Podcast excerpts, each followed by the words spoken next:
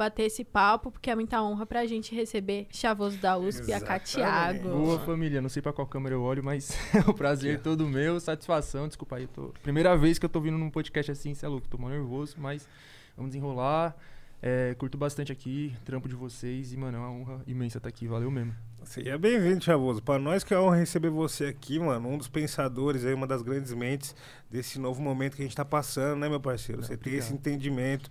Hoje a gente tá aí com o apoio da família Notorious Fish, que veio fortalecer o nosso almoço. Muito obrigado. Então, ó, arroba Notorious Fish BR no Instagram, você encontra lá. Vai ter entrega agora na Zona Sul, hein? Pessoal da Zona Sul que tava pedindo, vai chegar o momento de vocês, Mês que né? vem, Mês que vem, né? é, já começa a se preparar aí, Então. entendeu? Que mês que vem Notório está aí também. Agradecer também Estúdios Flow, que tá cedendo esse espaço aqui pra gente continuar nosso trampo, fazer esse trampo bonito que nós faz. Mandar um beijo pro Joaquim, pra Gabi, pra todo mundo, né? Aproveitar aqui. É comer. isso. Se for docinho bom, manda que é bom. É, é, Nossa, exatamente. docinho macio. E aí, Chavu, você curte um doce, meu parceiro? Um bagulho, mano, um bolinho. Eu ah, tô na. vegano, Nossa. né? É, Sou você é vegano. Você é né? vegano? Eu sou. Pô, esses dias atrás a gente recebeu uns doces de um, de um confeiteiro, né? O chefe de quebrada. E aí ele fez uns doces sem glúten também. Sem tal. lactose, sem lactose. É, sem lactose. muito. Ô, mano, o moleque é muito talentoso. E a gente vê, né, que é é um momento diferente. Aí, que nem você falou, você é vegano, então acho que tem que ter essa adaptação pra essa galera que tá É, nesse então. experimento, né, mano? Próxima vez que eu vier aqui, eu quero um docinho vegano Pode pra mim. deixar. Pá, nós- mas eu ia falar pra você trazer pra mim experimentar. Mas hoje boa. tá bem mais fácil, né? De achar. É, naquelas, assim, depende, né? Aqui mais nas regiões mais centrais é um pouco mais É, fácil, né? né? Nas quebradas ainda não é tanto, assim. Aí a gente vai se adaptando, né? Eu vou, sei lá, eu vou comer um. Ah, sei lá, mano, qualquer coisa que seja doce que não tem nada de origem animal, entendeu? Por exemplo, ah, eu tô na açaí, entendeu? É, uma coisa que eu, verdade. eu como bastante, eu tomo bastante açaí. Milho, mas aí já não é doce, né? Milho. É, mas dá pra As coisas simples, né? A gente que é vegano e é pobre, né? E eu, no caso, não sou muito chegado em cozinhar.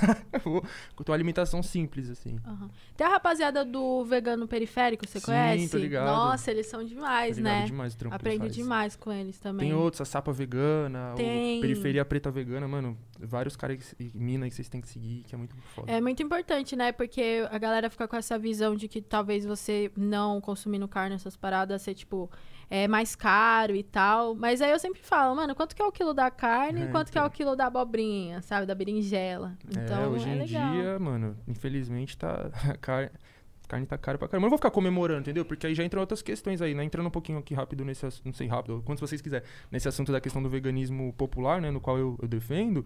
É, é bem diferente desses vegano boyzão aí que vai ficar falando, tipo, igual teve um cara lá falando, né? Ah, a carne tá. Quer dizer, o pessoal tá deixando de consumir carne porque tá mais consciente. Não, cara, é porque tá mais caro. Eu não vou É, comemorar isso, entendeu? É uma coisa exatamente. lamentável os preços dos alimentos, em geral, porque não é só a carne, é o arroz também, pá.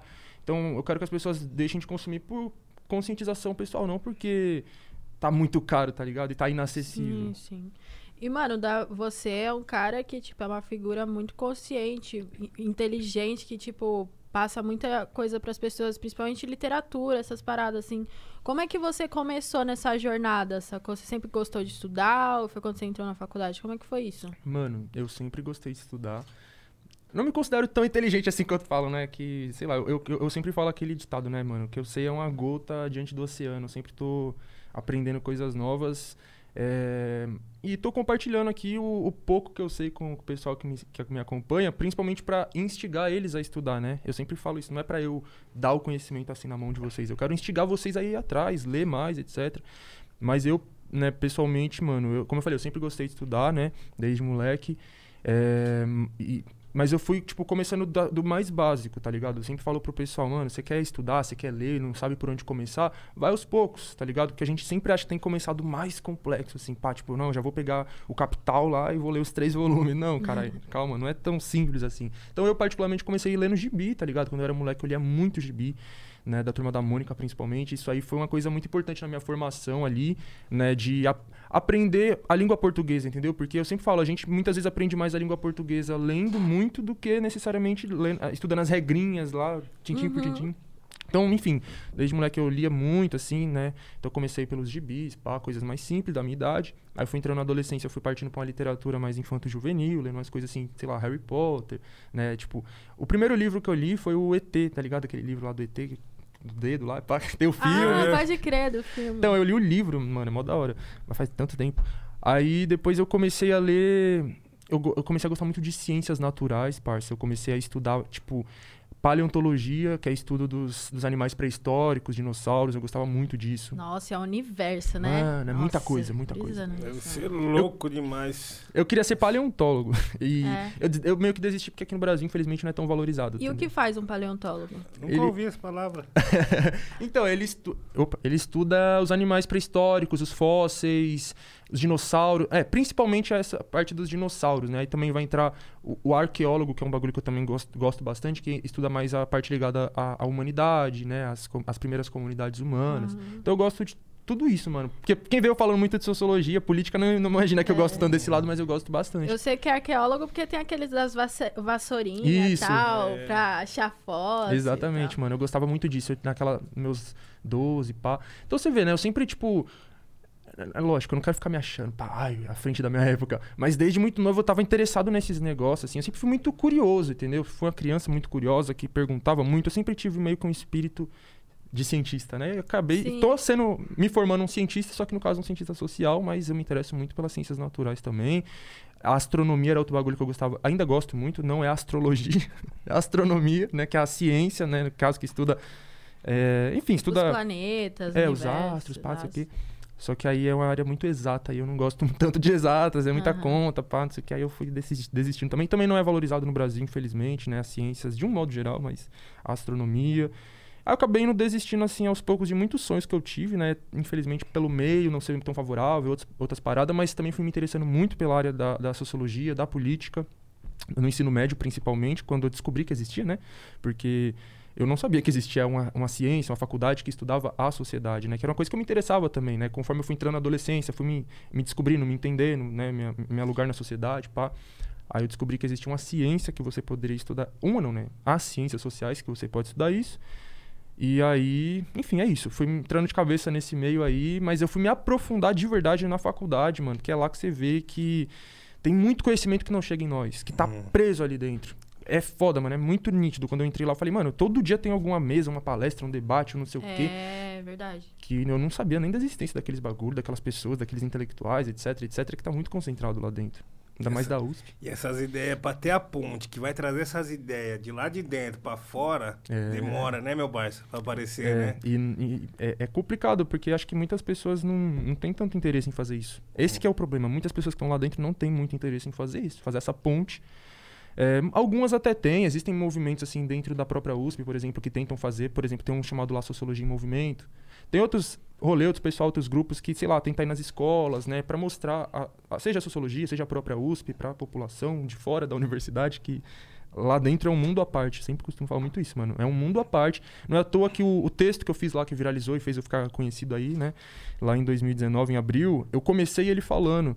é, viver. é, eu não lembro como é que era, mas enfim. Viver em dois mundos diferentes é um bagulho tão estranho. Foi assim que eu comecei meu texto, né? Eu, eu nunca vou esquecer isso porque eu mantenho essa visão. São mundos diferentes, mano. Lá é um mundo à parte, a maioria do pessoal lá é, é branco, sendo que a maioria da população não é branca, sei lá. Às vezes eu me sinto na Europa. Quando eu entrei lá, eu me sentia na Europa. O pessoal fala várias línguas e, e vários 500 lá, mora no centro, pá, não sei o quê. É um mundo muito diferente do que eu tô acostumado, tá ligado? Você volta pra quebrada, é como se desligasse a chavinha, ligasse a chave da realidade, né? Outras ideias. E, mano, foi aí que se chegou esse apelido pra você, esse vulgo do chavoso da USP? Foi nesse, nessa temporada? Foi, foi pela, pela internet, assim, né? Foi quando eu fiz esse texto, como eu disse, né? Eu não lembro exatamente se esse apelido veio desse post, o pessoal comentando lá, ou se ele veio da, da primeira entrevista que eu dei. Porque, tipo, vai, uma semana depois do texto viralizar, é, o, o Jefferson Delgado, que na época ele produzia matérias pra Condzilla, né? Ele é fotógrafo, pá. Ele me entrevistou, né? Então ele foi a primeira pessoa que me entrevistou, que deu alguma visibilidade, assim, pra mim nas, nas mídias maiores. É, no caso, como eu disse, a Condzilla, né? E aí ele colocou o título da matéria assim, um chavoso na universidade pública. E aí, eu acho que foi a partir daí, mano, que pegou, o pessoal começou a se referir a mim como o chavoso, e aí, consequentemente, veio o chavoso da USP, e aí eu vi que pegou mesmo esse negócio. Depois eu comecei a ser chamado para outras entrevistas que eles próprios colocavam, tipo, entrevista com o chavoso da USP. Não era eu que falava, eles colocavam. Aí, como eu vi que pegou, aí Aham. acabei adotando, entendeu? Mas você gosta? Você curte esse nome, assim, não- pra você? Não tem problema, mano. Eu não vejo um problema, mas eu sempre gosto de ressaltar que eu não sou o único, tá ligado? Porque as pessoas muitas vezes acham que eu sou o único chavoso da USP. Já teve gente, tipo, ter, brigando comigo, falando: Ah, esse moleque se acha, ele acha que ele é o único favelado na USP. Só que eu falei: Eu nunca disse isso, tá ligado? Eu tenho noção, até porque a grande maioria dos meus parceiros lá dentro são de quebrada. Quando eu entrei lá, mano, eu não me identificava com as pessoas. Eu já fui na onde? Procurando as pessoas de quebrada lá dentro para me juntar com elas. E aí formando essa rede. A grande maioria dos meus parceiros na USP é Guaianazes, Cidade Tiradentes, é Perus, é Capão Redondo, Grajaú, Parelheiros. Tem muita gente quebrada lá dentro. Eu conheço as pessoas, principalmente lá dentro do CRUSP, passando por mó perrengue, ainda mais agora durante a pandemia, que a, a USP simplesmente abandonou a galera lá. Enfim, é isso. Mano, a primeira coisa que a gente faz quando chega num território desconhecido é procurar É. as, as caras familiares ali, É. né, parça? Quem é parecido com você, né? É, Quem tá ali. exatamente. Por E isso olha, que é tão difícil. Desculpa, eu tô falando pra caralho, né? Fica à Mano, vontade, mas é seu Metralhadora lugar, Que isso? Não, então, é. Esqueci o que eu ia falar. Ah, sim. Quando eu entrei lá, mano, foi um bagulho muito louco, porque eu entrei no primeiro ano das cotas na USP. E, e tipo, as pessoas que estavam me recebendo, a grande maioria eram brancas. E as pessoas que estavam chegando junto comigo, grande parte delas, não a maioria, mas grande parte delas eram negras. Então você percebia essa, essa diferença, né, de quem tava te recebendo para quem tava chegando junto com você, porque foi o primeiro ano das É. cotas. E quem tava lá dentro já estudando, que já, enfim, pessoas negras que estavam lá dentro, elas falam, né, com maior detalhes como que foi o choque pra elas, né? Então tem relatos de pessoas que, sei lá, mano, chorou no dia da calorada que viu um monte de calouros negros pela primeira vez. A pessoa que tava na USP, sei lá, dois, três, quatro anos.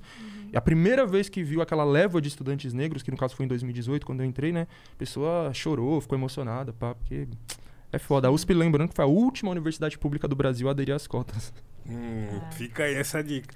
E, mano, Thiago, como é o chavoso da USP lá na quebrada, junto com a galera ali, com a rapaziada da sua área? Eu vi que tem momentos que as pessoas te perguntam, né? O que quer dizer fascismo, o que é comunismo, o que é isso, o que é aquilo, porque são ideias que realmente às vezes não vai chegar, né, mano, pro nosso pessoal.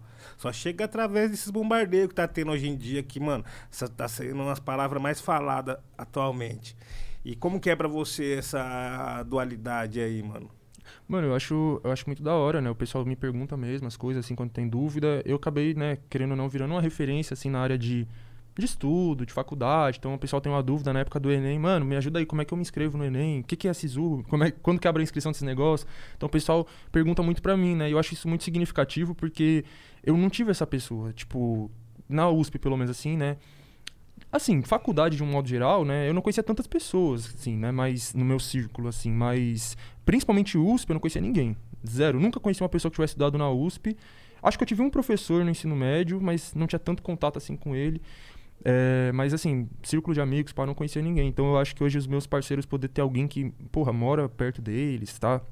Ali junto com eles e estuda lá, entendeu? É uma coisa significativa e já torna um pouco mais é, imaginável estar lá dentro, porque esse, esse é uma barreira muito foda pra gente entrar nas universidades, além da barreira ma- é, material, dinheiro, pá, estudo, é a barreira é, mental, tá ligado? De você não achar que é possível, tipo, mano, tem ninguém parecido comigo lá dentro. Até hoje, assim, tem muitos amigos meus que não têm é, total noção do que é, e vira e mexe, me pergunta alguma coisa assim que, entendeu? Tipo, ah, mas você, você tem bolsa pra estar lá dentro? né? Eu falo, não, mano, não tenho bolsa. Eu, é pública, faculdade pública você não ganha uma bolsa, você ganha uma vaga, né? Você faz um vestibular, que eu também já acho errado existir, pra mim não deveria, né? Mas faz o vestibular, você passou, no meu caso foi o Enem, eu não entrei pela FUVEST, eu entrei pelo Enem. É, e aí você ganha uma vaga, não é que você ganha uma bolsa de, sei lá, 50%, 90%, sei o quê. Ou então pergunta outras coisas, né? E aí eu vou sempre explicando, né? Seja em relação mesmo à faculdade ou seja em relação a outros conhecimentos, como você falou, perguntar conceitos aí que estão em alta, né? Tipo, todo mundo falando, né? O quê, seu fascista, seu comunista, pá. E no fundo ninguém, muitas pessoas estão por fora, tipo, que porra é essa, né? E aí eu, eu sempre explico numa boa, né? E muitas pessoas me perguntam isso, tipo, pergunta não, fala, né? Mano, você fala de um jeito muito acessível, né? Que todo mundo entende tal, e tal. E é justamente por isso, porque eu, eu me mantive ali no mesmo lugar que eu morava, com as mesmas pessoas ao meu redor, não passei por esse processo, por um processo de, entre aspas, higienização, né? Que é tipo, você entrou na universidade, você tira toda a sua identidade periférica e, muitas vezes negra também, né? E quer se assemelhar àquele padrão de intelectual branco, europeu, etc. E falar bonito, pá, o quê. Eu não passei por isso. Então, eu me mantive ali frequentando baile, frequentando adega, frequentando tabacaria, indo junto com meus parceiros, mesmo lugar que eu frequentava, os mesmos papos, assim. É, enfim, e aí eu, é isso, tá ligado? Eles me perguntam alguma coisa, eu explico ali naquele linguajar que ele vai entender, que a gente usa no dia a dia. E acho que é isso, tá ligado? Uhum. Você falou que você acha que não deveria existir vestibular, fiquei curiosa, assim, tipo, porque é. Assim, eu já sei, mas é, por que, que não deveria existir vestibular e qual que para você seria o mundo ideal, assim, para entrar na sua faculdade, sabe? Ah, mano, a pergunta é muito boa, né? Porque acho que a gente deveria refletir algumas coisas, né? Por exemplo, por que, que a gente, sei lá, consegue acessar o ensino básico, o ensino médio, só indo lá, né? Eu vou na escola, me matriculo, tenho uma vaga. Já era ir na universidade, não. Tipo, eles vão colocar uma barreira para eu entrar lá, que é o vestibular. O vestibular é isso, ele é uma barreira, né? Tipo, esse papo de que, ah, ele vai selecionar os melhores, isso é conversa fiada, tá ligado? O vestibular, ele vem como é uma forma do, do Estado, no caso das universidades públicas, né? Mas tem as privadas também, o Estado, enfim. É, eles aí controlam as universidades e falam, nós não vamos aceitar todo mundo aqui dentro. Então a gente vai criar uma barreira para que alguns consigam passar e entrar aqui dentro e outros não. Né? E essa barreira, ela vai, enfim, ela vai ser um filtro, na verdade, né? Um filtro social, econômico, racial. Porque, mano, é só a gente ver, tá ligado? Pega. Eh, como eu acabei de falar das cotas, né? O primeiro, a primeira leva de cotistas. Como que era a USP antes das cotas? Antes do Enem, porque também o Enem é, foi recente na USP. É, antes de outros bagulho aí. É um perfil é uma massa de alunos brancos, e tô falando brancos de verdade, né? Não é o branco da quebrada, aquele branco amarelado, mestiço, filho de negro. Não, é um branco, branco, filho de italiano, sobrenome difícil pra caralho, que mora no, no Morumbi, que mora no centro, estudou no, no, Dante Alighieri. Esse era o perfil de estudante da USP ali, tá ligado? E isso é, mano, a gente tem que se questionar por que que é assim. Não é por acaso não é porque as outras, os outros grupos, né, pessoas negras, indígenas, etc, são inferiores. Não é isso. É que tem barreiras sociais que vão impedir que a gente acesse aquele espaço ou acesse outros espaços, né? É, e existe muitos lugares, parça. Tipo, não tô nem falando de, ah, vamos pensar na Europa. Não, Argentina. Na Argentina não tem vestibular.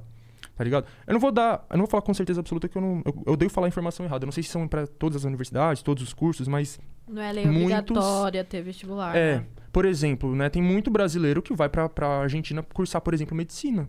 Entendeu? Porque eu tenho uma, uma amiga, uma, uma é, enfim, uma conhecida, uma colega, que estudou comigo e ela conseguiu ir pra Argentina fazer vestibular lá. Fazer vestibular, não, fazer vestibular. Não, fazer medicina, medicina, lá, porque não tem vestibular, entendeu? Então eu não sei como Sim. é que foi o processo, acabei perdendo contato com ela, mas eu sei que ela se mudou pra lá, foi estudar medicina pra lá, porque não tem vestibular, entendeu?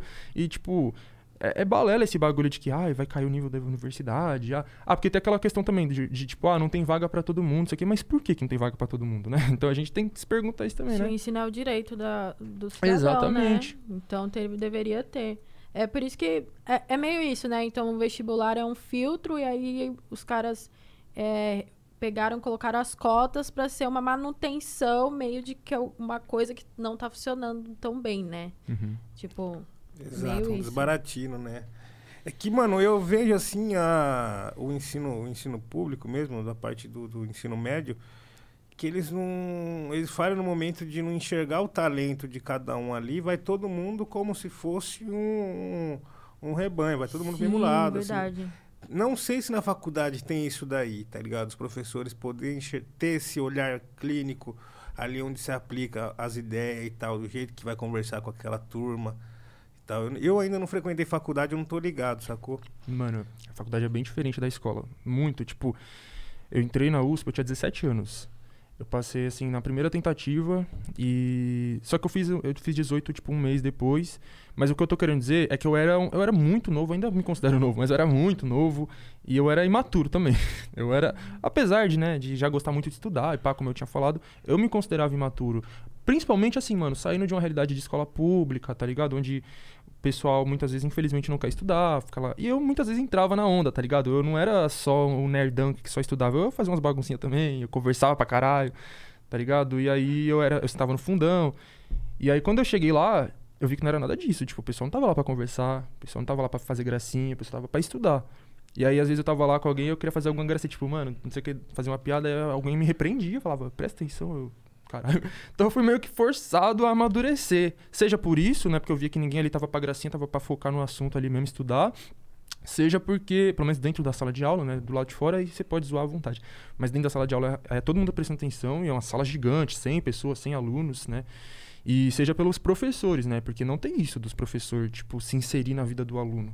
Porque tem uma série que eu gosto muito, apesar de ser da Globo, né? Eu não gosto da Globo, mas eu gosto da série, que é a segunda chamada, que, mano, ela retrata muito bem, assim, de um modo geral, né? Uma escola pública na periferia, né? Claro que eles estão pegando uma situação mais extrema, que é uma turma noturna do EJA, né? Então é o marginalizado do marginalizado do marginalizado. Mas muita coisa ali se reproduz em toda a escola da quebrada, entendeu? Que é o que? O professor precisar virar, sei lá, psicólogo, se inserir na vida do aluno, porque o aluno não consegue estudar, porque, sei lá, ele tá passando mil perrengues na vida pessoal dele, tá ligado?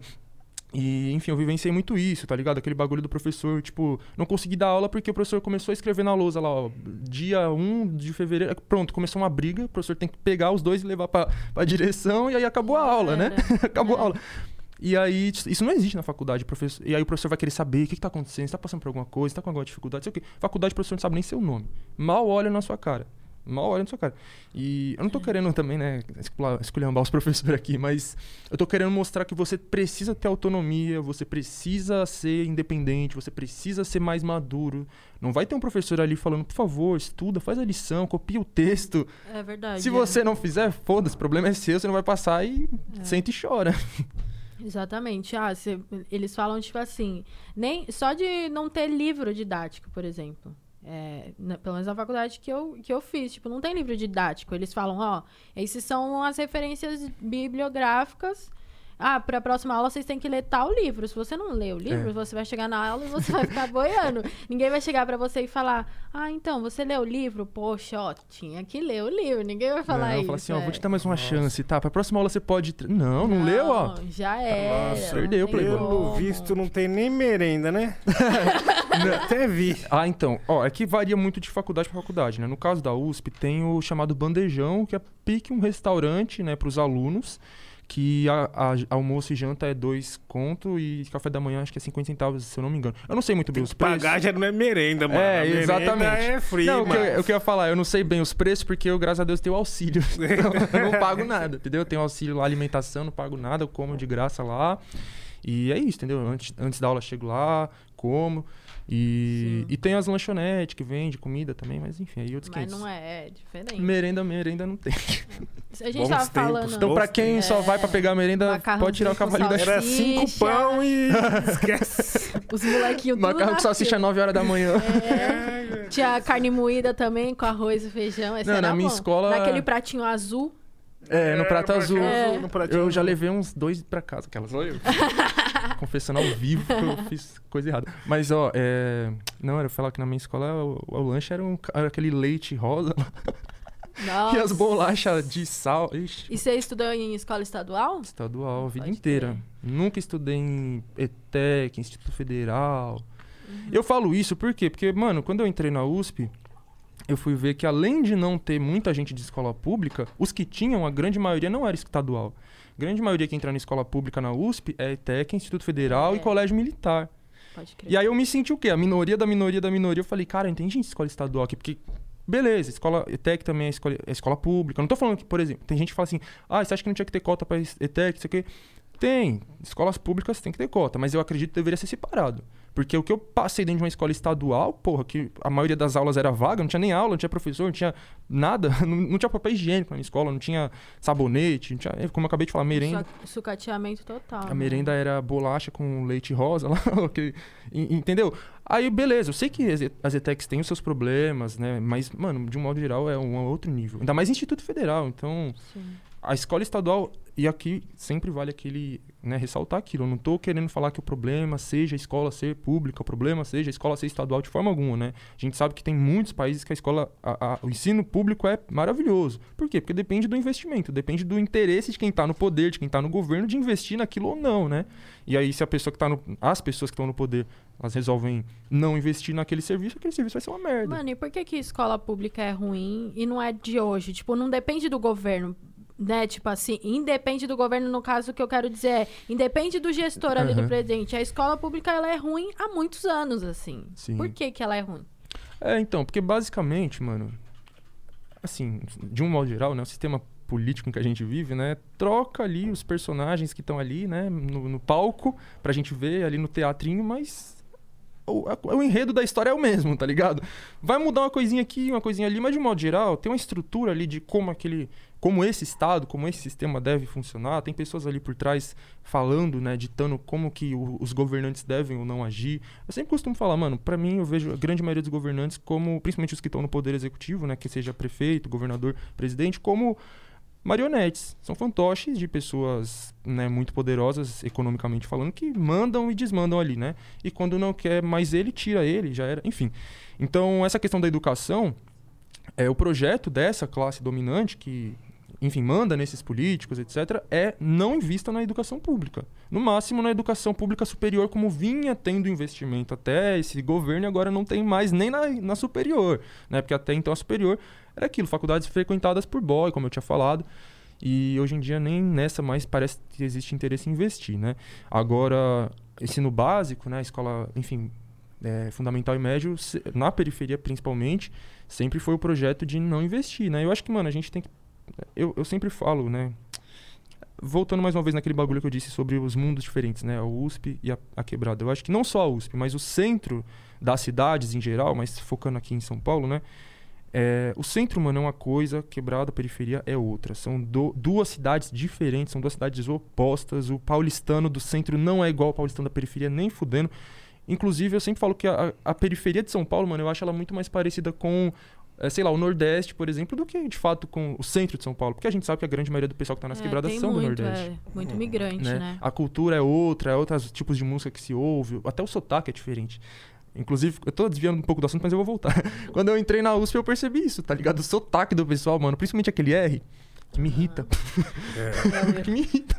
Eu percebi que o sotaque é diferente, é tudo diferente, mas, enfim, voltando lá que eu tava falando, a quebrada é um outro universo ali e, e para mim existe um apartheid na cidade de São Paulo. Existe um apartheid, existe uma segregação é, espacial, social e, consequentemente, racial, porque a grande maioria que tá na quebrada é preto também, né? Indígenas, mestiços, etc.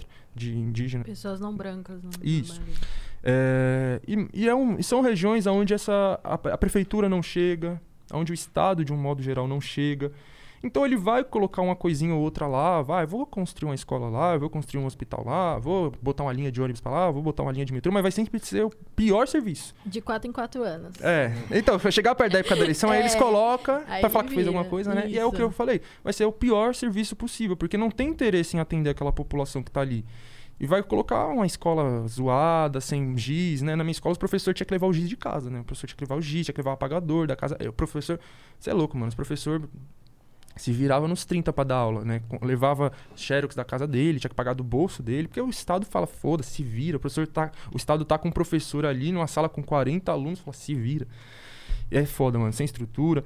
Então, mano, eu- e, e voltando, né? Por que, que não tem né, esse interesse em investir nessas coisas, na educação? Acho que na educação é mais óbvio ainda, né? Quando a gente pensa em outras coisas, como, sei lá, saúde, é muito nítido. O projeto é deixar essas pessoas morrerem, né? Porque quando a gente fala de extermínio, de genocídio, não é só, vamos supor, no, no matar, mas é também no deixar morrer. Também é genocídio. Não ter saúde de Sim. qualidade para a população que mora na periferia e tal. E, e a questão da educação é muito nítida, não, não, não proporcionar né, conhecimento, intelectualização a essa população e também a própria emancipação, né? Porque conhecimento é acreditado, conhecimento é poder, né? Mas conhecimento também pode proporcionar novas portas para você, né? Para você conseguir um emprego melhor, entrar na faculdade, etc, etc. Até saber se portar numa entrevista de emprego, saber se portar num enquadro, por exemplo, né? Quantas vezes que eu já fui, sei lá, livrado de enquadro ou o tom mudou totalmente porque eu, eu falei que eu estudava na USP. Ou porque eu sabia falar, entre aspas, sabia falar entre muitas aspas, né? Mas porque o policial olha pra minha cara, te enquadra e você fala de um jeito que ele considera bonito, sei lá. Aí ele já estranha, né? Aí, É, aí sei lá, ah, tô indo pra onde? Pra USP. Teve uma vez. Enfim, deixa quieto. Eu ia falar um bagulho Não, conta aí, conta aí. Não, é porque.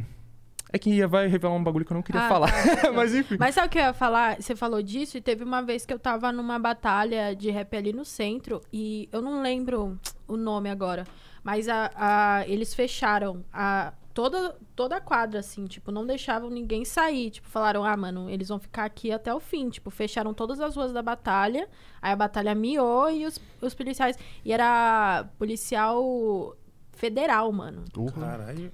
Aí, eu fiquei assim, um cagaço total.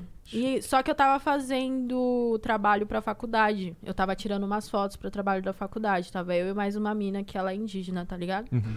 E aí eles chegaram, eu tô dando a folga e não sei o que. A gente assim, mano, a gente precisa sair e tal. Aí quando a gente foi sair, aí a mulher chegou e falou assim: e aí, por que, que vocês estão saindo? Vocês vão ficar aqui, não sei o que. O que vocês estão fazendo aqui? Aí eu falei: ah, a gente tá fazendo trabalho da faculdade e tal.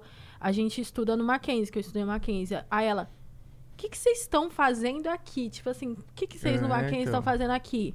Aí ela falou: dá a carteirinha de estudante de vocês. Já era um bagulho. Aí a gente deu a carteirinha de estudante, ela falou um minuto. Ela foi, saiu, mostrou pra um cara.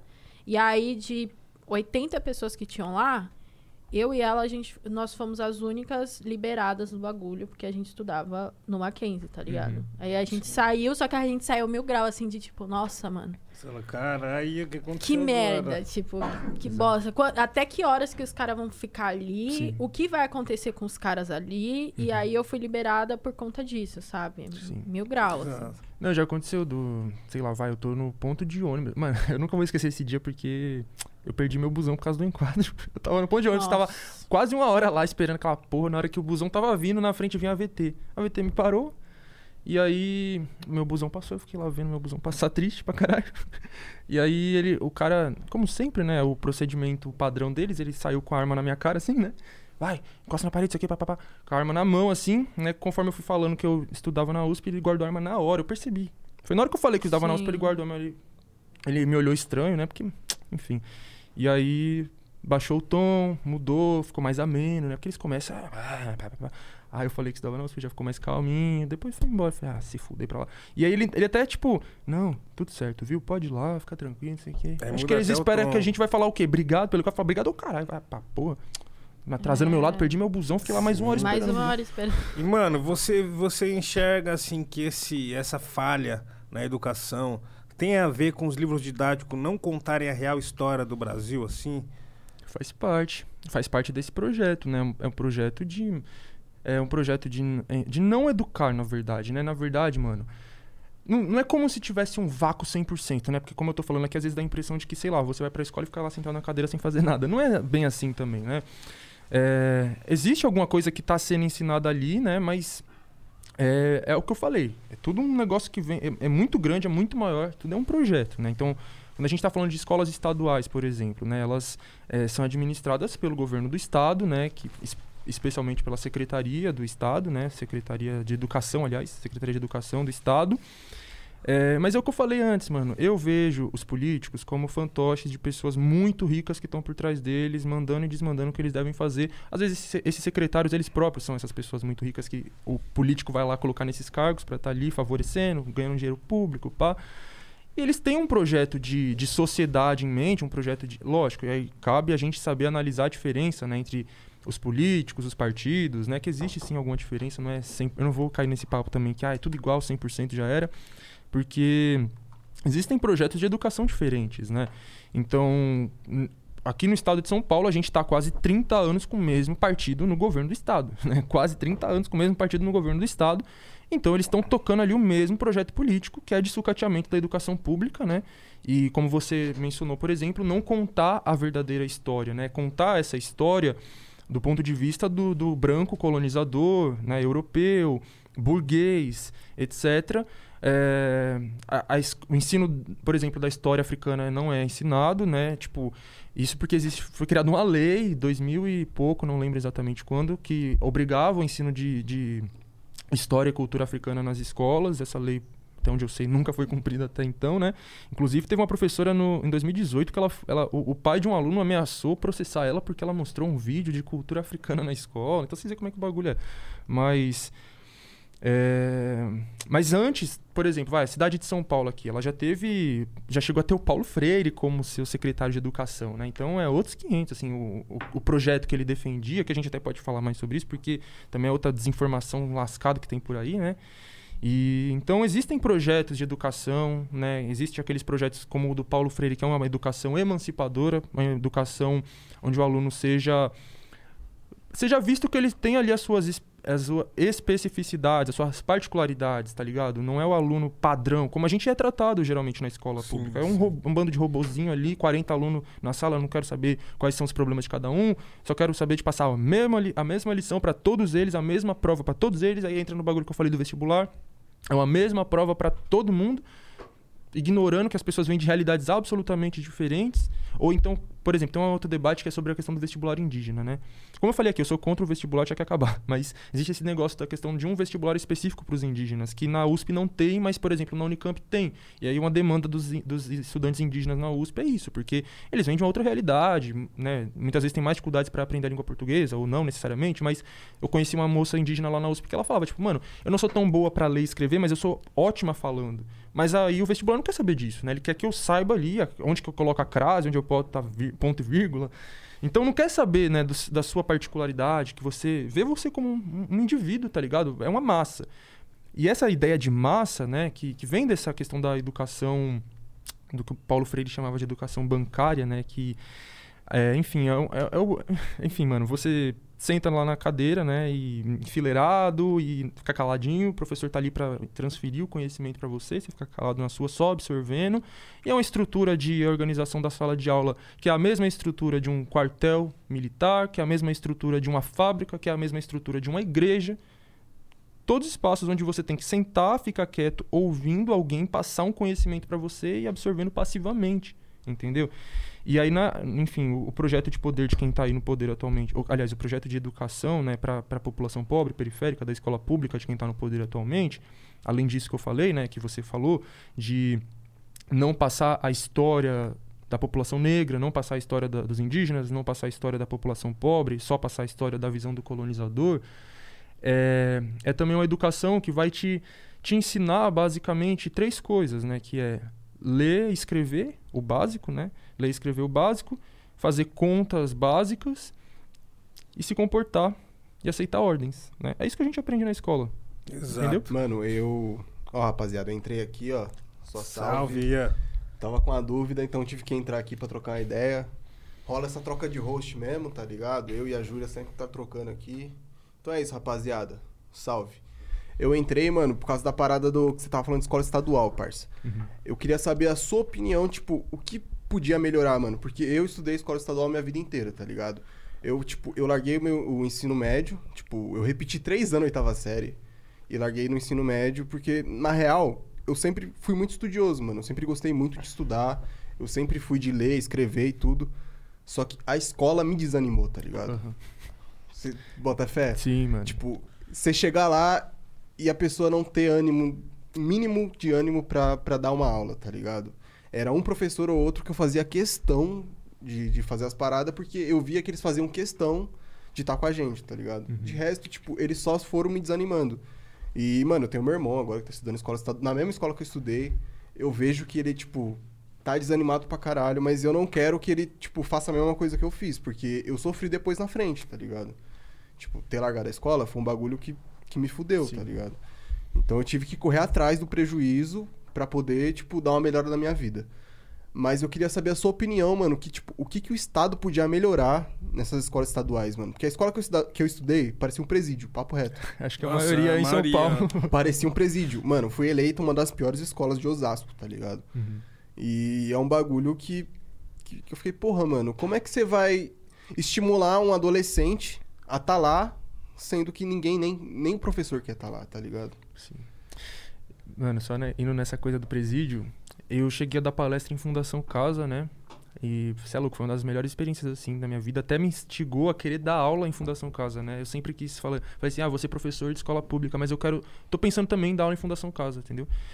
Enfim, falar com o jovem ali, né? Antes dele, talvez, né, entrar num determinado caminho e falar com ele depois que ele já entrou e tentar tirar ele Sim, dali. pode crer. Enfim, não que a função do professor seja essa também, né? Não, eu tive um, um professor que ele falava que ele achava maravilhoso dar aula em Fundação Casa. tá Então, ligado? É o que eu tava falando aqui daquela série que eu mencionei, né? Muitas vezes o professor acaba tendo que se inserir ali na vida do aluno, das problemáticas que ele passa, porque não vai ter outra pessoa ali pra tá tendo esses diálogos com ele, e, e etc. Mas enfim, aí eu queria dizer só quando eu entrei na Fundação Casa lá pela primeira vez, que eu, tipo, eu já tive muitos parceiros que passaram por lá, né? Mas nunca tinha chegado a entrar lá dentro. E quando eu entrei pela primeira vez, que foi na condição de palestrante, É, enfim, tem várias experiências loucas aí. A gente pode até trocar ideia depois de funcionário achando que, tipo, nossa, enfim, mano, tem uma, tem uma funcionária que veio fazer uma zoeirinha pro meu lado e falou assim: Ó, não sai sozinho não, porque senão vão achar que você é um dos internos que estão fugindo, né? Nossa, mano. Aí ela deu risada, eu olhei pra cara dela. Era pra rir, caralho, vai se fuder. Mas enfim. É, Eu percebi justamente isso. Tipo, eu falei, mano, isso aqui parece uma escola pública. E eu não sabia se isso era bom ou se isso era ruim, né? Porque eu falei, mano, aqui não, não é tipo um presídio, tá ligado? Porque existe uma diferença da Fundação Casa para o presídio. O presídio é mil vezes pior, né?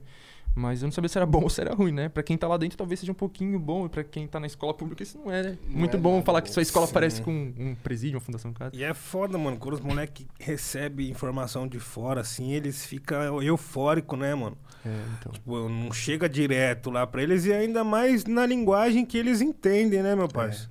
Tá ligado? Tipo, por exemplo, se você fosse chegar e explicar o que é o fascismo na nossa linguagem, como que você falaria assim pra eles, no caso? Beleza, eita, é complexo. Eu, vou, é, é que eu, eu fugi da pergunta dele, que eu, eu vou responder. Sim, eu respondo sim, a sua sim. primeiro? Não, pode seguir na dele Mano, mesmo depois, pode né? seguir aí no seu fluxo aí, Tá, pai. que eu. Mano, quando Que é tudo a falar, interligado, é tudo É, mano, interligado. tá tudo- O meu raciocínio é tipo uma árvore, você vai se ramificando pra mil lugares. Aí eu, E assim que é da hora. aí eu tá sou aquela pessoa que fala, o que que eu tava falando mesmo? Como que eu entrei nesse assunto? Enfim, é, eu vou responder você então, da questão do fascismo. Como que eu explicaria? Mano, fascismo. Não, na verdade, eu acho que eu vou mudar um pouco de assunto, que talvez você comece a fazer outras perguntas em cima desse assunto, aí eu vou desviar totalmente do assunto, eu vou responder ele que tá na área da educação, aí eu vou partir pra sua. Beleza. eu tô na minha cabeça assim, vendo o que, que eu vou falar. Tá, é, você perguntou o que, que poderia. Ah, lembrei. A questão dos professores. Mano, eu acho que. Concordo totalmente com você. Eu acho que a escola, infelizmente, ela muitas vezes ela desanima a gente de querer estudar, tira toda a vontade ali. Porque é o que eu falei, né? É um, é um método de. Nem sei se pode falar que é um método de ensino que existe. Que atenção quem acha que existe método Paulo Freire nas escolas. Infelizmente não existe. Não sei nem se tem método pedagógico de ensino. É tipo, copia e já era. Tá Parça, ligado? lembra do jornal, mano? O jornal foi um absurdo, mano. O quê? O jornal do, do- da escola estadual, você lembra? Que fizeram um jornal pra gente estudar. Não. Mano, era um jornal mesmo. Nossa, é verdade, eu lembro. Era, Era um um jor- jornal. Mas aí depois é apostila. É, então, jornal, depois é apostila. Foi um bagulho absurdo, parça. Jornal. É que você é mais a novo, página. né? Você tem É, eu tenho 21. 21. Nasci em 2000. Mas enfim, é. O que eu tava falando? Minha memória também é ruim, eu começo a esquecer o que eu tava falando. E aí, o que Dá o Estado pode fazer de Do- e melhor tá, isso, pra. tá falando de como que isso desanima, né? Não, eu, por exemplo, né? Quando eu tava no ano do vestibular, que eu, que eu estudei pro Enem, é, eu chegava na escola assim, né? Aquilo, aula vaga, né? Então, É, mano. seis aulas, três era vaga, né? E aí, tristemente, né, a gente vê o que o pessoal vai zoar, vai jogar baralho, vai jogar bola dentro da sala, vai fazer chapinha no cabelo, vai, vai passear pelas outras salas, vai pra quadra. E eu ficava estudando. E eu sentava lá e falava, mano, é foda, eu vim pra escola, não tem aula, não tem professor, não tem nada, mas eu vou ficar estudando, né? E aí eu ficava lá, né, fazendo redação, fazendo redação sozinho, pá, estudando, lendo, que é muito difícil, o pessoal gritando ao seu redor, então eu colocava um fone de ouvido. É, e eu ficava pensando nisso, entendeu? Porque eu não tô também, né, demonizando meus colegas, tá ligado? É um meio ali que não contribui pra que eles queiram estudar. Porque a pessoa conseguir fazer o que eu fiz, assim, tipo, você precisa ter muita autodisciplina, você precisa... Exato, mano. Eu, eu admiro muito É, então... você, tá ligado? Porque eu não Valeu. consegui, tá ligado? Não, e assim, não, nem acho que eu deva culpar e apontar o dedo e falar, ah, você não conseguiu, eu consegui, de forma alguma, né? Porque também não romantizo o que eu passei, não romantizo. Tem gente que romantiza, tipo, ah, que legal, que lindo que ele se esforçou pra caralho. Não romantizo, porque eu sei que ao mesmo tempo que eu tive que me esforçar pra caralho, teve um boyzão que não se esforçou porra nenhuma. Quando eu tava lá conciliando o trabalho com estudo e com mil coisas, né? E, e tinha gente que não, tava lá, ah, acordei aqui 10 horas da manhã, vou eu vou ler o dia inteiro e já era, entendeu? E, e não foi assim pra mim. Eu não acho isso legal, tá ligado? Não que eu acho também. é, Enfim, eu já tô viajando aqui. Mas voltando. é, a questão do desânimo, desanima mesmo e tal. Mas só uma outra, uma coisa que eu acho importante pra gente não, não cair nessa é de. Não que você tenha falado isso, mas que eu sei que tem pessoas que pensam assim, porque eu próprio já até pensei assim, de jogar a culpa toda pro professor. Sim, mano. Né? Eu, tipo, não culpava o professor, eu culpava, tipo, os métodos que, que implantaram pro professor, tá ligado? É, então, da gente pensar, tipo, ah, professor. Porque rola essas, a gente fazer essas piadas, tá ligado? Tipo, ah, o professor fica lá lendo a revista da Avon, não dá aula, pá, não sei o Sim, quê. mano. E muitas vezes o professor mesmo falava, tipo, ah, eu já tô com salário garantido mesmo, não sei o quê. É, as E ideias a gente ficava dessa- com raiva disso, né? Falava, ah, não sei o quê. Mas, mano, é isso, tá ligado? Eu, eu, eu, eu já passei da fase de aluno da escola, agora eu tô numa condição do quê? Um professor em formação. Daqui a alguns anos eu vou estar dentro da sala de aula de novo, agora em outra posição. Não vou estar lá mais no fundão, vou estar lá na frente dando uma aula. Eu já fico imaginando como que vai ser isso, porque, porra, quanta gente que já tentou me desanimar falando, mano, você é louco querer virar professor no Brasil? Você é louco? Eu falo, mano, eu sei como é que é. Eu passei pela escola pública, eu sei como é que é. Eu sei que é desvalorizado e tudo mais, mas eu quero, tá ligado?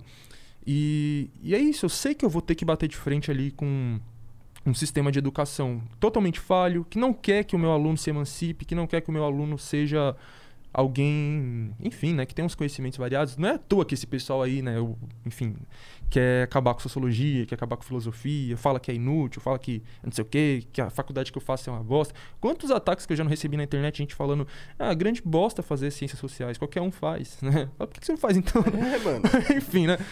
É grande bosta aqui, porque existe essa desvalorização das ciências humanas. Aí entra história, entra geografia, entra. Enfim, o pessoal acha que é coisas inferiores, né? O que é mais valorizado, principalmente é na área de exatas, não sei o quê. E. E. O que, que eu ia falar? ah, que eu vou ser professor e tal, né? E eu sei que eu vou enfrentar muito problema, muito problema. É, então hoje em dia eu já. Eu não, não penso daquela forma, tipo, de, de falar que ah, o professor não quer dar aula, o professor faltou, o professor não foi pra escola, mas imagina o que, que ele tá enfrentando. Quantos... Mano, eu tive um professor, o professor Luciano. Ele tomou bronca porque ele não seguia a apostila, tá É, ligado? exatamente, isso Ah, acontece Eles muito. eram muito repreendidos por causa disso. Entendeu? Mas, mano, vou falar pra você, eu gostava muito dos professores que não seguiam a apostila. É. Que eles vinham com umas outras ideias. Era dois professores que era, tipo que era foda, o professor Luciano e o professor Henrique. Tipo, eles batiam de frente com a escola mesmo, tá ligado?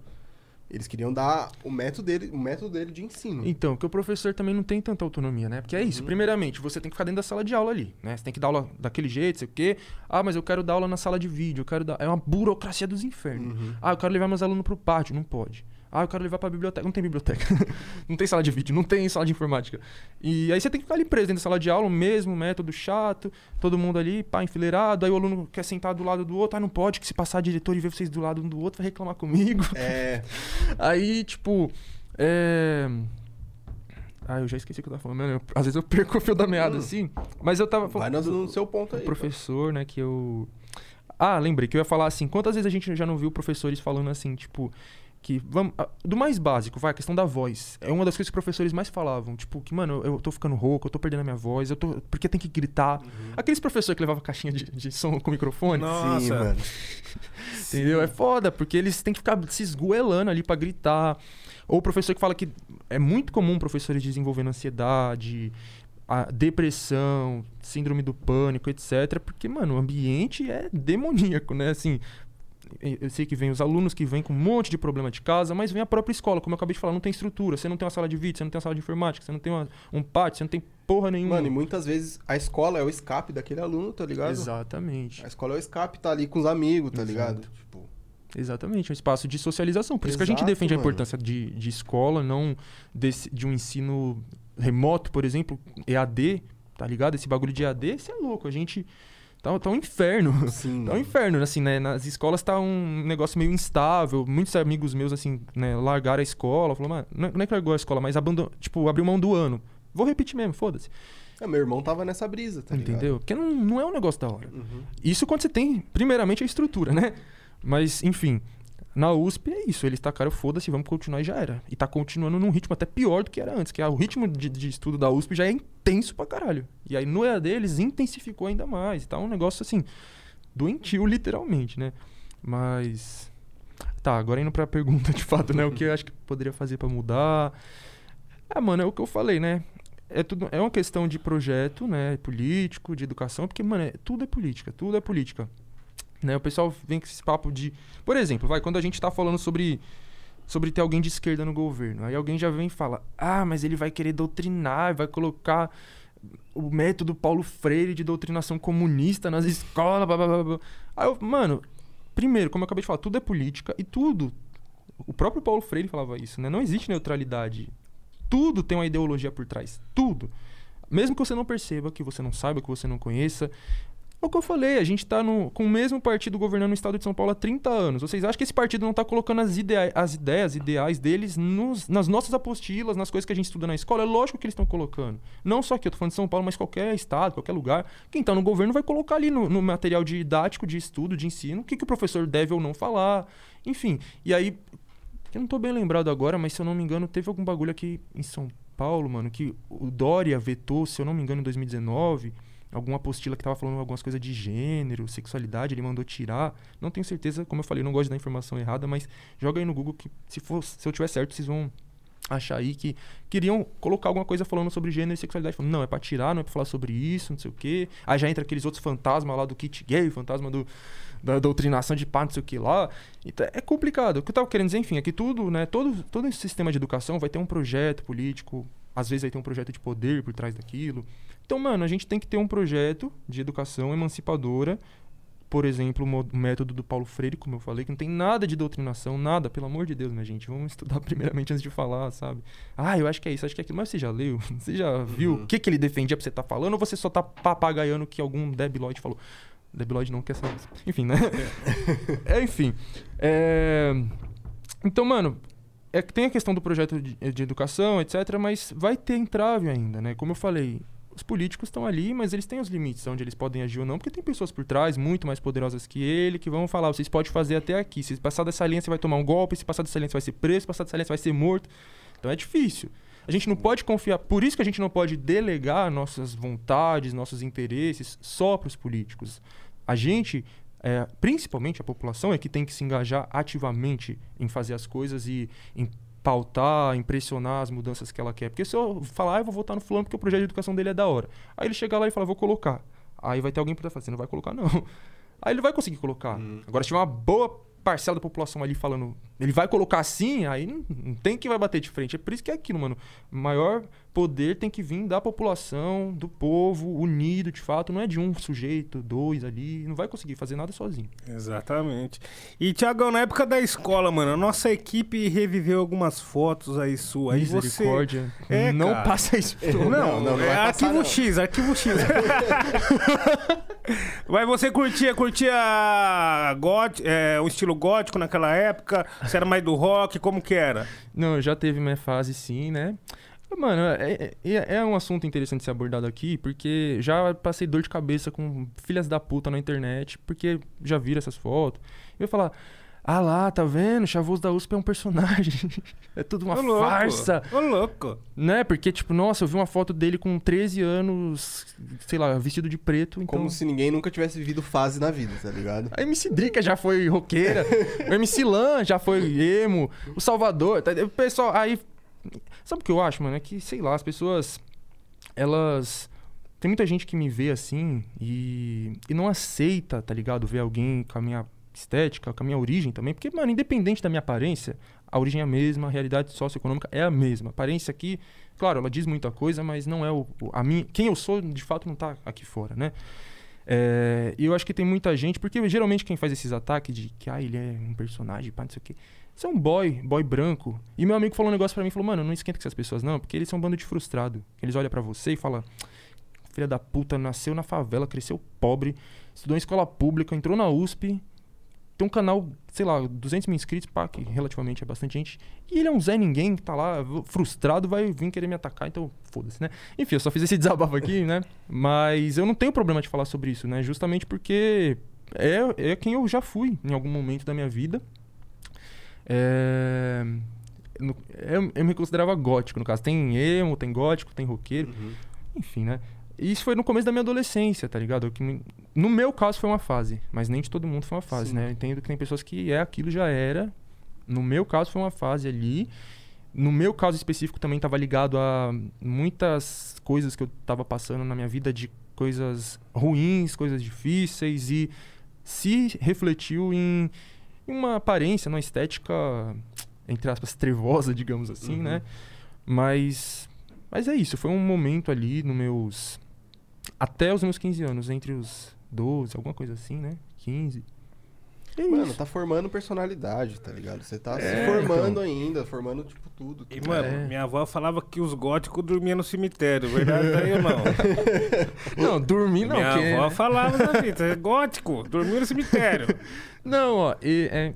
Ah, mano. mano, é que, tipo, não é que dormir, né? Mas... Não, tirar um sono. Não, às vezes você ir lá, dar um rolê, isso acontece. Tirar um disco. Não que seja, não que seja uma regra também. Ah, você é gótico, você tem que gostar de cemitério. Não. Mas muitas vezes as pessoas vão e por N motivos, né? Não é nem por coisa macabra, satanista, não sei o que lá. É por ser um lugar calmo, um lugar tranquilo, né? Tipo, pra quem não tem medo, tem gente que, ai, cemitério, Deus me livre. Não, tenho medo dessas coisas, entendeu? É um lugar calmo, querendo ou não, silencioso. E é isso, entendeu? E a parada do fascismo? É, então. Pareceu uma assombração do fascismo. É. Cara, O famoso fantasma. Deus me livre. Não, então, que eu, deixa eu ver, vai. Eu tenho um pouco de dificuldade para explicar coisas complexas rápido. E eu sempre falo para as pessoas: desconfie de qualquer pessoa que acha que vai te explicar uma coisa complexa muito rápido, porque ela ou ela vai estar mentindo, ela vai estar metendo louco. ou é pirâmide. Muito complexo, fácil demais. né? Dinheiro fácil, vem cá, não. Desconfia, desconfia. É, enfim, por isso que meus vídeos são longos pra caralho, né? Eu tenho um vídeo falando sobre fascismo, tem 30 minutos, né? Aí eu, mano, eu fico puto. Teve um dia que eu entrei. Eu, eu tenho um vídeo também sobre a Revolução Russa, que também tem 30 minutos, né? E aí. Eu. Antes de postar meus vídeos, eu dou uma olhada em outros vídeos que já tem lá pra eu não fazer um bagulho muito parecido também, né? Pra ver o que já falaram sobre, etc. Aí eu pesquisei lá, Revolução Russa. Aí eu vi um vídeo lá explicando a Revolução Russa em 5 minutos. Eu falei, ah, pelo amor de Deus, né? Não vai. Em cinco minutos. Porra, eu fiz um vídeo de 30 minutos, 5 minutos, aí eu abri lá pra ver, era uma bosta, era uma bosta. Aí você abre a... Aí eu falei, beleza, né, vamos ver aqui quais foram as referências dele. Aí eu abri a descrição, não tinha nada. Referência que eu falo, de onde que ele tirou essas informações? Livros, documentário? Nada. Tipo, tirou da cabeça, tirou do cu, né? Fonte, cabeça. Fonte, Arial 12. Vozes da minha cabeça. Liga, liga. Fonte dos desejos, porque não tinha fonte. Aí eu odeio isso. Tipo, não que absolutamente tudo que você vai falar precisa de uma fonte. Igual eu tô falando aqui pra vocês, eu não vou falar. Então, segundo o fulano de tal, tá ligado? Não vou falar isso. Mas se eu tiver fazendo um, um texto mais sério, ou até um vídeo no meu canal, eu vou sempre deixar as referências, tanto pra eu mostrar da onde eu tirei a informação, quanto pro pessoal ir atrás e continuar estudando. Uhum. Meu vídeo não é o, o máximo desse debate. Para muitas pessoas vai ser o primeiro contato que ela vai ter com aquele, com aquele debate. Aí eu quero que ela continue a partir dali. Enfim. é, o fascismo, mano, é, é que aí já entra vários debates também, né? Porque o fascismo tem o fascismo, tem o neofascismo, tem o protofascismo. Mas assim, né? Academicamente falando, né? Tipo, historicamente, politicamente falando, o fascismo foi um, um- um movimento, né? De um momento histórico específico, de um contexto específico. E. Ah, então por que, que vocês estão falando hoje de fascismo, não sei o quê? Porque a gente está percebendo que muitas coisas, tanto daquele período histórico, estão se repetindo, quanto é, elementos, né, características daquele movimento político estão ressurgindo, estão criando força de novo. Então, geralmente a gente vai falar sobre um neofascismo, que é o que? Um novo fascismo, uma, uma recriação do fascismo, alguma coisa assim, né? Mas, enfim, é muito parecido. A gente vai falar que é idêntico porque era um contexto específico ali do, do, do entre a Primeira Guerra Mundial e a Segunda Guerra Mundial, né? Que surge ali na Europa, principalmente na Itália, com o, o Mussolini, né? Mussolini, de fato, ele, ele criou essa palavra fascismo. Ele defendia, falou, defendo o fascismo mesmo, né? Tem um livro dele explicando o que era isso. Hoje em dia, dificilmente você vai ver os caras que, que são fascistas falando que eles são fascistas, né? Porque já pegou mal na história. O Mussolini terminou fuzilado de cabeça para baixo, né? O Hitler se matou. Então eles não vão falar que eles defendem esses bagulho aí, mas. Mas se vocês verem, mano, é muito parecido, tá ligado? Porque, como eu falei, é um movimento político, é uma ideologia política de extrema direita. É muito importante deixar claro que, infelizmente, a gente vive num período de, de negacionismo né, da ciência e é, o pessoal vai querer inventar esses loucura de que ah, o nazismo, o fascismo era de esquerda, caralho. Né? Porra, eles perseguiam e matavam comunistas. Inclusive, uma das características do fascismo é justamente essa grande perseguição à esquerda, e principalmente à esquerda radical, que é os comunistas e os anarquistas, né? os socialistas. Mas qualquer movimento de trabalhadores. Né? O- fascismo ele surge como um movimento contra-revolucionário. Acho que essa é uma das grandes características do fascismo que a gente precisa ter em mente. Ele é um movimento contra-revolucionário. Né? Naquele contexto, como eu falei, do depois da Primeira Guerra Mundial, uma das, dos desdobramentos, um dos desdobramentos da Primeira Guerra Mundial foi a Revolução Russa, né, onde a população russa estava numa situação de miséria e etc. E o imperador da Rússia queria se enfiar na guerra de qualquer jeito, não, vamos pra guerra, vamos pra guerra. A população tava falando, não quero ir pra guerra, caralho. E aí os soldados se surgiram contra os seus comandantes, contra o quiser, falou, vai pra guerra o caralho. Aí, tipo, o pessoal se revoltou lá e juntou os, os soldados com os operários, os camponeses, pá, fizeram a revolução. Toda a burguesia falou, caralho, ficou em choque, né? Principalmente ali na Europa, porque foi onde aconteceu. O pessoal ficou em choque. é, e, e a revolução ela tinha uma tendência a, as revoluções em geral, elas têm uma tendência a irem se espalhando, assim, né? Entre os trabalhadores em geral, etc. E existe esse medo gigantesco, né? A chance de acontecer uma revolução ali na, na Alemanha era grande, na Itália também. Só que, enfim, os partidos socialistas e comunistas ali da Itália e da Alemanha não tinham tanta força quanto tinha na Rússia, né? Então a revolução não foi para frente.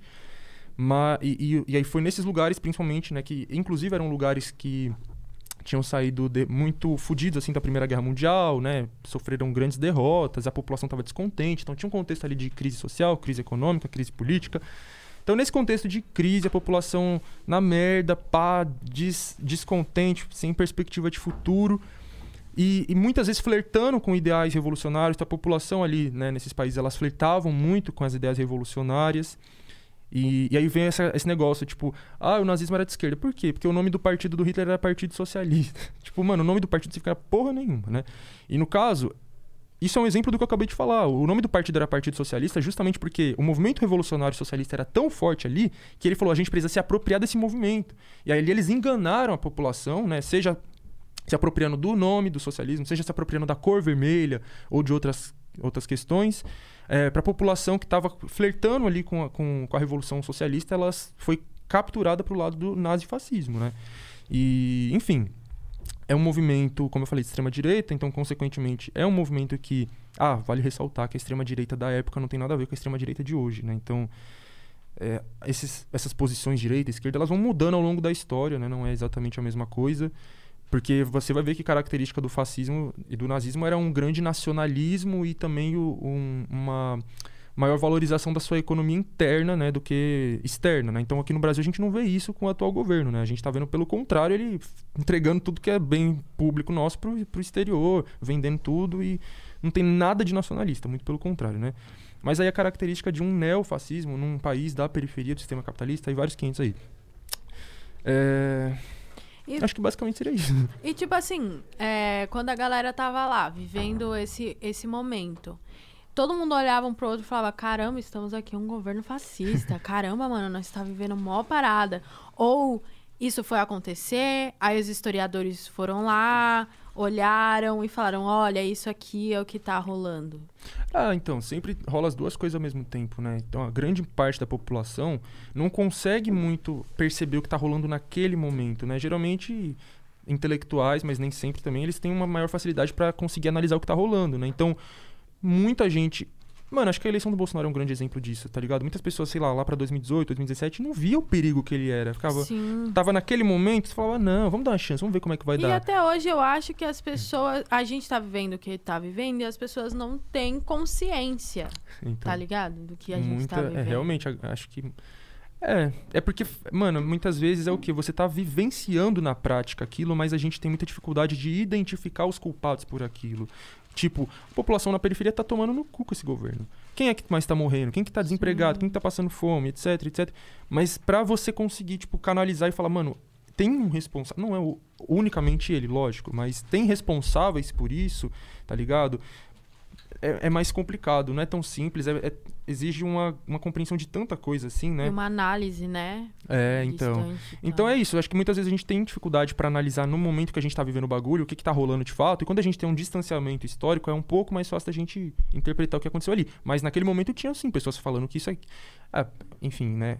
É, é que eu falei, na verdade, o fascismo, ele próprio se apresentou como fascista quando ele surgiu, né? O é, nazismo também se apresentou também. como nazista, então eles não esconderam naquele Mas momento. é que hoje em dia é outra parada, é igual, outra coisa, é, né? igual é você uma parada diz. nova na época, tá Hoje ligado? ninguém é. fala que é fascista, né? Uhum, exatamente. Mas tem atitudes dessa, então hoje em dia é outra parada, né? As coisas acontecem, não se dão nome a elas, porque lá atrás também tem esse significado negativo, sei lá, igual um, esses dias um jogador fez um gol e fez um, não sei se vocês chegaram a ver, fez o símbolo do white power, tá ligado? Uhum.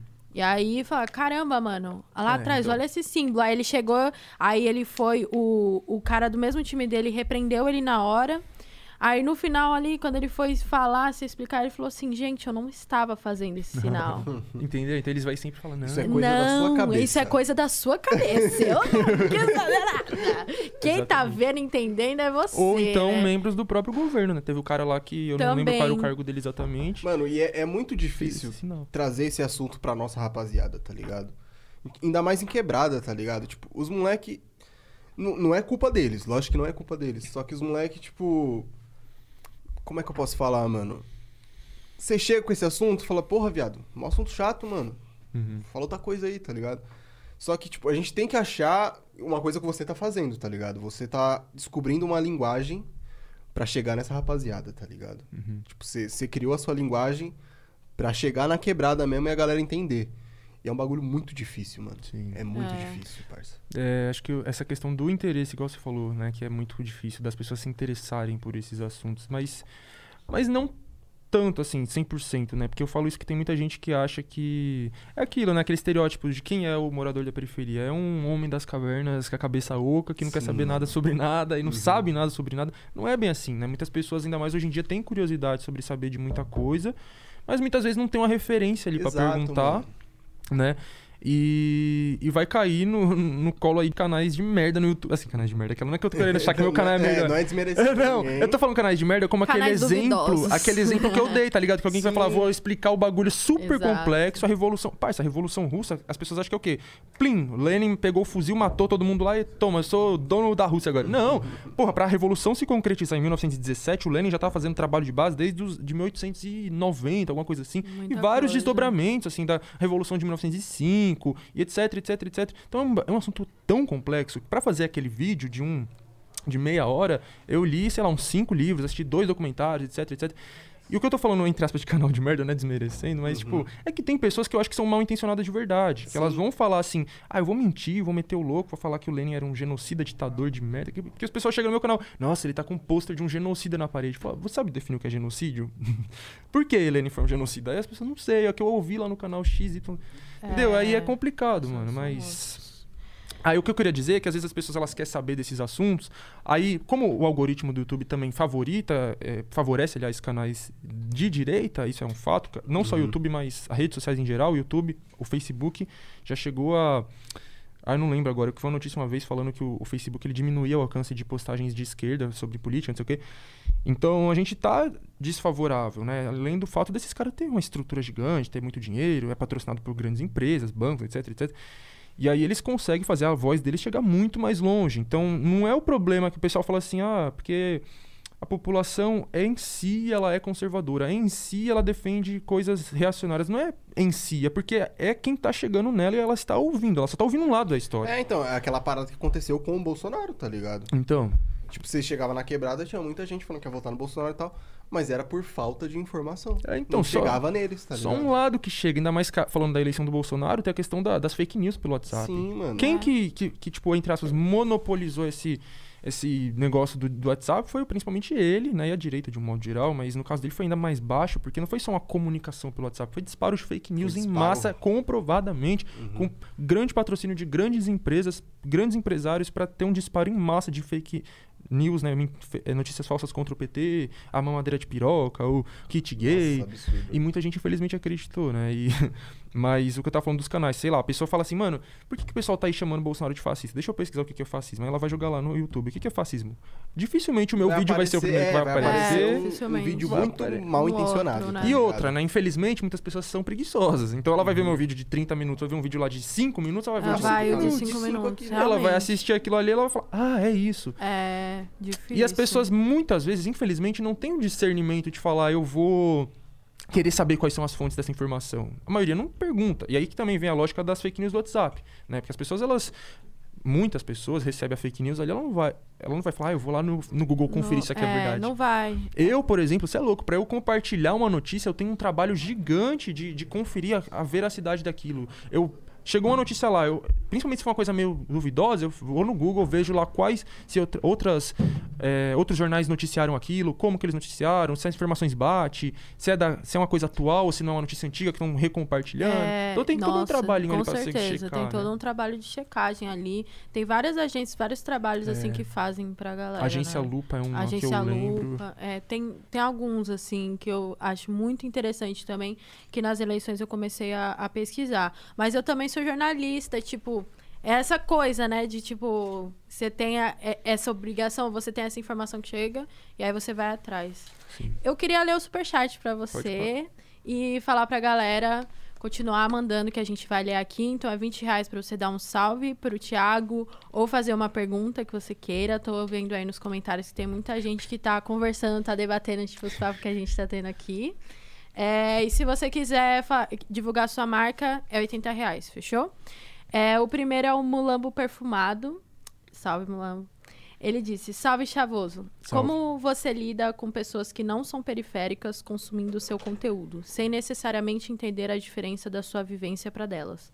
E como evitar a apropriação cultural por essas pessoas? Nossa, valeu aí pelo salve pela pergunta. Olha, vamos separar por partes. Pessoas não periféricas consumindo meu conteúdo, zero problemas. Nenhum problema. Só tem um problema quando essas pessoas elas não entendem qual é o meu objetivo com o canal, né? Porque existem pessoas ali que são já, sei lá, doutoras, né, acadêmicas, universitárias, mestres, pá, tem os títulos lá. E elas acham que o meu conteúdo é pra elas, e assim, tipo, quer dizer, elas podem ver, mas o meu público-alvo não é elas.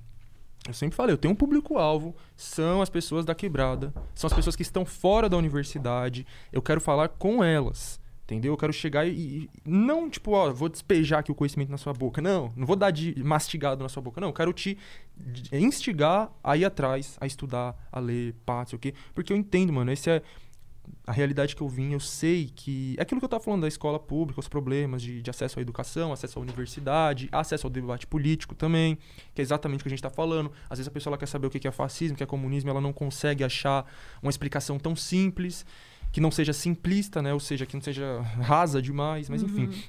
Então eu, eu falo, mano, eu vou dialogar com esse público. Porque quando a gente vai dialogar, quando a gente vai falar, a gente precisa saber adaptar o nosso vocabulário, eh, as coisas que a gente fala para o público que está ouvindo a gente. Né? O jeito que eu falo no meu canal não é o mesmo jeito que eu apresento um trabalho na minha universidade. Né? Eu tô lá com meus professores doutores, 50 anos de idade, que estão lá na USP mil anos antes de eu nascer.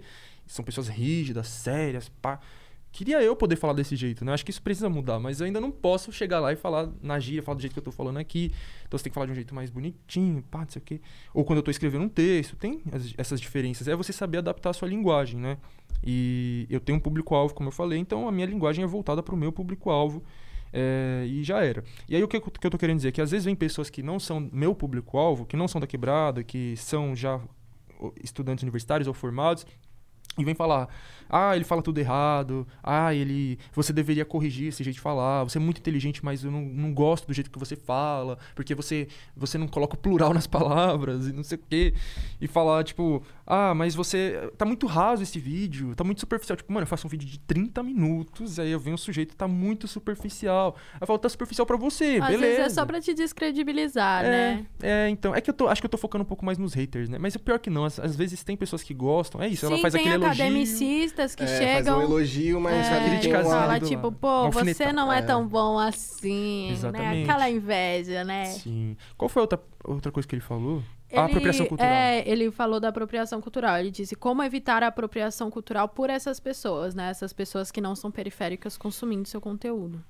É, não sei, mano. É que eu não sei exatamente o objetivo dele com essa pergunta. Tipo, apropriação cultural, como assim? Sei lá, as pessoas me olhando e É, querendo. querendo ser igual você, assim, tipo, talvez seja isso, porque eu, eu acho que é- você tem um público muito específico, né? Uhum. E talvez essa pessoa que não é da quebrada, olhando, consumindo seu conteúdo, sendo seu fã, seu admirador, ele muda e de alguma forma ele acha que ele também é desse conjunto, eu já vi, sabe? né? Já vi É. pessoas assim. Pô, o estilo Mandrake mesmo. Mandrake foi muito apropriado. Muito apropriado, mano. Tipo, muita Não. gente. Eu acho que não tem muito o que fazer, né? Tipo, vai de cada um, mano. Assim, é.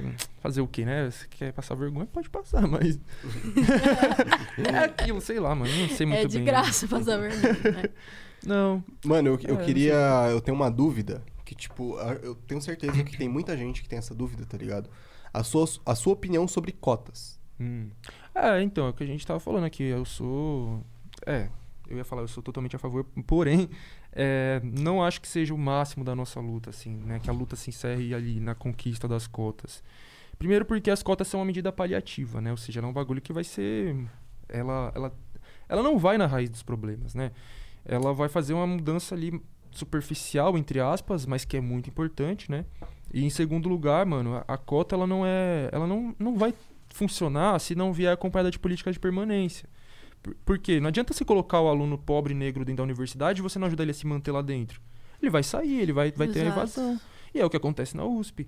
Entendeu? Ela, ela, como eu falei, ela foi a última universidade pública a adotar as cotas raciais. Ela adotou em 2017, a primeira leva veio em 2018, com muita pressão. Teve que ter muita luta lá dentro para que ela aprovasse. É, e depois, ah, aprovou, mas, tipo, foda-se esses alunos aí. Tipo, infelizmente eu me sinto num, num, num eterno foda-se por parte da reitoria, por parte da administração da USP.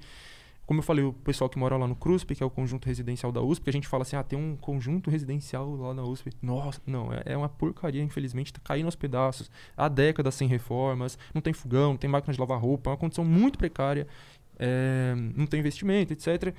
E, enfim, agora está rolando um processo de militarização do campus, ou seja, a construção de uma base da polícia militar dentro da USP. A gente sabe quem é o alvo da polícia militar dentro da universidade, que está cada vez mais preta e mais periférica. Enfim, então existe, ao invés de ter uma política de inclusão e permanência, parece que a política é de, de, de expulsar, né? De, é higienismo, é higienização da, da universidade. Ela tem que voltar a ser branca, tem que voltar a ser o perfil que estava antes. É muito conveniente, né? Tipo, é criar agora uma base quando tá entrando alunos negros. Tá e criaram agora durante a pandemia para que não tivesse uma luta, uma resistência, etc. Eles, é igual o Salles falou, né? Vamos aproveitar a pandemia para passar boiada, a USP tá fazendo o mesmo. E não por acaso eles construíram a base da PM do lado do CRUSP, né? Onde moram esses, esses estudantes e do lado do, de dois blocos que a, a, a reitoria meio que tomou, digamos assim, porque no caso o CRUSP ele não foi cedido pela reitoria, ele é uma ocupação, uma ocupação que vem de décadas. Os estudantes ocuparam ali o CRUSP aqueles prédios e transformaram no CRUSP. A reitoria tá com foda-se ali, né? E, e aí tem dois blocos que a reitoria conseguiu pegar de volta, digamos assim, e estão vazios, estão parados. Dois blocos que poderia estar tá tendo moradia para tanto aluno, não, tem, não tá fazendo porra nenhuma. E aí, né, existe uma, uma um interesse dos estudantes de tomar esses blocos de volta para transformar em moradia para os estudantes pobres e que moram muito longe. E a reitoria vai lá e faz o quê? Constrói uma base da PM do lado desses blocos para que não ter ocupação, não ter manifestação, etc, etc.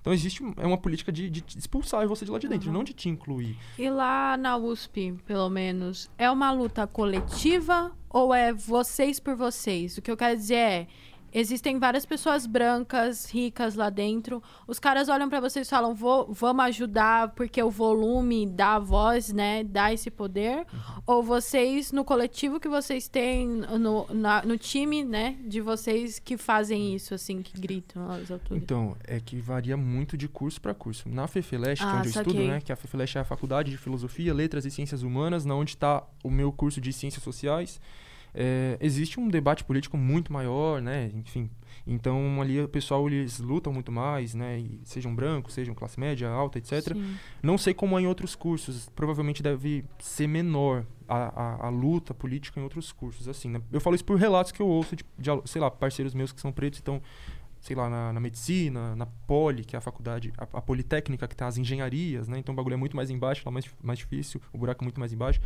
Mas no meu curso, pelo menos, tem bastante, bastante pessoas brancas e de classe mais alta que se alia na luta, sim.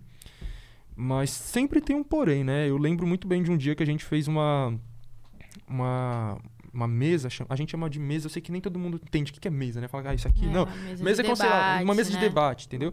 Sobre, eu não lembro, acho que foi no, quando a Marielle foi assassinada, se eu não me engano, que fez uma mesa de debate, isso é parte dos alunos, né? Eu destaco isso porque o pessoal fala, ah lá, tá vendo? Tem doutrinação dos professores. Não, não é nada de professor. Os alunos têm é autonomia para organizar essas coisas, né? Então, a gente organizou uma mesa sobre isso e só colou pessoas pretas. Que água, mano? Que água? Não, tem aqui, ó. Ah, boa. Eu vi que, valeu. Eu vi que, mano, eu olhava assim, na sala tinha uns três, quatro e brancos. E dá a sensação de que você tá falando no mesmo ali, Eu fiquei né? me perguntando por que que eles não colam, sabe? Tipo, eu sei que para muitas pessoas tem aquele bagulho, tipo, ah, não é meu lugar de fala, né? E aí lava as mãos pros problemas. Mas é não, pelo amor de Deus. Você tem que estar tá ali, você tem que estar tá ouvindo, você tem que estar tá debatendo, compartilhando o que você acha também. O Laurentino Gomes, ele fala, né, que o, o, o, racismo, essas pautas, elas têm que ser pauta da branquitude, porque foi, foi inventado pela branquitude. Exato, né? pauta de todo eu, mundo. Eu, eu tenho um debate muito grande com meu pai, tá ligado? Meu pai é negrão.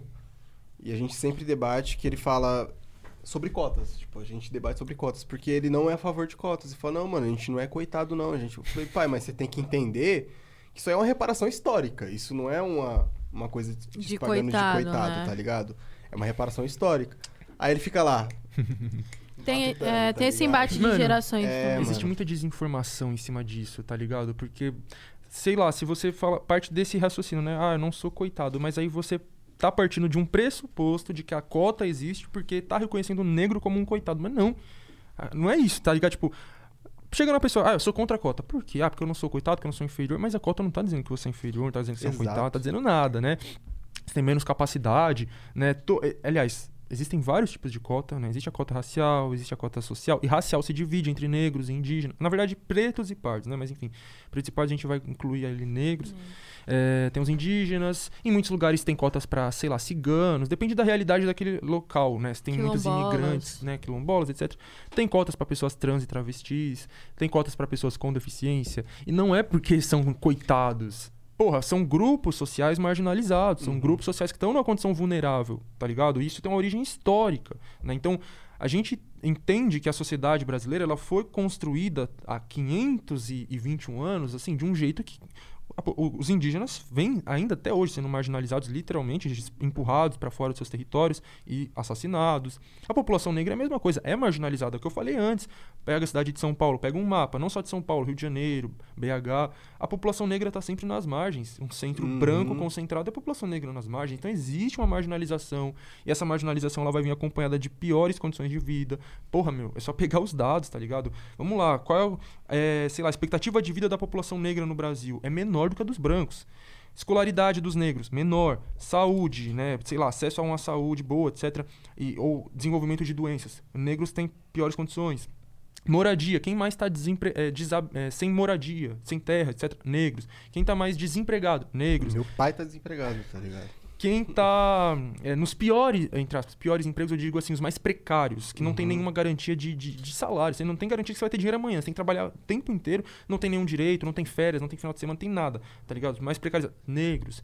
Tudo, tudo, tudo. Aí vai vir um filho da puta falar, ah, é coincidência. Não é coincidência, cara. Como que você fala que isso é coincidência? Não é Entendeu, pai? Entendeu? Pega a visão. Quando eu chegar, nós vai trocar uma ideia. Quando eu chegar, nós trocar uma ideia. Certeza que ele tá vendo isso aí. Então, Mas tem um vídeo de zap muito famoso, assim, na corrida, que tipo. Sim. Tá os brancos, mulheres, pessoas negras, pessoas indígenas.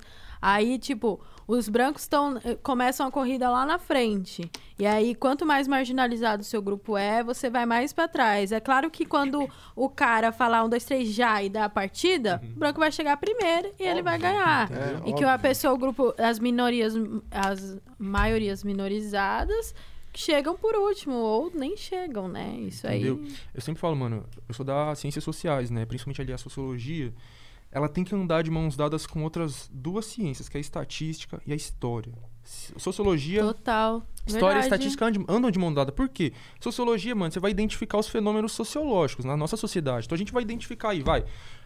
Vamos pegar rap, pegar racionais aí. Capítulo 4, versículo 3, eles abrem passando dados da população negra na Verdade. época. Né? Porcentagem de Sim. negros que já sofreram violência policial, etc. Aí ele fala: 2% dos alunos nas universidades são negros. 2%. Isso Sim. em 97. É 2% numa população de pretos e pardos, né? São Onde é a maioria, tá ligado? quase É. 60, 56% e tal, e 2% tá nas universidades. Então, a gente identificou um fenômeno, né? Tipo, fenômeno no caso, vai, minoria tá dentro da universidade. A gente identificou como? Através de um dado estatístico. A gente fez um levantamento, que eu não vou chutar, ah, eu acho que é isso. Não, não acho. É o que é ali, Eu é vou o fazer uma dado. pesquisa, entendeu? Vou fazer uma pesquisa, um dado, vou analisar ali, bah, parará. E 2% é negros. Aí, beleza, eu identifiquei um fenômeno social com base em dados estatísticos. Eu vou fazer o quê? Eu vou ter que levantar hipóteses para entender esse fenômeno. E aí eu vou me aliar à história. Vamos, vamos identificar o histórico, O contexto. o contexto da população negra nesse país É. e a sua relação com o ensino, tá ligado? Tem um, um- Quem que foi, mano? Eu não me lembro quem que foi. Algum cara, acho que era um rapper, inclusive, que participou de um programa na Globo lá que ele falou, tá ligado? Que a minha mãe ficava muito mais feliz quando eu chegava em casa com dinheiro do que com um boletim com a nota azul. Porque a gente precisa de dinheiro pra sobreviver hoje. O estudo é um investimento que você tá fazendo a longo prazo. Eu comecei a estudar moleque pra hoje eu colher o fruto disso e entrar na USP. Mas e É. aí, pra ter essa visão de futuro? É difícil E- você estar lutando pela sua sobrevivência hoje. E esses dados são super importantes, que nem na, na Brasa Mag, que é uma revista que eu tenho com várias minas pretas, a gente fez dezembro, que era que é o aniversário do Sobrevivendo no Inferno, né? A gente fez dezembro comparando os dados e as- os, os materiais que tinham de Sobrevivendo no Inferno naquele ano com os de hoje. E aí, do capítulo 4, versículo 3, a gente pegou essa fala, aí a gente pesquisou os dados de hoje e narrou e fez esse paralelo na mesma introdução. E aí a gente viu que aumentou a mortalidade do, do- dos Jovens homens negros, negros. jovens negros, e aumentou muito o, a, a, a ingressão, ingresso à universidade. Aí você para pra pensar, tipo, ah, por quê? Por conta das cotas, sabe? Por, por conta de todas as coisas. É muito doido, assim, quando a gente pega essas, esses sons, pega esses estudos da época e tal, pra comparar com o de hoje, porque é super importante, né? Essa parada E o acontecer. chocante é o que você falou, de que um desses dados piorou, né? Que é o Piorou, dado da violência. exatamente. A gente tem muito essa tendência de pensar, ah, é aquele, aquela visão, tipo, do, do positivismo, tá ligado? De que a, a história sempre está avançando. Sempre, sempre a tá gente indo, tá indo. avan- e sempre não tá necessariamente, melhor. a gente tá vendo que a gente tá Exato. A evolução do ser humano, É, né? Evolucionismo. Eu queria ler mais uma pergunta. Você quer ler essa pergunta do superchat? Eu gosto Eu de você quero ler. fazer uma né? pergunta antes, tá ligado? Tá, tá, tá. Pergunta antes e a gente É, continue mandando, família, Inclusive, na- superchat. nessa parada de cotas e tal, tipo, como é que foi na época que você se descobriu mesmo como homem negro, tá ligado? Certo. Só pra concluir a questão das cotas, que eu nem terminei a, a ideia, É, ela que tava pode falando que. é, enfim, a gente enfim, identificou lá um problema social. Mano, eu queria entrar rapidamente num outro assunto que tem. Enquanto Mano, alguém da área ir. das ciências, etc., né? Que sempre gostou muito de ciência, eu fico. Assim, né, quando eu vejo todo esse negacionismo que existe atualmente, esse bagulho de teorias da conspiração, é um negócio que me incomoda, sabe por quê? Porque eu vejo que as pessoas, tipo, elas. Existe uma tendência muito grande das pessoas pegarem fatos isolados, assim, né? E juntar uma coisa na outra e falar, é isso, né? E, e aí, tipo, mano, sei lá, eu, eu tava dando um exemplo aqui de como que funciona um estudo sociológico, estatístico, tá ligado? Você identificou ali um fenômeno, você não vai, tipo, inventar, ah, é isso, já era, eu acho que é isso. ok? Não, você vai levantar uma hipótese, né? E essa hipótese precisa ser comprovada. Eu falo isso porque as pessoas, elas sei lá, mano, elas pegam aí um. um liga um, um pontinho no outro e fala, ah, já era, isso, né? Então.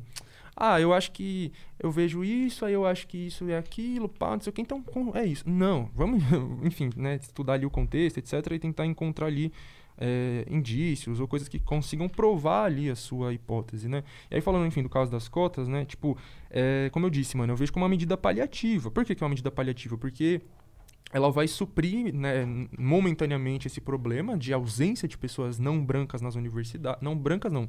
Negras e indígenas, porque existem muitas pessoas asiáticas nas universidades Uhum. também, né? Não na mesma proporção que os brancos, mas em comparação à população brasileira, tem bastante, assim, né? Quando eu entro na USP e tal. É, mas negros e indígenas é muito. E é curioso isso, né? Porque, porra, a população negra é gigante. A população asiática é menor. E são mais asiáticos do que negros nas universidades, né? Não tô falando também que asiático tá na posição de privilégio, pá, não sei o quê. Mas enfim, né?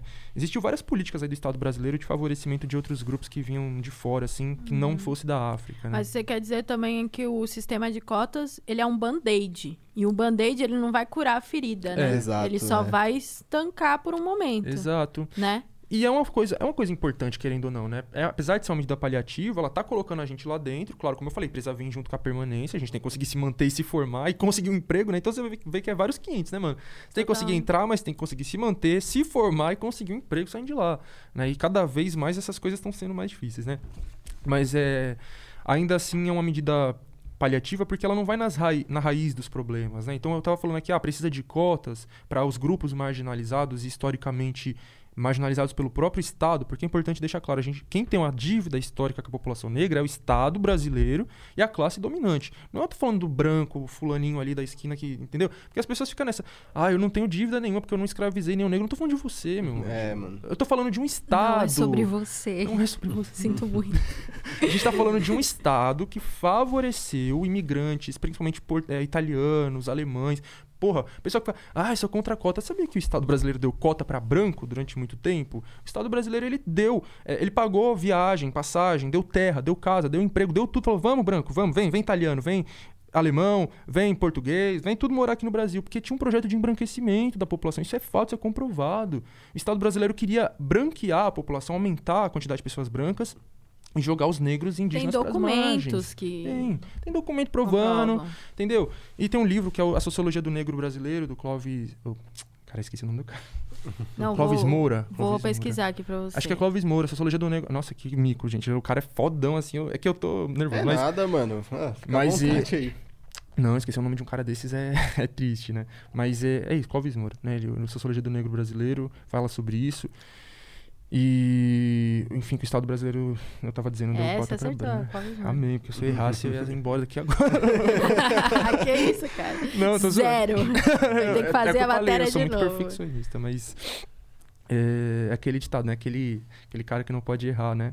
Sempre vão estar de olho lá, né? Nossa, É, você- tem que, é que você tá acostumado a sempre que, tentar ser o dobro, né, mano? É, o tipo, você- triplo, o mano. triplo, melhor. tem que ficar reafirmando. Isso é foda, É né? tipo, da onde a gente vem, os erros eles apontam, tá ligado? Os Exatamente, acertos ninguém é. vê. Eu sinto toda hora, assim, lá nos comentários do meu canal, igual eu tava falando, o pessoal cobrando, ah, é muito house, muito isso aqui.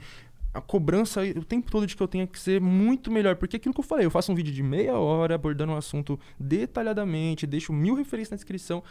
Ah, tá superficial. Aí vem um, um branco de classe média, geralmente faz um vídeo lá de cinco minutos, sem nenhuma referência, tá ótimo, lindíssimo, falou tudo. Mas enfim, né, não era esse o assunto, era. é, o Estado brasileiro né, fez políticas de favorecimento de imigrantes brancos, portugueses, eh, espanhóis, italianos, europeus e, e de marginalização da sua população negra. Né? Então a, a escravidão é abolida e o foda-se é atacado. Se virem, se virem. O Estado brasileiro falou isso, se virem. Né? E, e como eu falei, Estado e classe dominante. Né? Atualmente burguesia, né? descendente em grande parte aí dos senhores de engenho, que foram quem escravizaram essa população. Né? Porque, é, enfim, é, é um erro separar isso. Estado de, de, de burguesia, de elite, eles estão ali lado a lado, como eu falei. Né? Eles que estão mandando nos- na grande parte dos políticos. Sim, total. E. Enfim, mas indo na sua pergunta, né? Do. Ui! Do como que eu me entendi como negro e Uhum. tal. Foi um processo complexo que durou. Mano, durou três anos. Do primeiro momento em que eu. Em que alguém. É que, tipo. Em que eu me lembro de alguém ter falado pra mim, né? Você é negro. Eu tinha 16 anos.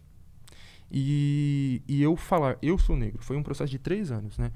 Eu já tinha passado por várias coisas assim que, tipo, a gente não vê como, como racismo, é naturalizado, entendeu? Porque a gente acha que, que tem uma visão distorcida da nossa sociedade do que é racismo, né? Sei lá, racismo é só você xingar alguém de, de alguma coisa pela cor da pele da pessoa, né? Macar, não sei o quê. Eu não gosto de ficar falando essas palavras zoadas, mas Uhum. xingar a pessoa disso, xingar a pessoa de, ah, seu, não sei o quê, pá. Não é só isso, entendeu? O racismo, primeiro que ele não vem só da cor da pele, ele não vem só dos xingamentos, né? O racismo ele é toda uma estrutura de poder e de organização social, onde o negro, como eu falei, o negro, o indígena e também o asiático, em grande medida, é marginalizado, é inferiorizado, vai ocupar posições desvantajosas na sociedade. Ah, mas existe branco pobre, existe branco pobre, né? Mas grande parte dos brancos pobres são mestiços, né? Porque, como eu falei, existiu essa política de embranquecimento, incentivando a miscigenação entre a população trabalhadora, mas a, a elite não se miscigenou, ela manteve, ela se manteve branca e aquela aquele caso curioso lá do entregador, né, que foi lá entregar o, o negócio pro cara lá não sei aonde. O cara boyzão branco, parecia um fantasma, falou: "Ah, você tem inveja da minha cor, não Eu sei o quê". dessa fita, mano. E aí o cara, tipo, eles consideravam branco, e muita gente falou, mas esse cara é branco, mas o cara ele não era igual a ele, você não é igual a mim, porque você é mestiço, entendeu? Eu sou branco de verdade. Enfim. É, E como eu tenho a pele clara, assim, tá ligado? Eu... Existe essa tendência ao embranquecimento na nossa sociedade, ou seja, a tendência a sempre ver as pessoas como, assim... é, a tendência é, é se é procurar seus traços brancos, não seus traços negros, entendeu? Por exemplo, vai, numa sociedade como os Estados Unidos, onde a população negra é uma minoria, é, quando acontece a miscigenação, os traços negros eles ficam mais evidentes, né? Que você tem uma massa de pessoas brancas ali, né? E uma pessoa que é mais ou menos com os traços não tão brancos assim, fica mais perceptível, né? Aqui já é o contrário, a maioria da população é negra. E, e aí vai acontecer o bagulho inverso, né? Então você vai procurar os traços mais finos. Então, olha, ele nasceu com. Ela nasceu com o cabelo mais liso, ele nasceu com o nariz mais fino, ela nasceu com a pele um pouco mais clara. E aí vai classificar automaticamente a pessoa como branca, né? Uhum. Então, eu cresci achando que eu era branco, né? Mano, eu, tipo, até hoje eu tenho essa parada, tipo, que eu fico na dúvida, tá ligado? Uhum. Porque nego me chama de branco, só que vem, mano, e fala, porra, mano, você é negro, caralho. Uhum. Então, tipo, eu ainda fico nessa, É tá muito ligado? complexo, mano. É, o Brasil, ele não, não tem consciência racial, né? É. O que que aconteceria brisando assim, né? Ah, bom, mas eu queria que você eh, respondesse primeiro como é que você se descobriu. Certo. Então, é, então aconteceu isso, tá ligado? De que tipo eu cresci achando que eu era branco assim na minha cabeça, tá ligado? E mesmo passando por experiências assim que pessoas brancas não passam, tá ligado? Porque pessoa branca ela não por exemplo, vai, eu era eu, eu já- eu era chamado às vezes assim de branco encardido, branco sujo. Cor de papelão. Também. Muito chamado de cor de papelão. Entendeu, mano? É, aqueles bagulho de nariz de batata, Uhum. cabelo duro, cabelo. Bombril. Cabelo de negro. Eu já fui chamado de negro de cabelo. Oh, branco de cabelo Cabelo de de negro. Cabelo de negro. branco de verdade. cabelo duro. E, mano, são coisas que pessoas que são realmente brancas, elas não passam. Então, se você. Por quê? Porque o branco, apesar dele também ser uma raça, ele não é racializado. O branco não é criado pra se ver como branco. Ele é o padrão de ser humano universal. O que foge disso é, é outra coisa. Entendeu? Aí são as minorias, são as pautas identitárias. O branco não, ele é o puro ali, não sei o quê. Não, o branco ele também é, um- é uma raça, mas É ele não é uma racializado. Sim. Então, se você está sendo racializado, existe Tem uma chance de coisa aí. você Alguma não ser tá aí, branco. tá ligado? Entendeu?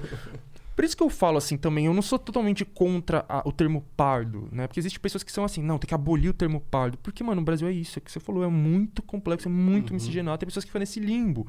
Porque tem pessoas que elas são racializadas, elas vai ficar ouvindo que tem cabelo duro, que tem o nariz de batata, que tem a cor de não sei o quê. Só que ela vai falar, mas eu não sou negro, mas eu também não sou branco, vai ficar nesse limbo. O meu pai Nesse tem essa. Ele termo, tem essa. né? Pra ele não existe pardo, tá ligado? Entendeu? Mano, meu pai é muito a mais, tá ligado? Leva ele pra cá. Traz ele aqui pra gente Traz trocar ele ideia. Vou aqui. trazer, parça. Ele fala, mano, eu lembro de quando eu era mais molecão, o meu tio tava me zoando. Aí eu, eu falei, mano, mas eu sou branco. Ele falou, branco caralho, parça. Eu falei, ah, tá pardo no meu bagulho. Ele, pardo também não é não. Não existe pardo não. Ou você é branco ou você é negro. Não tem isso aí, não. É, Então é muito complexo isso, né? Porque é, é o que eu falei, mano. Existiu e ainda tá em curso essa política de Sim. embranquecimento e tudo mais, né? Eu enxergo, que igual você falou, tipo, negro é um grupo que inclui pardos e pretos. E aí, se você quiser se sentir mais à vontade de se, de se autonominar pardo, mas você faz parte do grupo de negros. Não né? que todo pardo seja negro também, porque também existem os indígenas, né? Pessoas que são mestiças, é, É, um branco de um indígena Ah, e nasceu é, pardo. Brasil. E aí, principalmente lá pela Mas região foi, do norte. foi isso, né? Você a- começou a perceber que você era Então. racializado e aí. Na verdade, eu não percebia. essa- Tipo, o pessoal falava isso pra mim, É. essas coisas, eu ficava só, ah, vai se fuder. Mas eu não, nunca entendia que era, um, era racismo, entendeu? E. Que é isso, a gente cresceu achando que racismo é você xingar a pessoa de, dessas palavras Sim, aí sim. zoadas, papo. Negro é só quem tem a pele escura. Isso na época que você era gótico Tam- ou Também. depois? Nessa época, inclusive, eu você alisava o cabelo. começou a, a- a perceber, na real, né? Que você. Eu alisava. Isso foi um grande fator, meu, a questão do cabelo, né? E pra muitas pessoas eu acho que ela é. Eu comecei a deixar o cabelo crescer nessa época aí, né? Que eu entrei na adolescência, a famosa época da revolta. E aí você quer ser diferentão, pai. Eu comecei a deixar meu cabelo crescer, porque. Enfim, inclusive é, é muito curioso isso, né? Porque eu via referências de pessoas que eram roqueiras, que eram góticas, que eram É, eu emos. também já fui emo, eu gostava de restart. Pra mim era ruim porque eu não conseguia fazer a Entendeu? franja. E aí você vê essas Era referências amador. e você quer ser parecido com eles. Aí eu vi essas referências, eram o quê? Umas pessoas com a pele pálida, fantasmagórica. E aí eu falava, putz, não. Pessoal transparente, que você vê as veias, tá e eu queria ser assim, sabia? Que a pessoa que parece- um cadáver. É, mano. Ó, com todo respeito aí aqui. né? Falar que eu sou brancofóbico.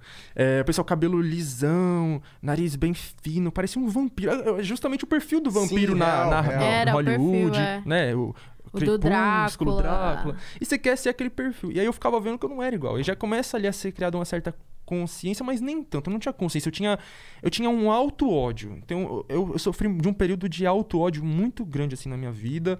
Alto ódio em relação a mim, mas a minha família também, né?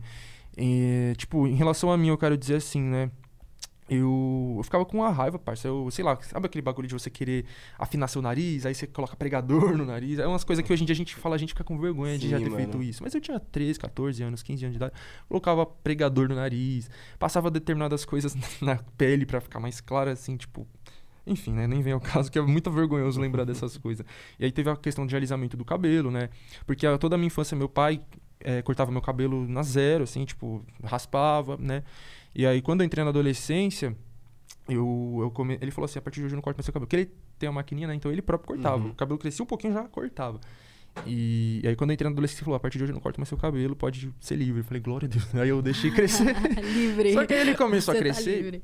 Foi a primeira vez na minha vida que eu deixei meu cabelo crescer. E ele começou a crescer cacheado. Eu falei, putz, e eu não gostava. Naquela época não, não era, ainda não era moda ter cabelo cacheado nem nada. Era uma, foi uma época pesada que a gente pegou, né? Uhum. De, de muito ódio, assim, de chorar, de não sair de casa porque o seu cabelo tava, zo- entre aspas, zoado. Já tinha, é, já tinha dificuldade de arrumar, né? de, É, tipo, não ai, tinha creme. Mano, eu sempre raspei. Entendi. sempre É, raspei né? pra, pra Nossa, evitar eu tudo, tá ligado? aí. Então, aí isso é louco. Aí. Aí eu. Nossa, eu fiz cada coisa que só de lembrar nem. Tipo, eu lambia de creme meu cabelo. Pá, passava aquele creme assim, pá, e aí você saía para o cabelo lambido. O pessoal falava que a vaca lambeu. É, a vaca lambeu. É, tem, tem galera que, que sai com creme pingando. Pinga- era eu, é, é, você. Colei. Eu aí. Ai, caralho. Não, parça, então. E, nossa, eu lembrei de uma história agora que é muito nada a ver. Pode contar, mano. Meu, meu pai, ele, ele não sei não, meu pai é cheio das, das dos ingredientes, não sei se ele tá assistindo, espero que não, né? Dos ingredientes, assim, de inventar, "Ah, se você fizer isso vai, não sei o quê. Aí ele inventou numa época que alho fazia o cabelo crescer. Meu pai não foi espremer o alho e colocar dentro do creme? Ai, meu Deus, imagina o. E eu Cheiro, passava. véi. eu queria que meu cabelo crescesse. Eu passava, lambia o cabelo de creme com cheiro de alho e ia pra escola com aquele cheiro de alho, né? Nossa, Nossa. Eu lembro que na escola, eu toda final de aula eu ia no banheiro pra umedecer meu cabelo, pra ficar mais baixinho assim. Eu sempre fazia isso também. É, eu, Mas, eu vivia é- passando água. tá, né? É no- muito doido, porque quando você se descobre. É, é tipo um sentimento de liberdade Sim. mesmo, né? De pertencimento, de liberdade, de tipo falar, mano, agora eu gosto disso. É. Você vê a sua imagem como ela é, né? E aí você consegue, tipo, Mano, eu lembro que eu, desbaratinar eu alisei meu cabelo pra fazer o quadradeira. Não, e aí en- entra nessa fase do alisamento. Comecei a alisar também, chegou um momento que eu comecei a alisar. E, enfim, fiquei alisando ali. Silo Online cantava. Acho que uns dois anos, né? Dos 14 Aos 15, 16. aos 16. É, e nesse período foi quando eu comecei a ter contato com páginas, né? Páginas de esquerda no Facebook, né? Principalmente. Principalmente não, só no Facebook, eu só usava o Facebook naquela época, né? Sim. 2014 pra- e tal. Era o auge. Só. Enfim, comecei a, a frequentar essas páginas de esquerda, mas páginas de, de negritude e tal. O pessoal postava muita foto lá de cabelão cacheado. Pá. Começou ali naquele período a, a ter essa valorização, né? E eu observava, e até então eu achava horrível, assim. eu- em mim, principalmente, eu falava, mano, isso é muito feio, cabelo duro, cabelo bombril, né? Que a gente falava essas Sim. coisas, né? Mano, é uma, é uma parada que a gente era muito errado, falar que era cabelo ruim. é, e pior, pior que hoje em dia ainda tem gente que fala É, isso. mano, Tem, isso é foda, Falam mano. pra mim, às vezes, né, que eu tenho cabelo ruim, mas enfim. É, aí eu. Branco de cabelo ruim, Uhum. enfim. Aí eu. é, eu comecei a ver, e, e quanto mais eu via essas fotos, ia mudando a minha, meu, meu, meu psicológico, tá ligado? Porque é isso, a gente é exposto só ao cabelo liso e com aquele padrão de isso é bonito e ponto final. Mas a partir do momento que você começa a ver outras possibilidades, ver que aquilo ali também pode ser considerado bonito, foi mudando minha mentalidade. Falando, cara, realmente, mano, é muito bonito. Mas nos outros. em mim não. Não.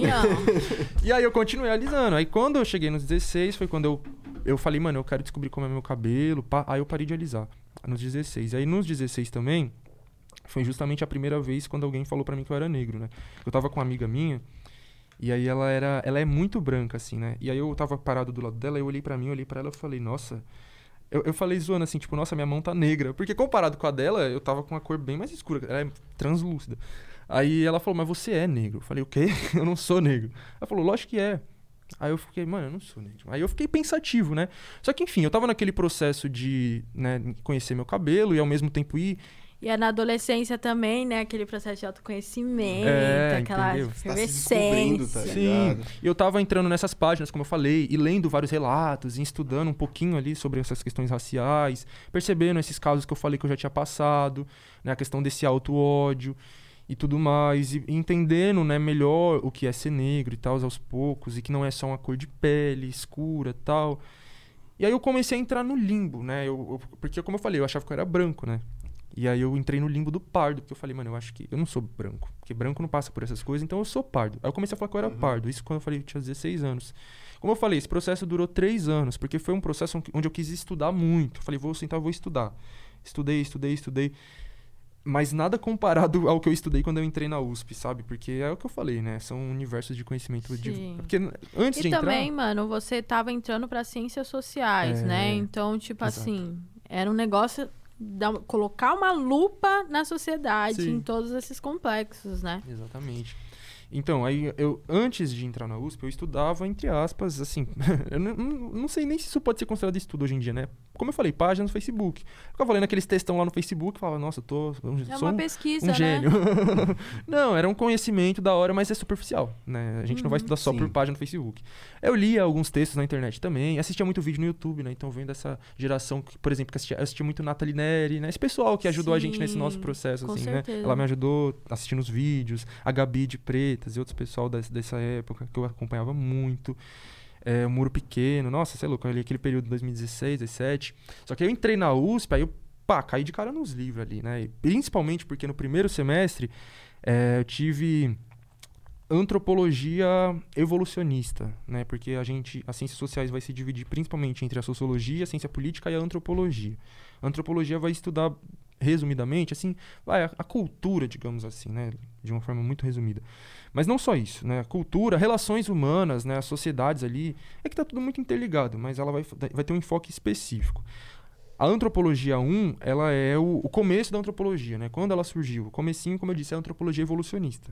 A antropologia surgiu no século XIX, criada por europeus, brancos, no contexto ali do neocolonialismo, né, o, colo- o período de, de colonização da África, naquele bagulho da, da, da partilha da África, que teve aquela separação toda artificial, que se você vê o mapa dos países africanos é linhas retas, que foi uma divisão artificial feita pelos europeus, eles sentaram aqui na mesa, ó, essa região é minha, né, Inglaterra, essa região aqui, ó, é sua, Portugal. Essa região Alemanha é sua. Foi uma divisão assim artificial e aí pronto, chegou lá e dominou os povos, já era.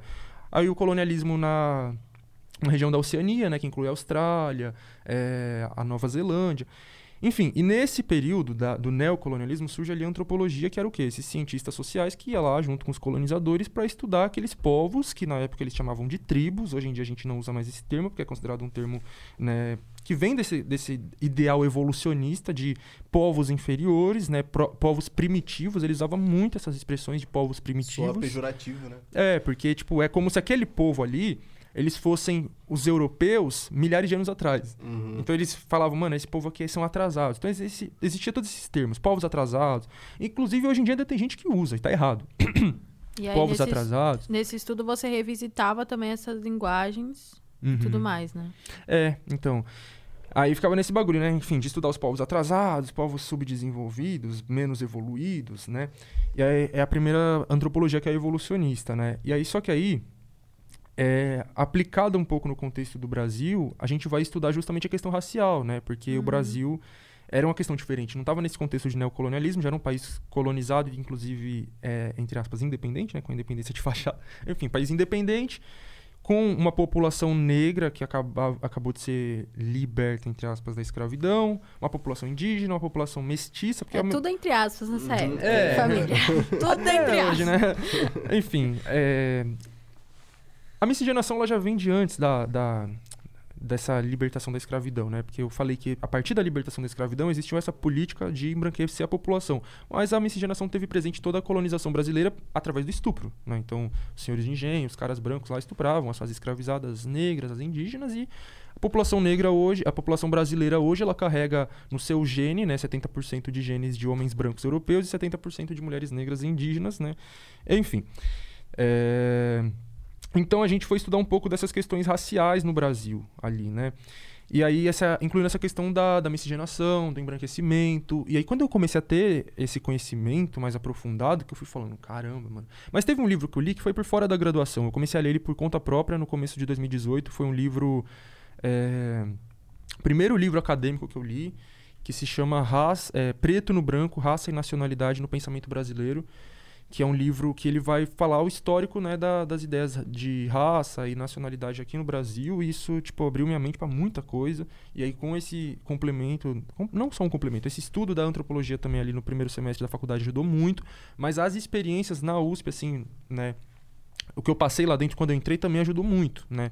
Porque é o que eu falei, eu fui para um mundo diferente, né? Eu tô saindo de uma região onde a grande maioria do pessoal é negro, né? A grande maioria é mais escuro do que eu. E, enfim, e tô indo para um ambiente onde a grande maioria é branco, a grande maioria é mais claro do que eu. Né? Então, é bizarro eu que já tenho a pele clara chegar num ambiente onde a maioria tem a pele muito mais clara. A pele muito mais clara, nariz fino, lábio, não tem lábio, cabelo liso, Boquinha de sacola. Sérgio Moro.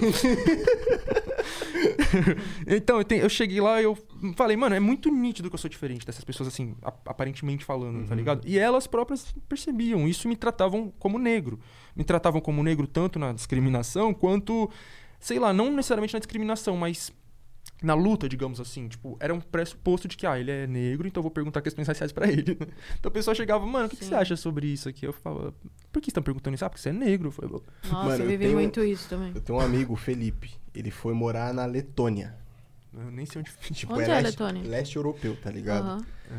Quando ele chegou lá, ele é negro. Não, ele é negrão mesmo, tá ligado? Ele foi lá pra jogar bola e tal. Ele foi jogar num time lá da segunda divisão da Letônia. E ele falou que não existia negro no país, tá ligado? Ele falou que era, Nossa, era é bizarro a ponto dele tá andando na rua e a pessoa querer encostar nele. tirar uma foto. Querer tocar nele, tá Nossa, ligado? que tipo, loucura, querer velho. tocar na mão dele porque ele era negro, tirar foto com ele. Ele, mano, papo reto. Ele virou uma celebridade lá porque ele é negro. As ideias. Ele fez filme, mano. Não, é tipo. Ele fez Sério? filme, ele É fez tipo filme. os gringos que vêm pra cá, os holandês, esses pessoal branco, albino. Não albino, mas enfim, brancão. Não, mas enfim, né? Aí eu cheguei lá e é isso, tá ligado? O pessoal vinha perguntar a opinião. Ah, o que, que você acha sobre isso aqui? Eu falei, meu, eu não sei. Ou validar, né? Tipo, você acha que eu Exatamente. É, entendeu? Ah, você acha que eu posso usar trans? É, nossa. Sei lá, porra.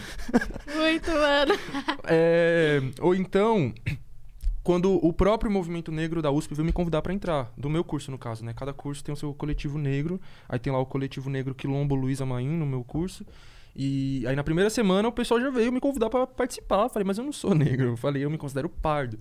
Ela falou, não, mas não tem problema, pode entrar mesmo assim. Eu falei, eu não acho justo, eu não sou negro. Eu falei, ah, tá bom então. né? eu achei que o pessoal ia discutir comigo, pode ser que eu não, tá bom. Aí você ficou triste. Poxa. Realmente. Aí eu fiquei estudando, estudando, estudando, estudando. Aí no meio do ano eu voltei lá e falei, então, gente, eu, eu mudei de ideia. Eu, eu quero Será entrar. que eu só aceito? Posso entrar? Eu posso? Mas sabe o que, aconte o que aconteceu? Que além do estudo, não só o estudo, mas a, a- como eu falei, a vivência, porque você vai sofrendo racismo, você vai se sentindo marginalizado, você vai se sentindo inferiorizado. E você vai vendo as pessoas negras ao seu redor, das mais variadas tonalidades de pele, da mais clara, da mais escura, passando pelas mesmas coisas. Claro, em intensidades diferentes, de jeito diferente, Sim. mas passando pela mesma coisa. E você fala, mano, eu- eles estão passando pela- pela mesma coisa que eu, então a gente tem que se juntar, parça. É a mesma coisa que eu falo É. pra sociedade. Isso que eu até ia falar, mano, se o Brasil tivesse consciência racial. Porra! Pô, aí, Nossa, aí entendeu? o negócio ia ser tudo. É por isso que esse debate isso é aí, delícia. esse debate aí, né, eu, eu digo assim, da- das pessoal que é negro ou de pele mais escura, fica falando, ah, você não é negro. Você sofre menos racismo que eu. Mano, Você é, só pode dividir no É, foi uma atrás. coisa que, tipo, uma vez eu comentei no Twitter. Meu Deus, o Black Twitter deve estar. É, uma coisa eu comentei Desculpa, no gente, Twitter e. Brinks. E, tipo, vieram falar que eu não tinha voz nisso porque eu era light skin, tá ligado? Aí já começa que vem com esses termos em inglês, eu falo, vai tomar no seu cu. Fala pele clara. fudido. Ah, eu- mano, eu detesto que fica metendo esses termos em inglês. Sabe? Não, toma no cu. Ou eu queria ler o superchat. Pode ler, pode ler, pode ler, pode ler. Mas você queria concluir? Eu nem lembro o que eu tava falando. Não, suave. Não Ah, só rapidão, rapidão. Ah, fala, fala, É, fala, fala. Ah, não, acho que eu tava no final da frase, né? Quando eu vi que o pessoal tava passando pelas mesmas coisas, eu falei, mano, a gente tem que se juntar, a gente tá Aí, passando pelo mesmo bagulho, nessa. a gente tem que se fortalecer esse movimento negro que existe aqui, que ainda tá pequeno, vai se fortalecendo, vou entrar, pá, não sei o quê. E já era, é isso. Boa. É, eu, eu me. Eu também, fui meio assim. Ó, um salve pro Samuel Brito, mandou 20 conto aqui e falou: Salve, fã de vocês. Eu estudei no Mackenzie por ProUni, é foda saber que somos a minoria na quebrada.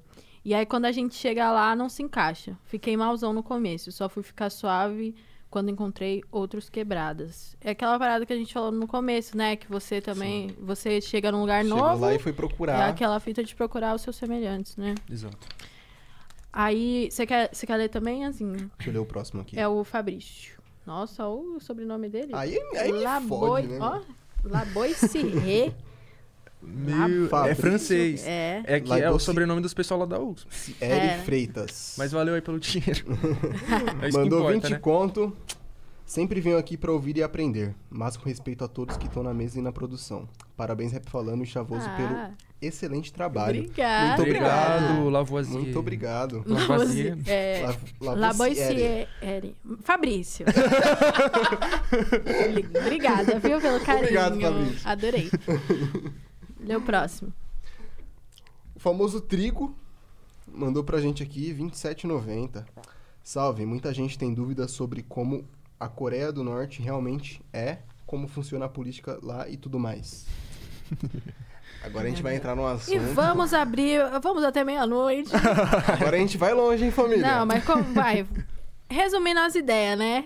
Como que é? um salve pro então? Dom L, que tava no chat Dom aí, ó. É, salve. Zica. Quem? O Funkeiro Scoot também tá. Tava, tô aí vendo. sim, A salve. Andresa Delgado, Nossa, meu pai, minha mãe zica. e a minha irmã também. Coreia do Norte, como funciona a política lá e tudo mais. Como realmente é. Parça, é um assunto muito complexo. É muito delicado. Tão complexo num nível que nem eu sei, assim, num nível de, de propriedade, falar assim, mano, é isso e já era.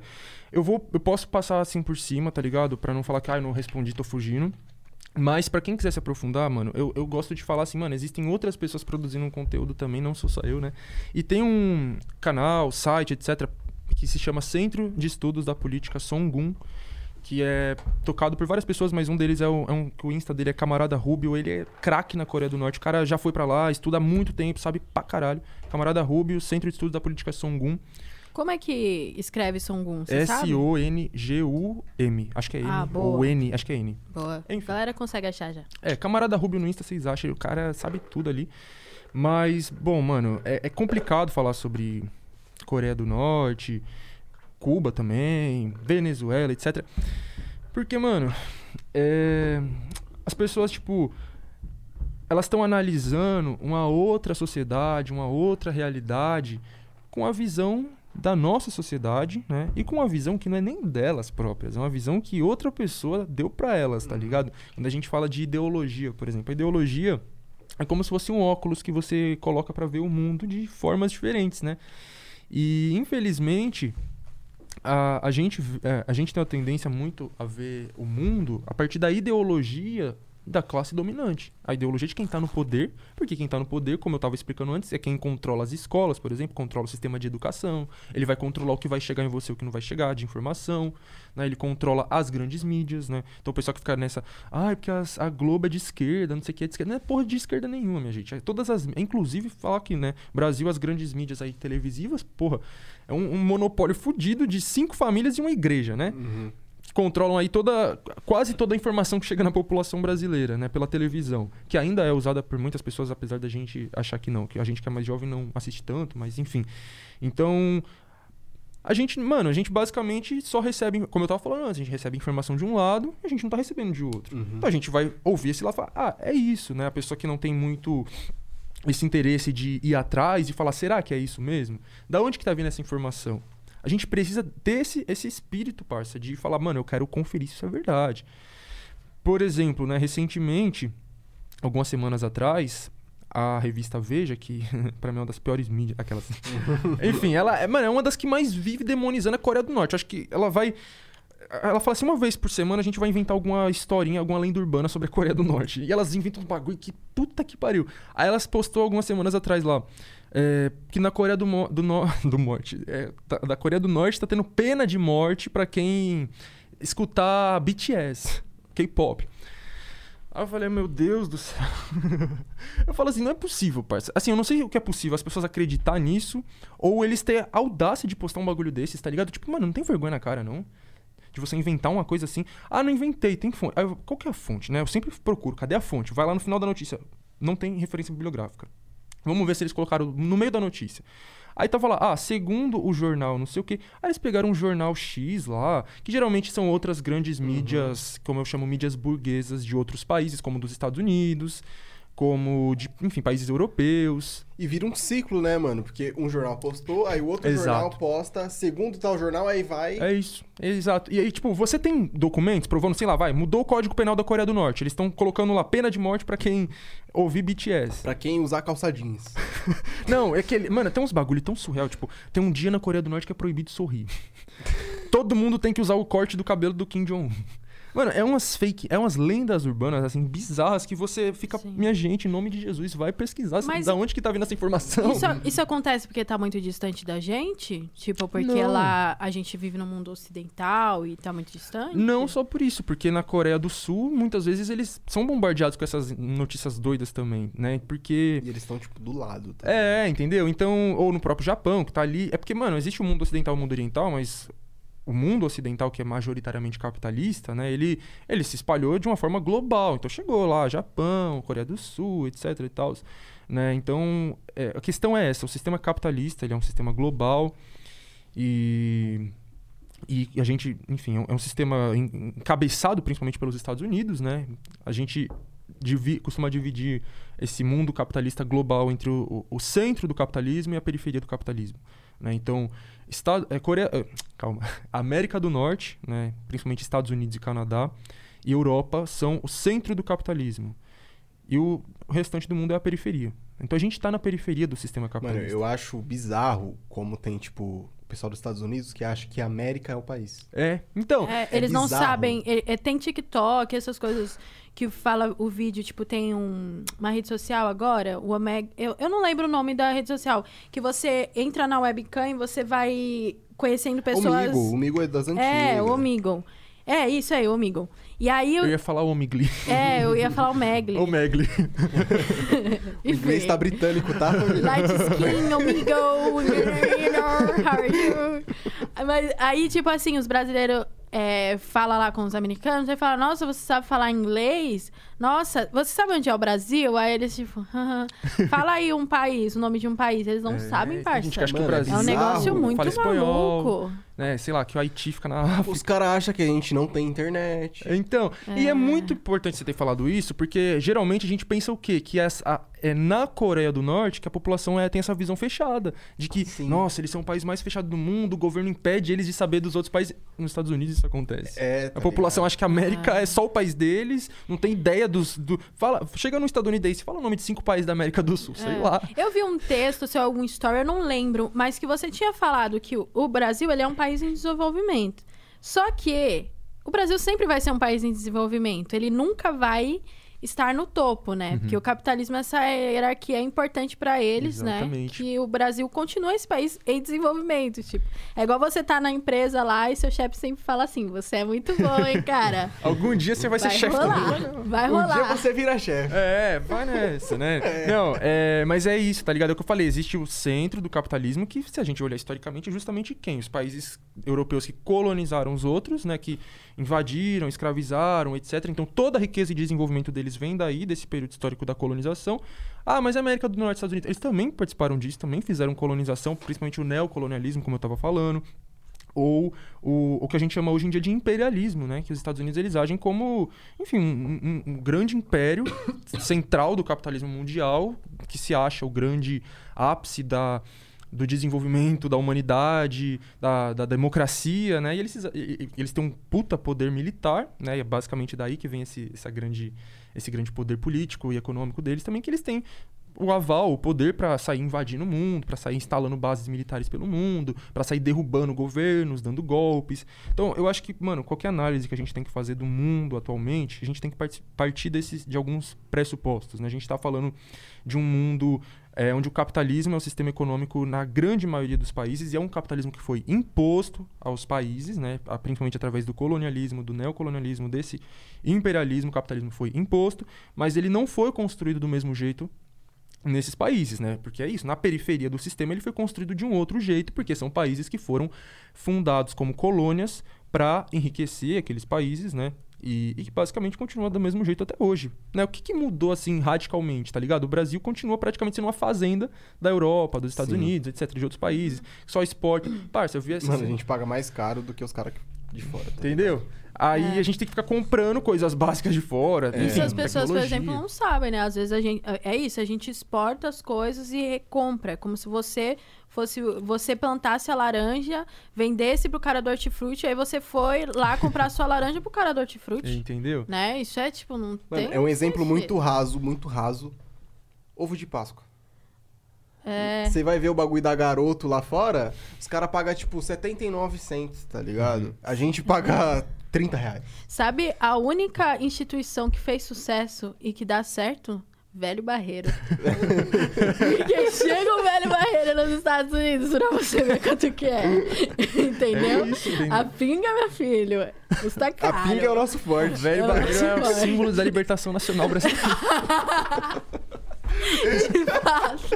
É isso, entendeu? Mano, é o melhor símbolo que a gente pode ter. O símbolo do Brasil. Mas então, parça, é, então a gente tem que analisar isso, entendeu? A gente tá falando. A gente tem que analisar a história. Por isso que eu falei, parça, a sociologia então, ela anda de lá, de mão dada com a história. Vamos olhar pra história. Como que esse país ficou rico, caralho? Não foi do nada.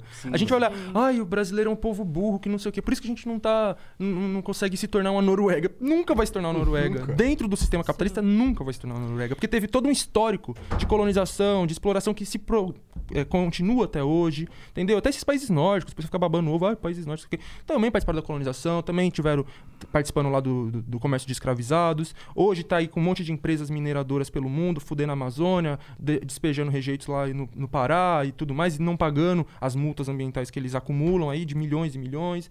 Enfim, então, mano, tem isso. Por trás de toda a riqueza no sistema capitalista, tem um- uma grande exploração por trás.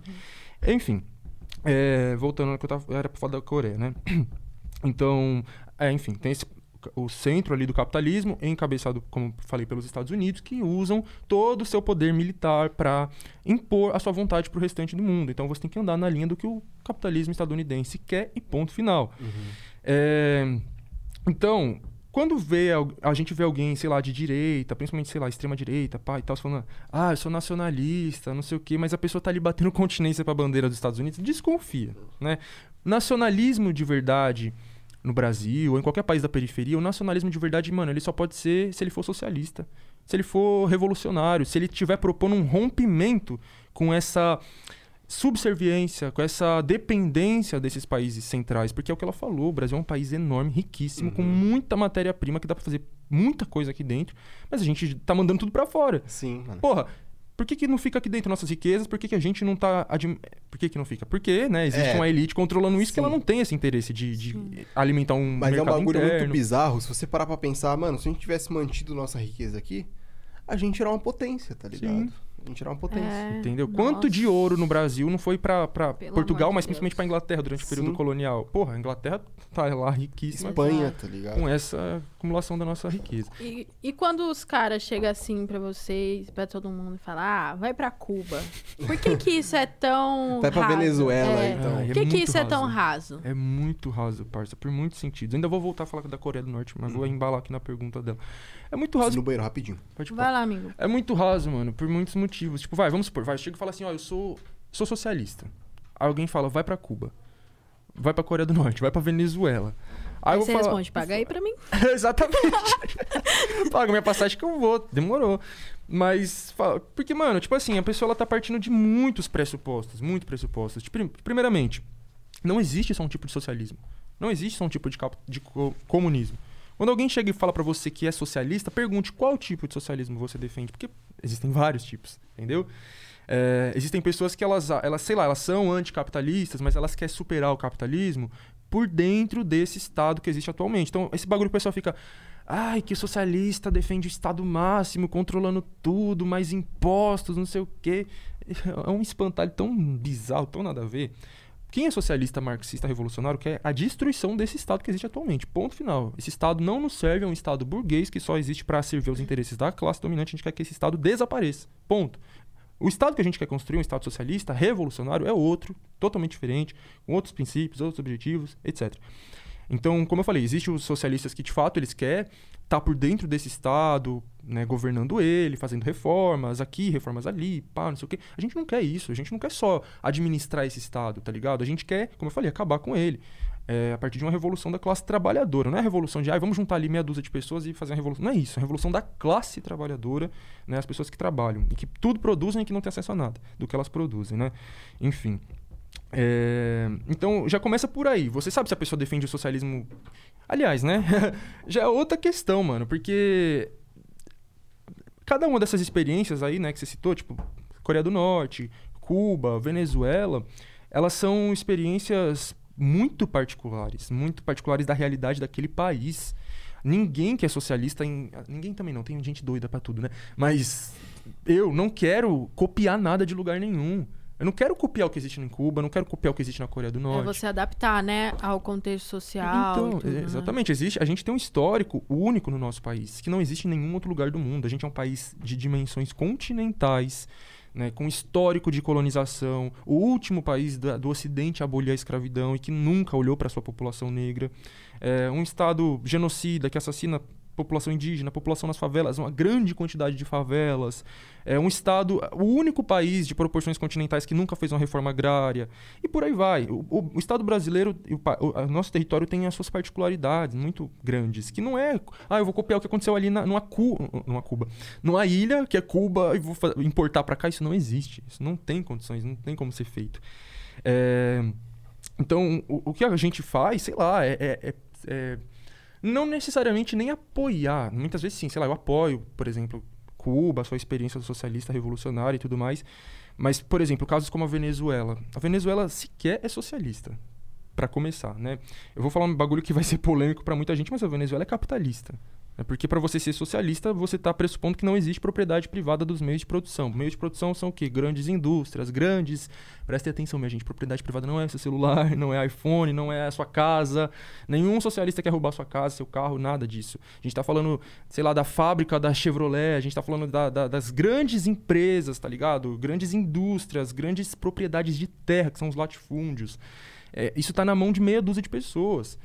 E na Venezuela é igual. Ponto. Na Venezuela, a burguesia controla os meios de produção. O Estado, beleza, o Estado é governado ali por um partido socialista, mas é o que eu falei antes, né? O nome do partido não significa nada, né? Uhum. Que no Brasil tem um monte de partido socialista, Social partido liberal. comunista, que para mim não tem absolutamente nada, né? De, de partido socialista, alguns que tem aí. Partido Social Liberal também, partido que elegeu o Bolsonaro, o PSL, Partido Social Liberal não é social liberal, é um partido liberal, ultraliberal, partido, de certa forma, até fascista, hein? neofascista, enfim, proto-fascista. É, enfim, os nomes de partidos no Brasil não, não significam muita coisa, não. É assim, e não só no Brasil, em outros lugares também. Né? Então, partido que, que tá lá no, no poder na Venezuela se chama Partido Socialista, etc.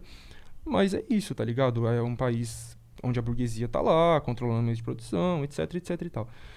Mas ainda assim, mano, eu tô falando muito por cima, porque tem todo um histórico, pá, teve a experiência que veio antes do Maduro, que foi o do Chá, Hugo Chaves, aí já tem o Maduro que vem pegar um contexto de crise, né, onde o petróleo fica com preço muito mais alto, sendo que o petróleo é o único... Falou do Edu Chaves, Edu Chaves é meu parceiro.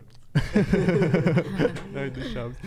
O... Não, eu tenho até uma brincadeira que eu faço às vezes com o pessoal que fala pergunta o que é chavoso, eu falo chavoso é quem segue o, é o Hugo Chaves. Enfim, Mano, mas é uma parada, tipo, tocando em posição política e tal. Tipo, a nossa geração tem umas ideias muito anarquistas, tá ligado? Tipo, hum. em muita, muito entre aspas. Foi no banheiro rapidinho. Mas o que, que você acha dessa galera que, que foi crescendo, tipo, ultimamente? Foi crescendo ultimamente sobre o ANCAP, tá ligado? É bizarrice. eu queria saber a sua opinião sobre isso, mano. Só por Deus. Posso só terminar outra questão primeiro? Lógico, mano. Fica Beleza. à vontade aí, no seu tempo. Certo. É, enfim, eu tava falando da questão da Venezuela, pá. Então, assim, o que, em relação à Venezuela, vai, ah, Thiago admira o governo da Venezuela e quer copiar aqui no Brasil. Não, meu Deus. Eu, eu simplesmente acredito que a Venezuela tem os seus problemas e quem tem que resolver os problemas da Venezuela é a população venezuelana, ponto final. Não é o governo dos Estados Unidos, porque é isso que eles querem, e é isso que a direita, de modo geral, quer. É que exista uma intervenção de fora no, na Venezuela para dar um golpe, tirar o Maduro do poder, etc. Né? O Juan Guaidó, que é um fantoche dos Estados Unidos, pá, não sei o quê. Ou que o Brasil começa a guerra com a Venezuela. Então, eu não acredito em nada disso. Que é justamente o que eu falei antes da questão do imperialismo, que é esses Estados Unidos, principalmente, porque tudo que eu vou falar aqui para vocês de Cuba, Coreia do Norte, até mesmo a China, etc, e tal, Vietnã, tem mão dos Estados Unidos no meio fudendo tudo. Sempre vai ter mão dos Estados Unidos ali fudendo. Brasil também, o golpe militar de 64 no Brasil foi patrocinado pelos Estados Unidos e por aí vai. É, porque é isso, eles vão dar golpes, eles vão fazer de tudo para manter a ordem capitalista, para impedir a libertação desses países dependentes da periferia. Porque é o que eu falei, mano, se você fala que você, ah, eu sou nacionalista, patriota, pá, você precisa defender uma revolução que vai emancipar o seu país e libertar ele dessas amarras desse principalmente dos Estados Unidos, mas enfim, da, da Europa, do centro do capitalismo de um modo geral. Então é isso, a Venezuela ela, ela passou por esse processo revolucionário de alguma forma, né? enfim, é, para se libertar dessas amarras dos Estados Unidos e que tem interesse ali, principalmente pela questão do petróleo, né? que é o principal a principal fonte da economia venezuelana é o petróleo, que é, se eu não me engano, a maior fonte de petróleo do mundo, está na Venezuela, enfim, né? Ou então a Bolívia, nem é socialista, mas estava no governo lá do Evo Morales, e a Bolívia, ela tem uma grande fonte de lítio. E o Elon Musk, né, o dono lá da Tesla, que o pessoal admira, ah, é bilionário, pá, não sei o quê, ele apoiou que os Estados Unidos desse um golpe militar na, na, na Bolívia, e o golpe militar foi dado em 2019, tirou Evo Morales do poder, falando que ah, teve fraude na eleição, porque ele ganhou mais uma vez. Porra, a Angela Merkel é chanceler da Alemanha há o quê? 18 anos, se eu não me engano. E ninguém questiona que é uma ditadura, né? Que é na Alemanha, então tá tudo bem. O cara lá do, do de Israel, o ex-primeiro-ministro que saiu recentemente, o Benjamin Netanyahu, sei lá falando desse cara. Porra, foi primeiro-ministro por 12 anos, tá tudo bem, né? Agora, se for na América Latina, é golpe, é fraude na eleição, a gente tem que uhum. derrubar esse governo. E é isso que os Estados Unidos vem fazendo há muito tempo. Enfim, então a questão, mano, é ter solidariedade é, com é, as populações, os povos, os países que conseguiram se libertar dessa amarra fodida aqui, que aprisiona eles e que aprisiona nós. O nosso subdesenvolvimento é uma prisão imposta por esses países dominantes. É... E, enfim, e não apoiar essas intervenções que que não tem nada de ah, levar a democracia, não sei o que, é, é justamente impedir que esses países se emancipem e volte para ficar aqui embaixo da asa dos Estados Unidos, principalmente.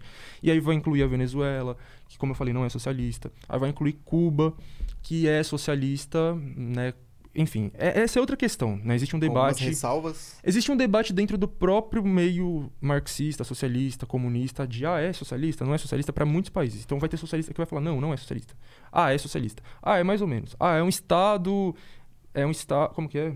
Enfim, é um ah, sei lá. É um capitalismo de Estado, é um socialismo de mercado. Então tem várias definições uhum. que o pessoal não tem consenso se a Cuba, China, Vietnã, Coreia do Norte são socialistas ou não. Enfim, quando a Revolução Cubana acontece, nem era inicialmente uma revolução socialista. Né? Com o tempo, é, Fidel Castro, Che Guevara e tal, eles vão se apropriando ali dos ideais socialistas e de fato se torna uma experiência socialista. Mas a princípio nem era, entendeu? E, e a Coreia do Norte, ela tem uma, um, um, socialismo muito específico deles, que é chamado é, socialismo juste, que é um bagulho específico deles, tá ligado? É outra coisa, entendeu?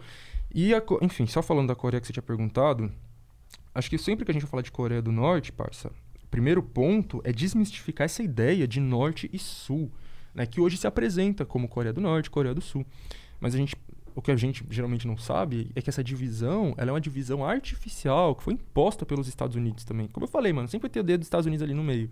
É uma, não vou falar que foi imposta apenas pelos Estados Unidos, mas tem dedo deles ali no meio, um dedo muito grande, né? Então, para entender, enfim, mano, a história da Coreia do Norte é muito longa.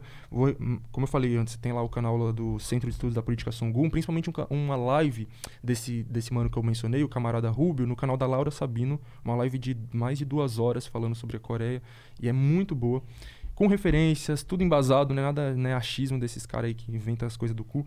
Mas basicamente, mano, a Coreia historicamente, foi uma coisa só. Coreia, né? O povo coreano. Não é à toa que hoje em dia eles ainda falam mais ou menos praticamente a mesma língua, né? Apesar dessa divisão artificial que foi criada ali durante a Guerra Fria. Então eles têm uma história milenar, de, inclusive uma história milenar de um povo muito oprimido pelos países maiores ao redor, muito explorado, pá. E do século começo do século XX, pá, vem o, uma dominação japonesa, né? Então o Japão domina ali é, o povo coreano e vai passar por um processo fodido ali, mano. Inclusive de fascismo, inclusive, né? Quando rola o fascismo lá que eu tava me explicando, Itália, Alemanha, tem no, no Japão também, o povo coreano sendo colonizado por eles, era uma colônia do Japão, etc.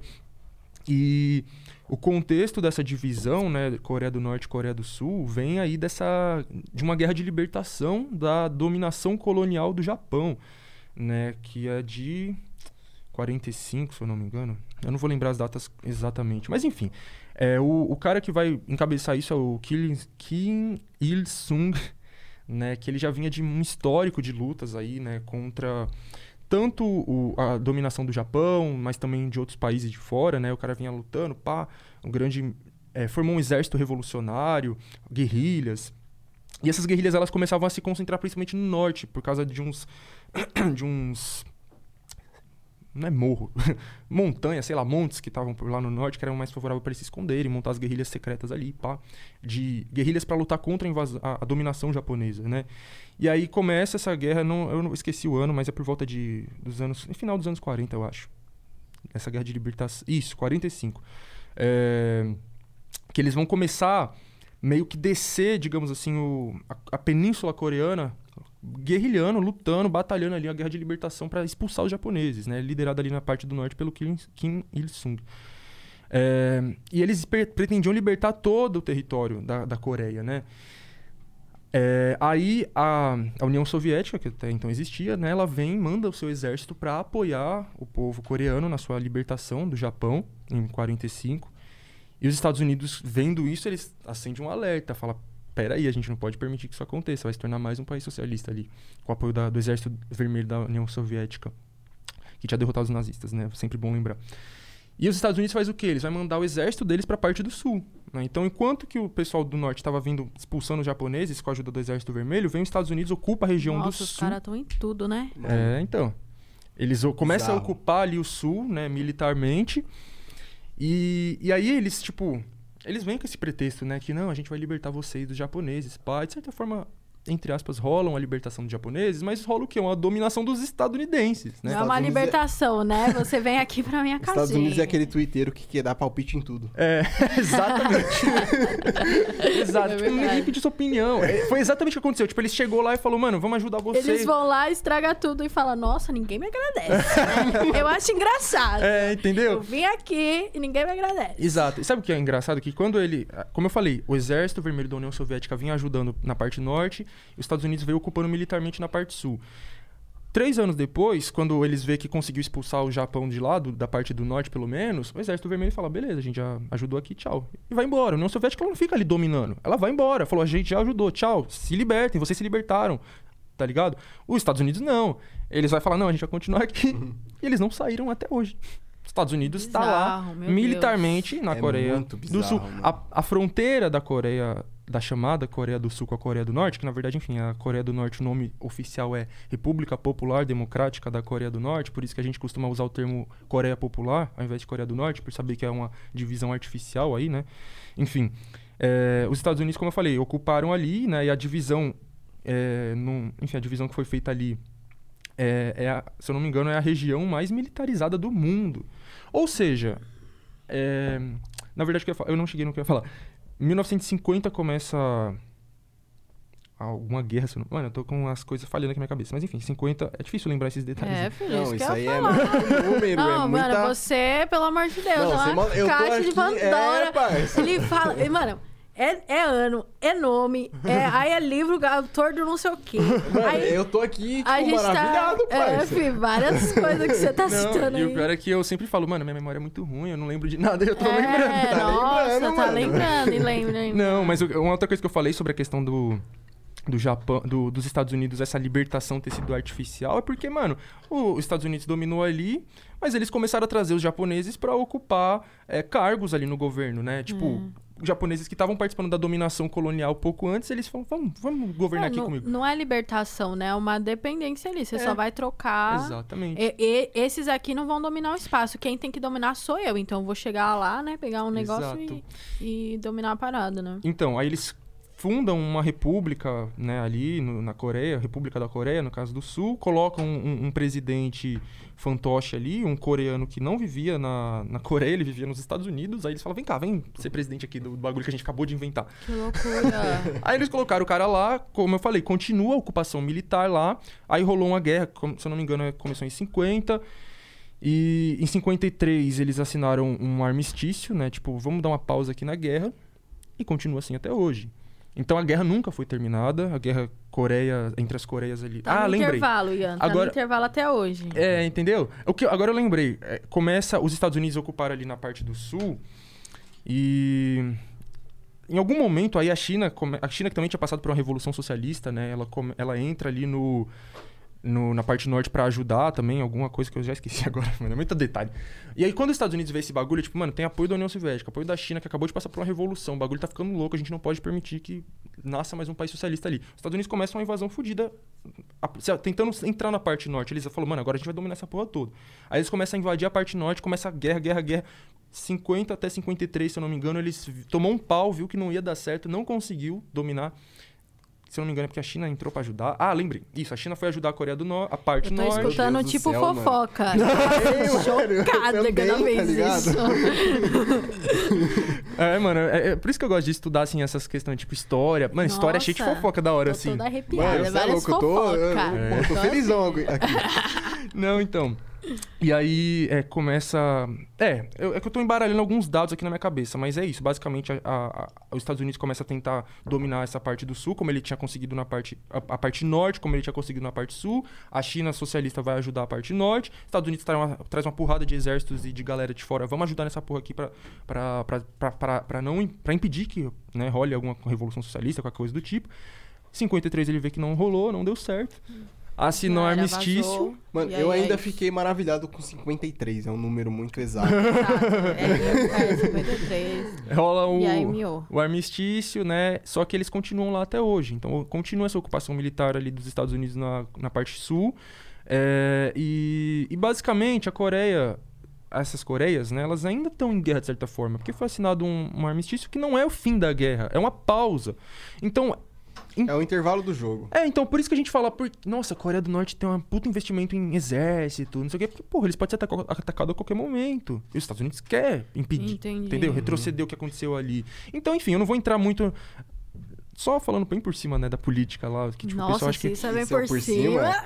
Não, é que eu vou falar agora, por cima da política, que o pessoal fala que ah, é uma ditadura do, do Kim Jong-un, ele manda em tudo. É, ah, é, é uma monarquia que passa de pai para filho, não tem nada a ver, minha gente. Tanto a Coreia Popular, né, quanto Cuba, são sistemas políticos que se parecem muito mais com parlamentarismo, né? Que o, o parlamento tem um poder muito grande, né? Tem parlamento em ambos os países, né? Onde tem mais de 600 deputados eleitos pela população, eleitos de forma direta, voto secreto, etc. É, enfim, mais 600 deputados, como eu falei, em ambos os países. E vai dividir em vários cargos. O Kim Jong-un não manda, manda sozinho. E tem como viver uma democracia em um país comunista? na, na verdade, a ideia de comunismo já vai contra a ideia de país. Eu poderia dizer país socialista, né? Porque o comunismo é o, é o depois do socialismo. Nunca existiu país comunista, nem vai existir. O, socia- o comunismo vai vir depois do socialismo, né? O socialismo é uma superação do capitalismo e o comunismo é uma superação do socialismo. No comunismo não vai existir Estado, não vai existir classes sociais, não vai existir. é, enfim, a propriedade dos meios de produção vão ser totalmente coletivas da, da população. Então, país comunista não existiu, não existe nem vai existir. Mas país socialista, como eu estava falando agora, tem. E democracia, mano, a democracia é, é outro assunto complexo. Democracia e ditadura. Porque é aquilo que eu falei sobre a questão da gente ver o mundo com uma lente, né? Um, um óculos, as ideologias que foi colocado em nós, né? A gente não nasce assim, sem saber de... Quer dizer, a gente nasce sem saber de nada, mas com o tempo, coisas vão sendo colocadas na nossa A cabeça. gente vai crescendo tendo aquela informação, tá ligado? Exatamente. Então, se eu, sei lá, se eu perguntar para as pessoas, né, o que que é democracia e o que que é ditadura? Beleza, a pessoa vai lá e define. Se ela souber definir, que muitas pessoas não sabem definir. Se ela souber definir, aí eu vou perguntar, beleza, de onde você tirou essa definição? Aí muitas pessoas vão ficar, ué, não sei, né? De- essa definição alguém colocou na sua cabeça. É o que eu sempre falo, mano, se você não forma a sua opinião, alguém vai formar por você, mesmo que você não perceba.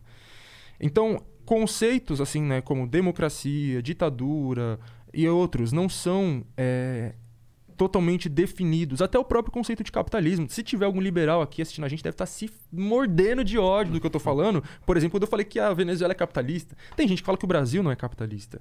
Então, essas pessoas ela vai ter outras definições, né? Mas enfim. Então a questão de democracia e ditadura, mano, é muito relativo, entendeu? O, o o marxismo diz que nenhum Estado é uma democracia. Todo Estado, todo, todo, todo Estado é uma ditadura. Mas aí a gente já entra num, num numa ideia enviesada de ditadura, porque a gente sempre vai ter uma tendência a falar, mano, a ditadura é uma coisa horrorosa, onde a população é reprimida e não tem liberdade de expressão. Não necessariamente, né? A ditadura, mano, é tipo. Enfim, no caso de um Estado, né? Existe. Como eu falei, são conceitos relativos, né? Democracia e ditadura. Não é uma coisa única. Né? Tem que sempre ter um complemento nessa frase. Né? É uma democracia para quem? E é uma ditadura para quem? Não existe democracia e ditadura para todos. Onde existe um Estado, porque o Estado em si ele é um, um órgão né, de dominação, opressão, repressão de uma classe sobre outra. Que o, o Lenin fala isso no livro Estado e Revolução, enfim, o marxismo em geral fala isso. Então, é, como eu falei, democracia para quem, ditadura para quem? O Estado capitalista, o Estado burguês, os países capitalistas são todos ditaduras, todos ditaduras da burguesia contra a classe trabalhadora. São democracias para a classe dominante, ditaduras para a classe trabalhadora. Principalmente num país como o Brasil, onde é nítido isso. Né? Nas periferias existe um estado de exceção permanente. Nunca existiu democracia nas periferias brasileiras, nunca para a classe trabalhadora em geral, né? Mas falando especificamente das favelas, mano, nunca existiu democracia, nunca, né? Porra, como que é democracia se você não pode pôr o pé na rua sem tomar um enquadro e sem um policial exigir que você tem que desbloquear Sim. seu celular Uhum. e você tem que estar com seu RG, se você não tiver com É. seu RG, você vai tomar um esculacho, ou, no mínimo, ou eles podem sumir com você, te pegar e levar você lá pra casa do caralho e soltar você lá e te prender, te forjar e etc, etc. Isso falando da questão da repressão policial, mas falando de acesso aos direitos básicos. Nada do que tá ali no, na Declaração Universal dos Direitos Humanos é garantido para a população na favela. Nada. Dem- é, saúde, educação, habitação. Nada disso é garantido. Eu tô falando aqui do Brasil, mas enfim, nos Estados Unidos também. Tem favela lá também, É. Tem aí- pobreza. Aí entra num assunto que eu, que eu queria, que eu acho que é legal a gente falar, que é os bailes funk, né? Uhum. E como que isso acontece e ele é tratado de uma forma diferente, marginalizado. Aconteceu, acontece um monte de coisa ruim. O que mais veio pra mídia, que foi horrível lá, foi o, o caso da, da 17, o caso em Paraisópolis. Então, realmente é uma coisa pra gente refletir. Como a gente vive numa democracia, se as pessoas não têm esse direito, né, de ocupar as ruas, de fazer alguma coisa e ser é, marginalizado dessa forma, né? Essa violência. É, então é isso, não existe democracia, entendeu? É, porque, mano, se exi- existe ali, tá ligado? Tá lig- Beleza, né? Existe um conjunto de leis, existe uma constituição, existe um código penal, mas isso tudo aí só existe na teoria. Na prática, nada disso é cumprido. Tá ligado? Recentemente aconteceu aquele caso lá do, do policial. Acho que eram dois policiais que, tipo, meteu uns 30 tiros dentro dos caras dentro de um carro, tá ligado? Os caras estavam lá é, dentro do carro, já tava imobilizado, pá, não sei o que. O policial atirou 30 vezes pra matar mesmo, tá ligado? Eu quero saber onde que no Código Penal, na Constituição, fala que um, um policial tem o direito de, de dar 30 tiros 30 numa tiros pessoa. tá ligado? eu, não, eu não lembro se tava desarmado ou não, mas independente, tá ligado? O policial ele pode atirar, ele pode reagir se ele estiver agindo em legítima defesa, tá ligado? Mas não é o caso. A partir do momento que o policial fala assim, eu vou atirar por atirar, e já era, ou sei lá, sei lá, a pessoa tá fugindo, mas ela tá desarmada, ela tá a pé, ela tá correndo. Ele, enfim, ele atira mesmo e já era. Entendeu? Contrariando tudo, né, que é previsto nas leis, na Constituição. E é daí que vem essas ideias da extrema-direita ganhando força de ah, direitos humanos só defende bandido, porque não sei o que, tem que, tem que acabar com os direitos humanos, tem que deixar o policial matar à vontade mesmo, pá, não sei o que. E, enfim. É, nossa, eu, eu lembro até. Mano, eu tô falando essas coisas, eu lembro de várias letras do Eduardo, porque sempre complementa, né? Eduardo Tadeu, que é. Você é louco, né? Com, várias letras que ele fala. Retrata isso, né? Tem uma letra que ele fala assim. Ah, eu não vou lembrar, porque as letras dele são muito complexas, você é louco. O cara fala um bagulho que. Mas é, É muito complexo. é- Não complexo que não dá pra entender, mas é um raciocínio muito fudido, assim, ser louco. É, a, questão, a questão do baile da 17, né, mano? Foi um caso, assim, chocante pra caralho. Mas, Você frequenta lá, né? Frequentava Frequentava antes da pandemia, né? mano, Claro. todo sábado batia o ponto lá na 17, juro pra você. Tava Eu, lá no Paralá. eu com a minha parceira, principalmente, né, com outros parceiros também, mas a Fernanda, que faz o podcast Corre lá Rua? com Corre Rua. Um salve pra Fê. Um salve, tá. mano.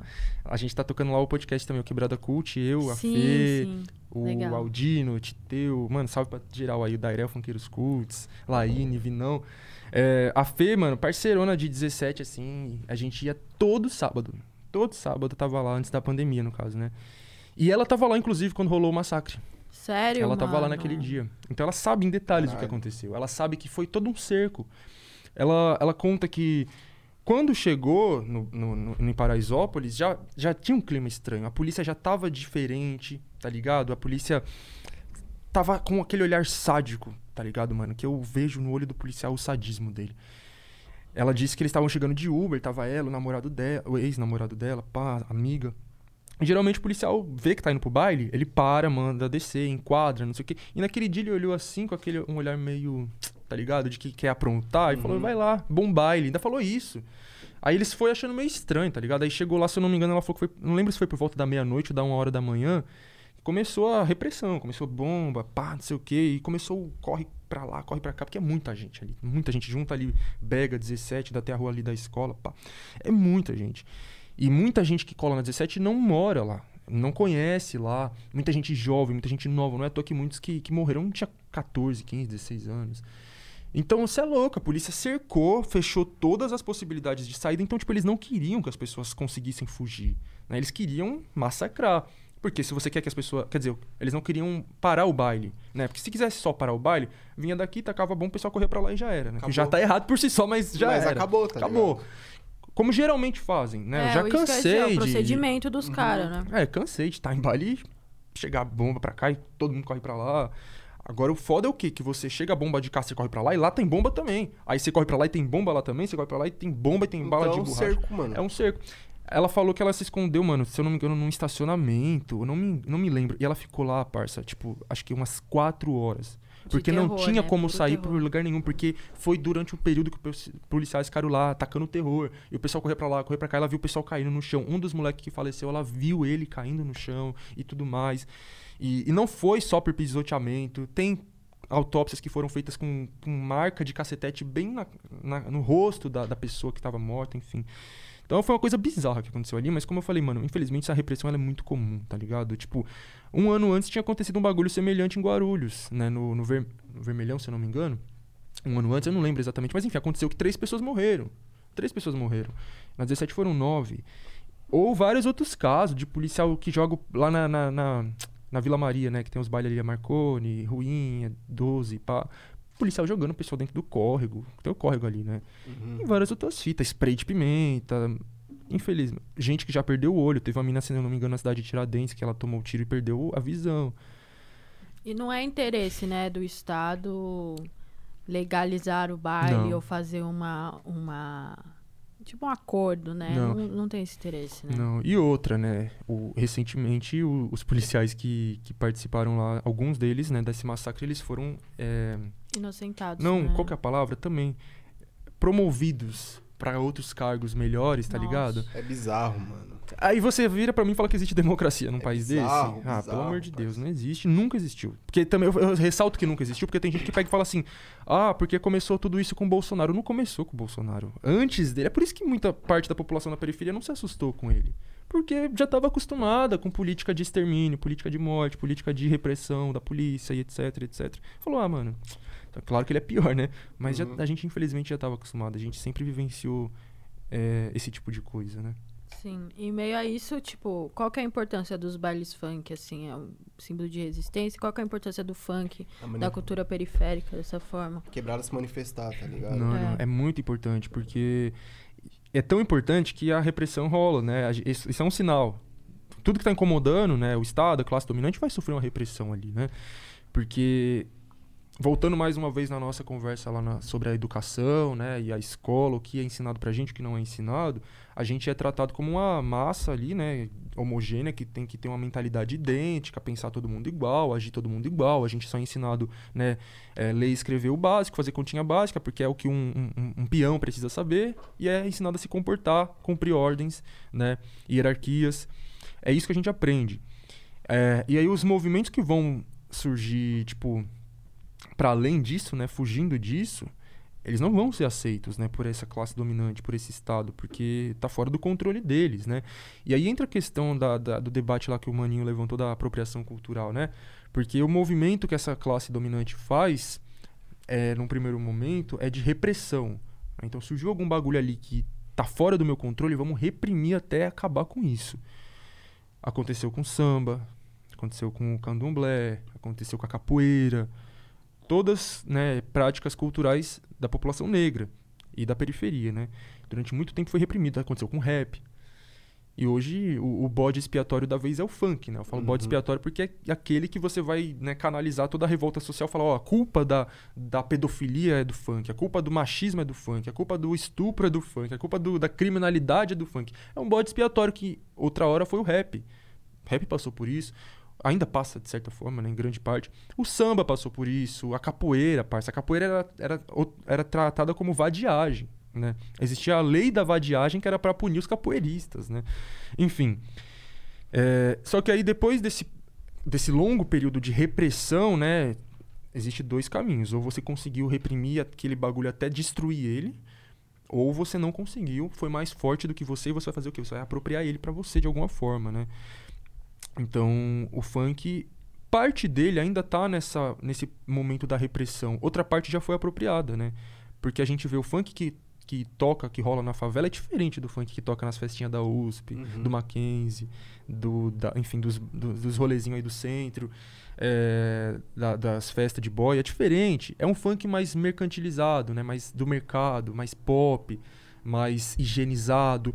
Os MCs são brancos na maioria dos casos. Não fala muito palavrão. Não fala muito sobre a realidade da favela. Ele fala sobre dançar, pá, não sei o que, festa, praia.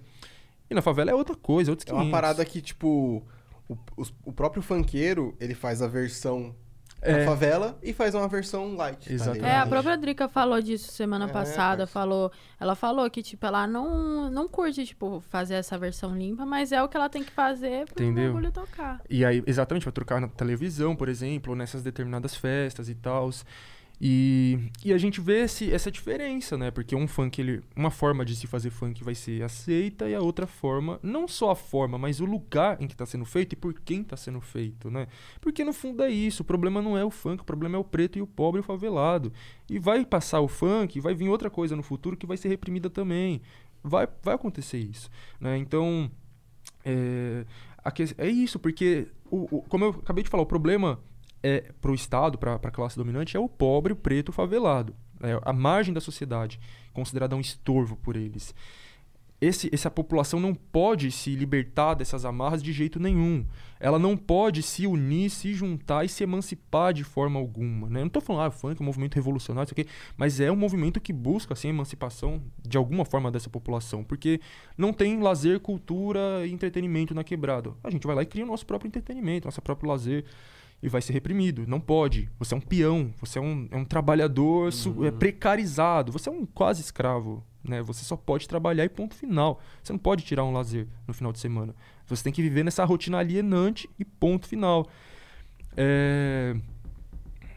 E, enfim, além de todas as outras questões, assim, né? Tipo, de, uma, de criar, mano, uma própria estética, uma própria linguagem, uma própria cultura, sabe? Eu quero dizer assim, mano, eu, eu acho muito lindo quando você é uma pessoa que tá num, num baile e você tem uma visão assim, né, bem. Uma visão mais. Uma visão maior. Antropológica. Não, nem isso, porque tem gente que realmente é esses bagulho aí de, ah, eu vou lá ver o baile e vou estudar. O... ba-". Não, nem é isso, mas eu quero dizer, tipo, é, uma visão apurada da sociedade, um conhecimento de como que funciona a sociedade, eu quero dizer. Então, a partir do momento que eu entro ali dentro de um baile funk e eu olho ali um monte de gente, a grande maioria preta, a grande maioria vestida, né, com né, corrente, tatuada, boné, pá, sua estética própria da quebrada, não foi uma coisa imposta de cima, né? É, foi construída ali por nós. É, as pessoas ouvindo a sua música, etc. E, e eu olho e falo, mano, aqui, nesse lugar, estão reunidas centenas ou milhares de pessoas que são oprimidas, exploradas e marginalizadas diariamente. Sabe, eu, eu, eu estou num É espaço. tipo os baile blacks, né? Tipo os Sim. bailes black da nossa geração, Exatamente. né? Nossa época. Exato. Por mais que não tenha um bagulho assim, tipo, ai, gente, aqui é um espaço de resistência, revolução, não sei o quê, não é falado isso, beleza, mas querendo ou não é isso. Ali tá reunindo uma grande quantidade Sim. da, da juventude explorada e oprimida desse sistema, que ela tá ali pra dar um. um- tipo, um, um, um descanso, tá ligado? Dessa rotina alienante O cara e, e trabalha a massacrante. semana inteira, tipo, no sufoco. Chega final de semana, ele não pode tirar um lazer, tá ligado? Então, entendeu? E sendo que, tipo, ele mora lá, não existe um lazer. A Uhum. própria quebrada criou o lazer pra ele tirar, tá ligado? Exato. Exatamente. Exatamente. Entendeu? Então. É isso. E, e é o que eu falei, mano, sendo pessoas, grande maioria negras, tá ligado? Que são corpos ali matáveis muito facilmente, que são mortos de fato diariamente, Sim. e se expressando e dançando, tá ligado? Eu acho muito lindo ver os caras pretos da quebrada dançando, principalmente dançando ali com seus parceiros, tá ligado? É uma coisa, É. sei lá, muitas vezes uma questão de afetividade também, entre si, com seus irmãos, com seus parceiros. As minas entre elas, que as minas vai pro baile em bonde também, se protege, e mexeu com uma, mexeu com todas, ou os LGBTs vão juntos também, entendeu? As travestis, os gays e por aí vai. É um bagulho bizarro da, da quebrada, tá ligado? Que eu até mandei uma foto pro, pro Vini essa semana. Tipo, o tratamento, tá ligado? Teve. Os cara... Chegou polícia lá na quebrada. E rolou um desentendimento lá com, com os moleque. Parça, você acredita que tinha uma bala de. Tipo, de munição mesmo no, no meu portão? Nossa senhora. Eu escutei, mano, dois estampidos. E lá, quando eu saí lá na rua, tipo, tinha uma bala no meu portão, tá ligado? Bizarro, mano. Entendeu? É coisa de país em guerra. Parça, era 4 horas da tarde, mano. Era Sim. 4 horas da tarde, tá ligado? Então, mano, é muito da hora que o, o Eduardo, né, ele tem um livro que é a, a- a Guerra Não Declarada na Visão de um Favelado. Eu acho o título desse livro fantástico. Nem falando, nem entrando no conteúdo, né? Mas o título, A Guerra Não Declarada na Visão de um Favelado. A gente vive uma guerra não declarada. Tá falando que não existe democracia. Parece que democracia é isso que toda semana uma criança é assassinada dentro de casa, na escola, na rua, etc. Não só crianças, mas por aí vai. A população é obrigada a, a naturalizar, conviver com um tanque de guerra na rua, no caso do Rio de Janeiro, Mano, a gente cresce com mais medo de polícia do que tipo, outra coisa. E tá isso é ligado? outra fita que também é colocado na conta do funk, do Exatamente. rap, Uhum. da cultura e não sei o quê. Tem até, tipo, essa parada da. Você tem. a- a- eu não sei se é um texto ou um vídeo que você. Eu acho que é um vídeo que você fala sobre a problemática. Acho que foi uma entrevista que você deu pra Ponte. Hum. Problemática sobre programas policiais, né? E que, tipo assim, acaba meio que inflamando tudo isso. E aí ontem eu, com o Ian, o Nil geral, tava conversando até que hoje tem, tipo, vários policiais que são blogueiros, que passam essa visão. Com o caso Lázaro, por exemplo, tipo, vários buracos ali na investigação que, que, tipo, atrapalharam a investigação, atrapalharam as coisas, com esses policiais sempre documentando ali nas redes sociais, nas coisas, tipo. Essa parada também tudo se, se conversa, né? E, tipo, agora tá, tá essa moda, assim, né? Que de alguma forma você acha. Atrapalha a corporação, atrapalha também a- as organizações independentes da quebrada, atrapalha, tipo, essas paradas como funciona, como o Ian falou e tudo mais.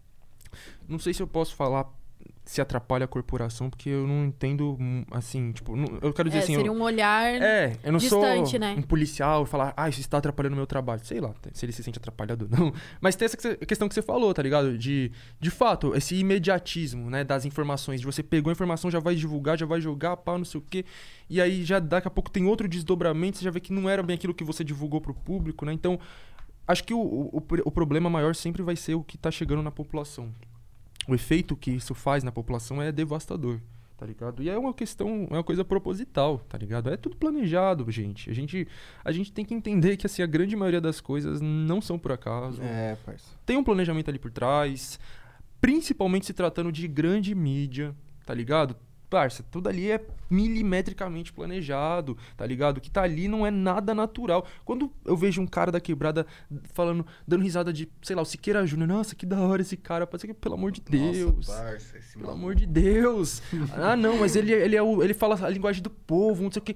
Tudo que tá ali em cima é, é encenado. Ali é um palco. Ele é um bobo da corte que tá ali. Tô pegando ele de exemplo, mas não é só ele. Pra, pra distrair você, minha gente. Foi revelado recentemente, né? Ele, ele entrevistou o Bolsonaro. O Bolsonaro deu um cachê de 120 mil reais pra ele por ter entrevistado ele. E aí eu- ele falou: não trabalho de graça.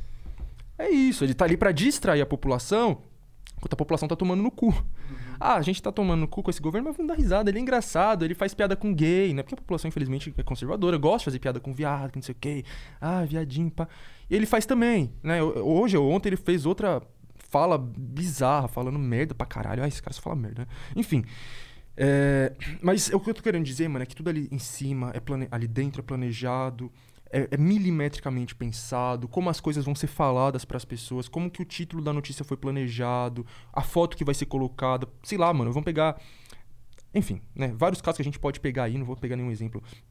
A, a foto que foi escolhida pra ser colocada lá, ela foi escolhida por algum motivo, sabe? A manchete e outros 500, né? Como essa, essa. Falando dos jornais, primeiramente, depois dos blogueiros aí. É, esses jornais, né, que a gente chama de jornais policialescos, né? Porque eles não são estritamente jornais policiais, porque não são policiais apresentando, né? Mas são policialescos porque é um jornal que busca exaltar o trabalho da polícia. Uhum.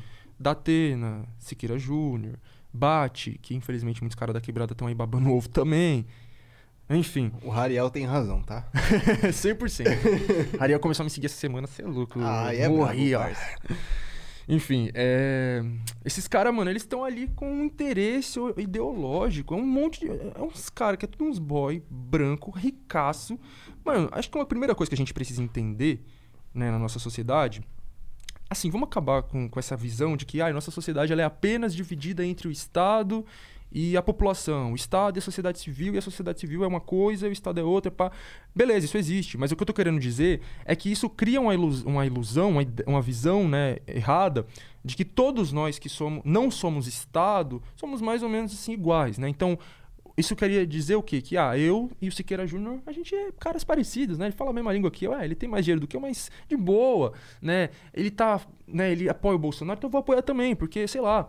Não, minha gente, a gente tem que entender que existem interesses de classe, interesses políticos, econômicos por trás das coisas. Se, eu, enfim, eu tô citando nominalmente esses caras, mas enfim, não, não é Não é uma questão eles, tá deles ligado? individualmente, mas é Uhum. o que tá por trás ali. De, aliás, é importante saber disso, né? A- Pra ter um Siqueira Júnior ali atrás, tem um, toda uma equipe ali por trás dele, preparando o que ele vai estar fazendo, a- as palhaçadas que ele vai estar ensinando ali na frente pra, pra gente dar risada. Então, é...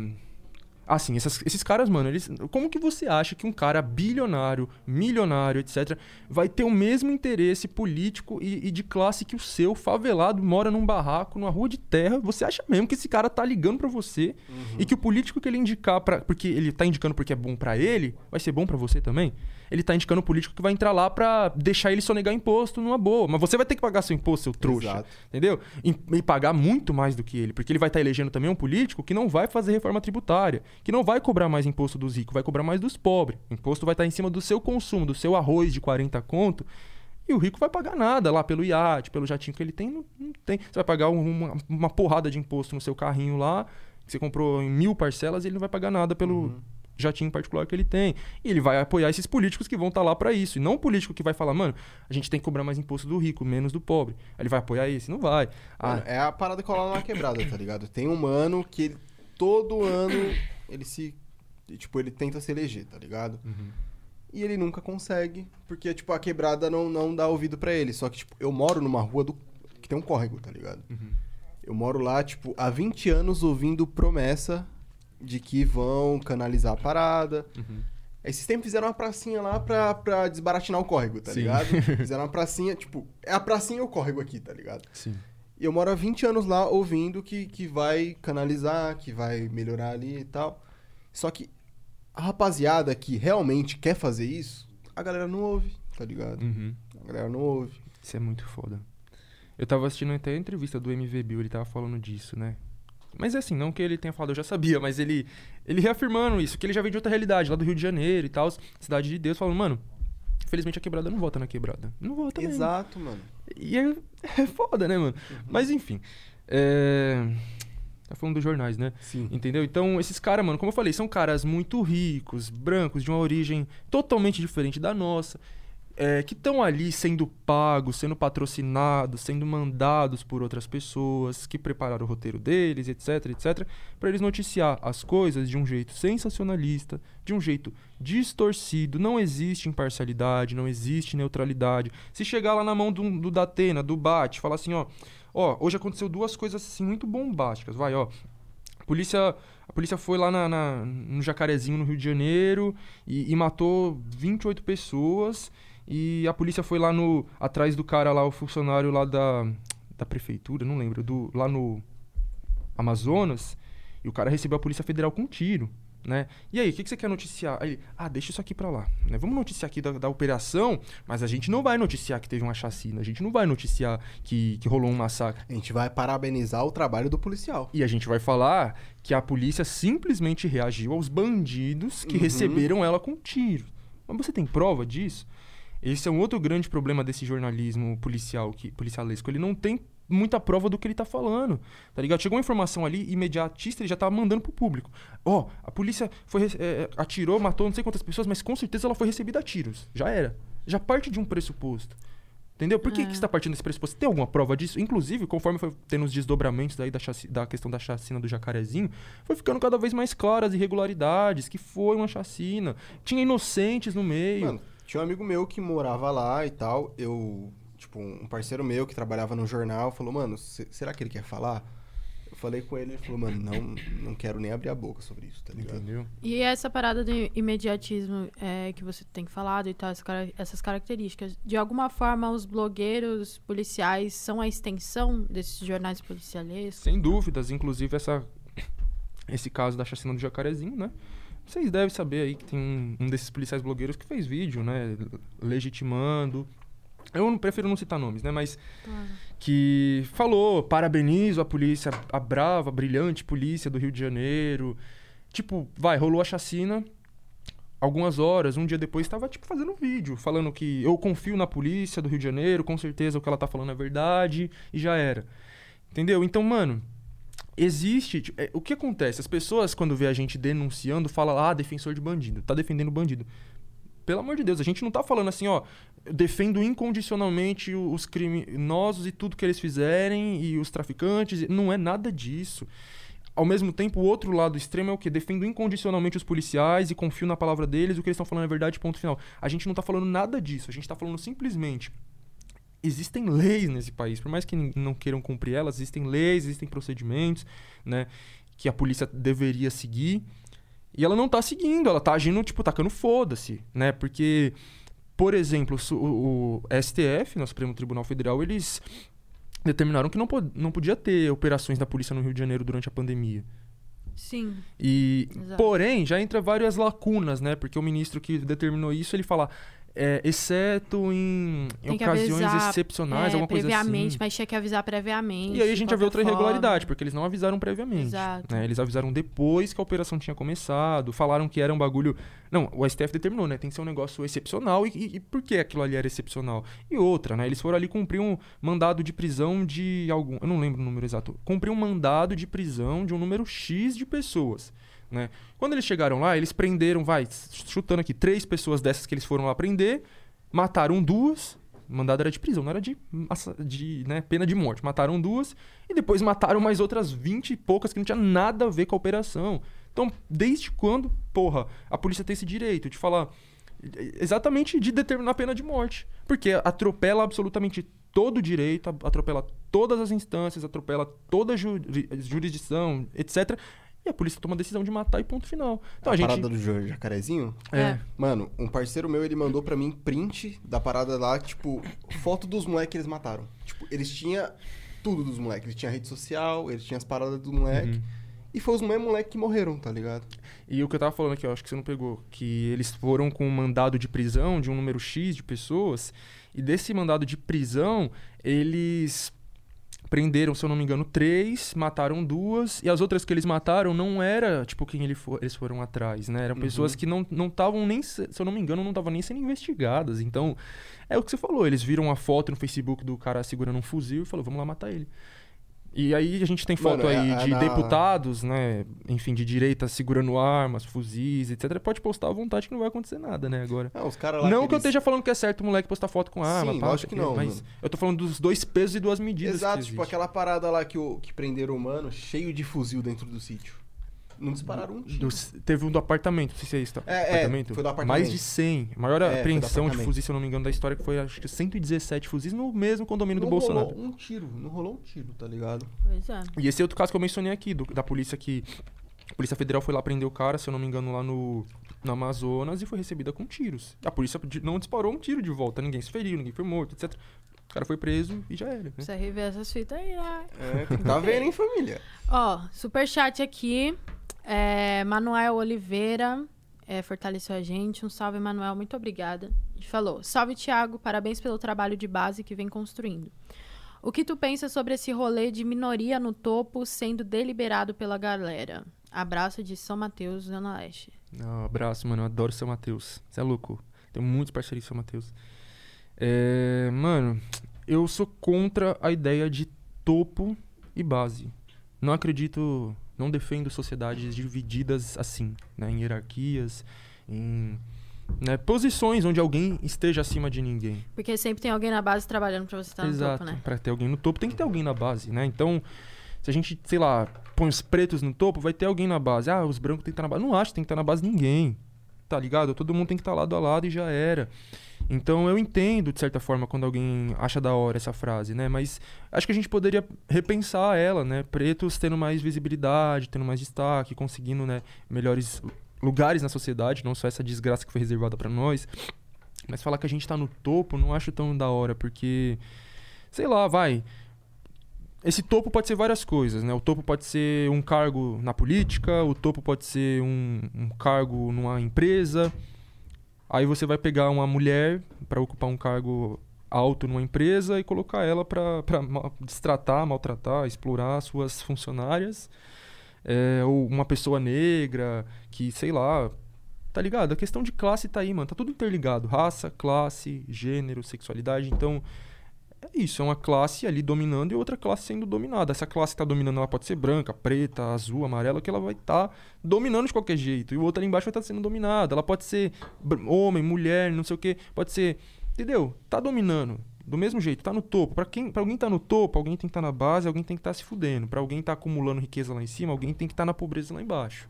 Não é por acaso que aumentou o número de bilionários durante a pandemia, né? 11 novos bilionários no Brasil, enquanto que aumentou a miséria, aumentou a uhum. fome, aumentou a, tudo de ruim para nós, para grande maioria, né?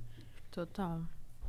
É, o Marco Costa chegou fortalecendo aqui e disse: Programão, só no apresentador está vestido com manto.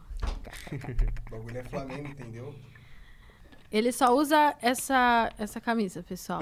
Ele só usa Não, Flamengo. É, essa é a primeira. É a primeira mas ele só usa Flamengo. Eu só ando de skin do Flamengo. Eu só. acho que eu só vi o Ian, acho que umas duas vezes vestindo outras roupas. é a skin do Ian. Mano, eu acho que o primeiro vídeo que eu vi seu, você tava com a camisa do Flamengo. Vídeo, eu acho que não, mano. Mas a, a foto do perfil do meu Face do, do canal era. É, então acho que era a foto mesmo. É. Era. Ele, mano, Flamengo, mano, ele direciona Flamengo. a visão, Você curte futebol, pai? Eu curti, eu curto, mas eu não sou tão assim, tá ligado? Uhum. Tipo, acompanhar freneticamente. Você torce pra que time? Eu torço pro Corinthians. Tem mas... Ah, tem, vai. tem. Mano, uma parada que eu queria. Um assunto que eu queria tocar, tipo, a Júlia tem muito mais propriedade para falar do que eu sobre a parada LGBT, tá ligado? Uhum. Sim, é verdade, porque eu, eu tava até batendo esse papo, porque antes da gente conversar, a gente bate um papo, não sei o quê. E tem um lance que você faz parte da comunidade LGBTQIA. E é muito importante as pessoas terem referência, tá ligado? Principalmente nas quebradas e tal. É, como que foi para você, assim, na sua família, quando. Foi, foi com 16 anos, né? Que você. Me assumi com 15. Com 15. 15. Como que foi para você, na sua família, esse rolê? Como foi recebido para eles, assim? E. É, como que é hoje e tudo mais? É outro assunto complexo, longo, uhum. mas dá pra, pra resumir, né? Deixa eu ver. Mano, de certa forma eu meio que fui tirado. É que, é que o pessoal fala, né? Sair do armário, né? Eu fui tirado do armário. Porque meu, eu acho que assim, era o maior. Calma, vamos por partes, né? Uhum.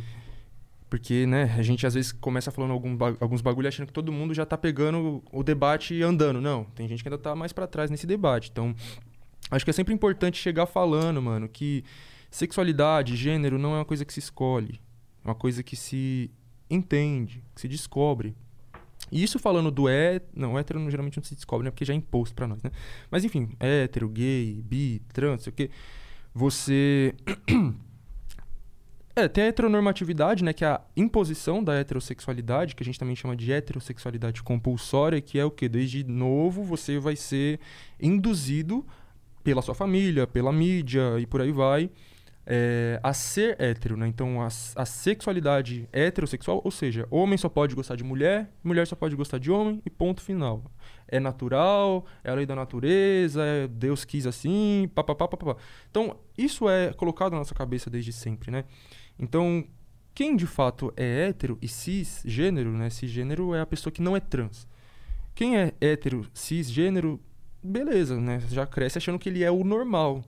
Quem não é, em algum momento da sua vida vai perceber que não é e muitas vezes vai se achar, se achar anormal, né? Se achar alguma coisa uma aberração, porque as próprias pessoas ao redor vai estar tá falando isso para você, né? Mas em algum momento você vai começar a perceber que você não se encaixa naquele padrão, tá ligado? Então, mano, a gente passa.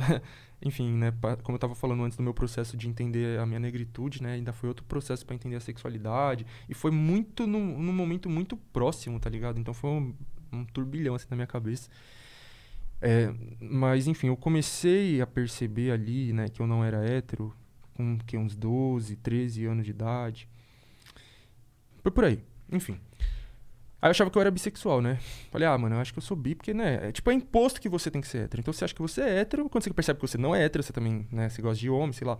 Você pensa, ah, eu sou bi, já era. Mas pra mim nu- nunca foi um problema, pessoalmente, tá ligado? Eu nunca falei, mano, eu sou anormal, eu sou, tá ligado, pecador, vou pro inferno. Eu não ficava com essas piras. Mas muitas pessoas ficam, né? E entra em depressão e tal. Mas eu tinha muito medo da minha família descobrir. Esse sim era o problema, entendeu? Então, eu ficava, tipo, eu reprimia ao máximo, assim, parça, ninguém pode descobrir de forma alguma.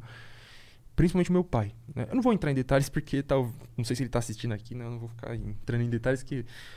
Mas ele sempre foi um cara muito, en- entre aspas, muito machão, tá ligado? Aquele cara macho mesmo, pá, que não quero nem saber de negócio rosa perto de mim. Sou macho, não sei o quê, criado no sertão do Piauí. E sempre falando coisas muito homofóbicas, tá ligado? A minha mãe também, mas não tanto. Mas também conservadora, né? Ela é da congregação, uma igreja bem conservadora. E eu fui criado nesse meio. Fui criado numa família conservadora e tudo mais. É, mas como eu falei, sempre gostei muito de ler, de estudar, ciências, pá, não sei o que. Então eu tive uma mente mais pra frente, assim, entre aspas, né? Tipo, não querendo ser preconceituoso, mas enfim, acho que deu pra entender. E aí, é, eu tinha muito esse medo que eles descobrissem, né? Só que, enfim, mano, chegou um momento, não sei exatamente porquê, porque eu tentava esconder o máximo. Talvez questões bobas, tá ligado? Como eu falei, eu alisava o cabelo, por exemplo. Isso, enfim, né? Hoje em dia já é mais comum, mas era na, época de quem 2014. mexia no cabelo, né? Ainda mais por causa da. Mano, era, era aquela época que o quê? Restart é tudo viado. Ah, É, Justin verdade. Bieber. Aquela época do Justin Bieber, com o One Direction, o pessoal ficava. Aí Viado, tinha aquele metro. É, Metrosexual. Metrosexual. Aí, tipo, se você, se você é homem, né? Esse bagulho da masculinidade frágil. pá, Se você é homem, você tá alisando o cabelo, se você tá passando um hidratante, se Sim. você. Aí. Mano, o eu lembro da, da época, tipo, que eu furei a orelha, tá ligado? É, então. tipo, uns bagulhinho Era pequeno, um bagulho pequeno, detalhe. tipo, hoje em dia, meu pai, da hora que, tipo, e essa parada ele desconstruiu muito, tá ligado? Mas na época que eu furei a orelha, ele me zoou muito, tá ligado? Entendeu? É. Ah, mano, eu, assim, a gente vem de uma época que não, o homem não usava rosa. Hoje em dia é super comum. Mas aquela, assim, alguns anos atrás, é- ah, tá ligado? Enfim. Então eu, eu cresci assim me reprimindo muito, muito mesmo, sabe? Acho que isso acabou até deixando sequelas assim psicológicas em mim. E, e, e tá muito relacionado com aquela fase gótica que eu falei. Porque eu me reprimia tanto que eu queria viver fechado, tá ligado? Escondido. Na sua só, Eu usava tá muito ligado? capuz, tá ligado? Aquela, aquele jovem que usa muito Uhum. capuz. e que Aquele faz- do fundo da sala, tá é, ligado? escondido, não sei o que, era esse. E. E aí os moleques na escola, meu irmão estava na mesma escola que eu, eles ficavam zoando meu irmão, porque falava, ai, o seu irmão é viado, seu irmão é viado. Sei lá, porque eu alisava o cabelo, porque eu. Sei lá por quê, né? Enfim, é, e aí eles ficavam falando pro meu irmão, ah, seu irmão é viado, seu irmão é viado, seu irmão é viado. Meu irmão não tava aguentando mais. Aí chegou um momento que meu irmão foi falar pro meu pai. Falar, ah, os moleques estão me zoando, falando que meu irmão é viado, sei o quê. E aí meu pai veio falar pra mim, né? E perguntar se eu era, tipo, você é louco, eu tranquei o cu. assim. Porque eu falei, Nossa. fudeu. Porque ele era muito homofóbico. Hoje em dia não é tanto, às vezes solta algumas besteirinhas assim lá, mas enfim. Tá ligado? Mano, é exatamente aquele pessoal que fala que ah, o Bolsonaro não é homofóbico. O Siqueira Júnior não é homofóbico. O Silas Malafaia não é homofóbico. Ele só fala algumas besteirinhas, faz uma piadinha, entendeu? Mas é uma piada homofóbica, é uma piada é, ofensiva, enfim. É, E aí ele que veio me perguntar se eu era gay e tal. E como eu falei, na época eu achava que eu era bissexual, eu falei, eu fiquei meio assim. Aí eu analisei assim o clima, eu falei, ah, mano, acho que dá pra falar. Eu peguei e falei, falei que eu era bi. E aí ele ficou meio assim, tá ligado? Uma carinha meio decepcionado, mas. Falou, fazer o quê, né? Aí ele saiu fora. Aí eu fiquei assim, tá, e agora? Como que vai ser, né? e agora? E aí, enfim, eu estudava de tarde, né? Daí eu fui pra escola. E aí, isso é louco. Só que eu fui com um sentimento de liberdade, sabe? Eu cheguei lá todo alto astral e os meus amigos até estranhou. Tipo, tirou um peso, tá ligado? É, e só o meu círculo de amigos muito próximos que sabia, né? Uhum. E aí eu contei pra eles, e eles falaram, mano, que da hora, pá. Aí, depois no dia seguinte eu falei, contei pra minha mãe, porque eu falei, mano, depois que meu pai soube, eu não tenho mais problema com ninguém. Porque, parça, o único problema na minha vida inteira sempre foi assim, entre aspas, bater de frente com meu pai. A única pessoa que eu nunca bati de frente. De resto, a minha mãe também, né? Mas de resto, eu quero dizer bater de frente, bater mesmo. Uhum. Mas de resto, pode vir pra cima que eu "Oxe, tenho medo não, parceiro, posso apanhar, mas eu vou bater também. Agora meu pai não, nunca ousei fazer nada assim. Mas eu falei agora que eu me assumi pro meu pai, não tenho medo de ninguém, ninguém. E quer me julgar, julgue. Quer falar merda, fale. Quer se afastar de mim, se afaste. Vai pro puta que pariu. Aí eu cheguei na minha mãe e falei. Fiz toda uma preparaçãozinha, assim, pá. E aí ela também foi de boa. Ela falou um bagulho mal da hora, porque o pessoal tem muito esse estereótipo de que todo evangélico é fundamentalista, bolsonarista. Pá, minha mãe falou assim: Deus ama todos os seus filhos igualmente. E Uhum. eu não vou Nossa, da hora. fazer excepção. Que legal, mano. E aí, você é louco, foi uma coisa libertadora, né? Mas isso foi num primeiro momento, né? Não foram flores, né? Depois veio a fase do, tipo, fingir que nada tava acontecendo, essa parada. Começou imediatamente. Assim que o meu pai soube que eu contei pra minha mãe, o negócio já ficou diferente. Porque ele achou que eu só iria falar pra ele. E quando eu falei pra ela, ele já veio falar pra mim. O que você falou pra ela? Agora ela vai contar pra família inteira, agora ela vai contar pra todo mundo, todo mundo vai ficar sabendo. Aí eu fiquei assim, mas qual o problema de todo mundo ficar sabendo? Eu não tenho nada com isso. Só que ele não queria que ninguém soubesse, entendeu? Era só ele, Só ele. só a família, ficar só coisa restrita, tá ligado? Você pode ser gay, mas tem que ser discreto, não pode falar sobre isso. Porque de certa forma hoje eu sou discreto, querendo ou não. Quem olha pra mim assim não vai falar, tá ligado? Mas, mas eu falo. Se me perguntar, eu falo. Igual vocês perguntaram aqui, eu tô falando numa boa, não tenho nenhum problema em falar sobre isso. Mas eles queriam que fosse uma coisa totalmente secreta. Eu falei, eu não vou. eu não saí do armário pra voltar pra ele de novo, né? Não vai ser bagulho secreto. E aí começou a ficar um negócio meio assim, meio tensionado, tá ligado? Principalmente porque. Enfim, mano, eu me abri pra todo mundo, tá ligado? Me abri, eu quero dizer, falei mesmo, Não, sem sim. vergonha. Tipo, sou e foda-se. Quem quiser gostar, gosta. Quem não quiser, vai tomar no cu. E, e já era. E aí. É, mano, enfim, eu não vou entrar em certos detalhes de coisas que foram acontecendo ali da- ao longo dos próximo, do próximo ano. Mas o, a- a- começou a rolar uma certa tensão dentro da minha casa, o negócio foi se fechando, ficando um clima mais pesado, eles não estavam gostando do andamento, daquilo, pá. E até que chegou num momento, assim, no final do ano de 2016. 2016 foi um ano muito pesado, muito tenso. Foi o pior ano da minha vida, assim, sem dúvidas, tá ligado? E aí no final do ano. Enfim, é é que eu já tô entrando numa história que é, é longa, mas eu vou cortar aqui, né? Eu, no final do ano. Eu tinha um cabelo. Eu tinha um Black Power, tá ligado? Naquela época, ao longo de 2016. E meu pai simplesmente raspou meu cabelo, como eu falei, tem a maquininha, né? E tal. Ele raspou meu cabelo porque pra ele, sei lá, era um símbolo de feminilidade, de ter cabelo grande, sei lá. E aí ele raspou e eu, foi um dia horrível na minha vida. Eu, na- mano, eu sempre fui assim, tá ligado? tô aqui sofrendo bagulho, tô quieto. Deixei ele cortar e fiquei calado assim. Na hora que eu entrei no banheiro, eu desabei, chorei. Analisa e depois. É foda. Foi igual no dia que eu fui demitido, né? Eu fui demitido, o meu chefe tava falando um monte pra mim. Eu falei, tá bom. Não precisava desse emprego mesmo. Eu cheguei na rua. no ônibus. Chega Nem no ônibus, eu pus o pé na rua, já chorei. Já chorou. Mas enfim, aí eu. Mano, aí depois desse dia, né? eu Acho que ele descontou ali aquela raiva que ele tava sentindo. E parece que a situação ficou um pouco mais suave e tal. Com a minha mãe também ficou mais suave. E hoje é suave? Hoje, enfim, é, ficou Ou suave. tá andando? Ficou suave, mas eu acredito, mano, que esteja suave justamente porque hoje eu tô aparentemente totalmente discreto, entendeu? Então pra eles isso é uma coisa que eles Entendi. gostam, porque não eu não sei se eu fosse afeminado seria diferente, talvez sim, Ok. entendeu? Isso é foda pensar isso. Não só pra ele, mas pros parceiros da quebrada, Pode crer. principalmente. E, mano, qual dica você dá pra alguém, uma pessoa que se identifica com você e, e quer se assumir pra família, seja o que for ali, né, dentro das siglas e tal? É complexo, mano. As pessoas me perguntam muito sobre isso, mas eu acho complexo porque cada família, parça, é muito diferente, sabe? E, e aí só a pessoa que tá inserida ali consegue entender. Então acho que, mano, o primeiro ponto é você entender a sua família, né? É entender, vamos analisar a história de cada um aqui dentro e as relações entre eles, né? E, sei lá, eu fui entender a história lá do meu pai melhor, a fundo. Porque, mano, ninguém é o que é hoje aleatoriamente. Tem toda uma construção da pessoa que eu falei. Meu pai é um cara do, do ser- sertão do Piauí. Meu pai nasceu no ano do golpe militar. Não tem como pedir ou esperar que ele absorva isso e fale, ai, filho, tá É, bom. não é né? tão Não simples. tem essa desconstrução, né? Exato. Inclusive, é, esse, esse, esse episódio que eu falei que eu fui demitido foi exatamente no mesmo ano. Foi, foi uma experiência tão triste, mano. E eu volto naquele bagulho que eu tava falando do, do minorias no topo, entre aspas, sei lá, vai. Porque meus chefes no trampo que eu tinha, os dois eram gays, era um casal de gays que sabiam o que eu tava passando dentro de casa porque eu desabafava com eles.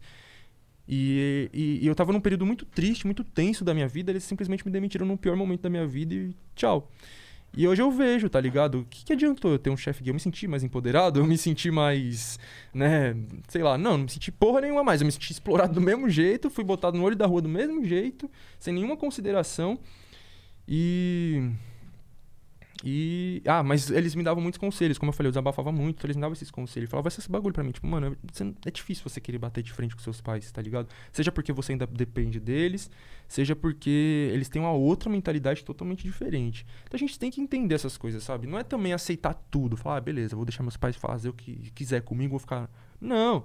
Né, você, mas também você tem que saber, mano, vou ter pra onde ir, se eu quiser sair de casa, se eu precisar sair de casa. Então, é mil questões. Precisar trabalhar, vocês, mano, tentar procurar um emprego logo, quanto antes. Tá difícil arrumar emprego hoje em dia, né, mas tentar ver se você vai ter um lugar pra ir, pra se refugiar, sei lá, mano. Mas ao mesmo tempo tentar sei lá, mano, diálogo de alguma forma na medida do possível. O que eu tô falando aqui não é nada uma fórmula mágica, né? Como eu falei, cada família é diferente, você tem que conhecer sua família, ver como é que ela é, como é a cabeça de cada um, estudar cada um ali. Então é, é foda, mano. Tô falando esses bagulho e vocês percebem o quanto de maturidade que, que a vida exigiu de mim tão novo, tá ligado?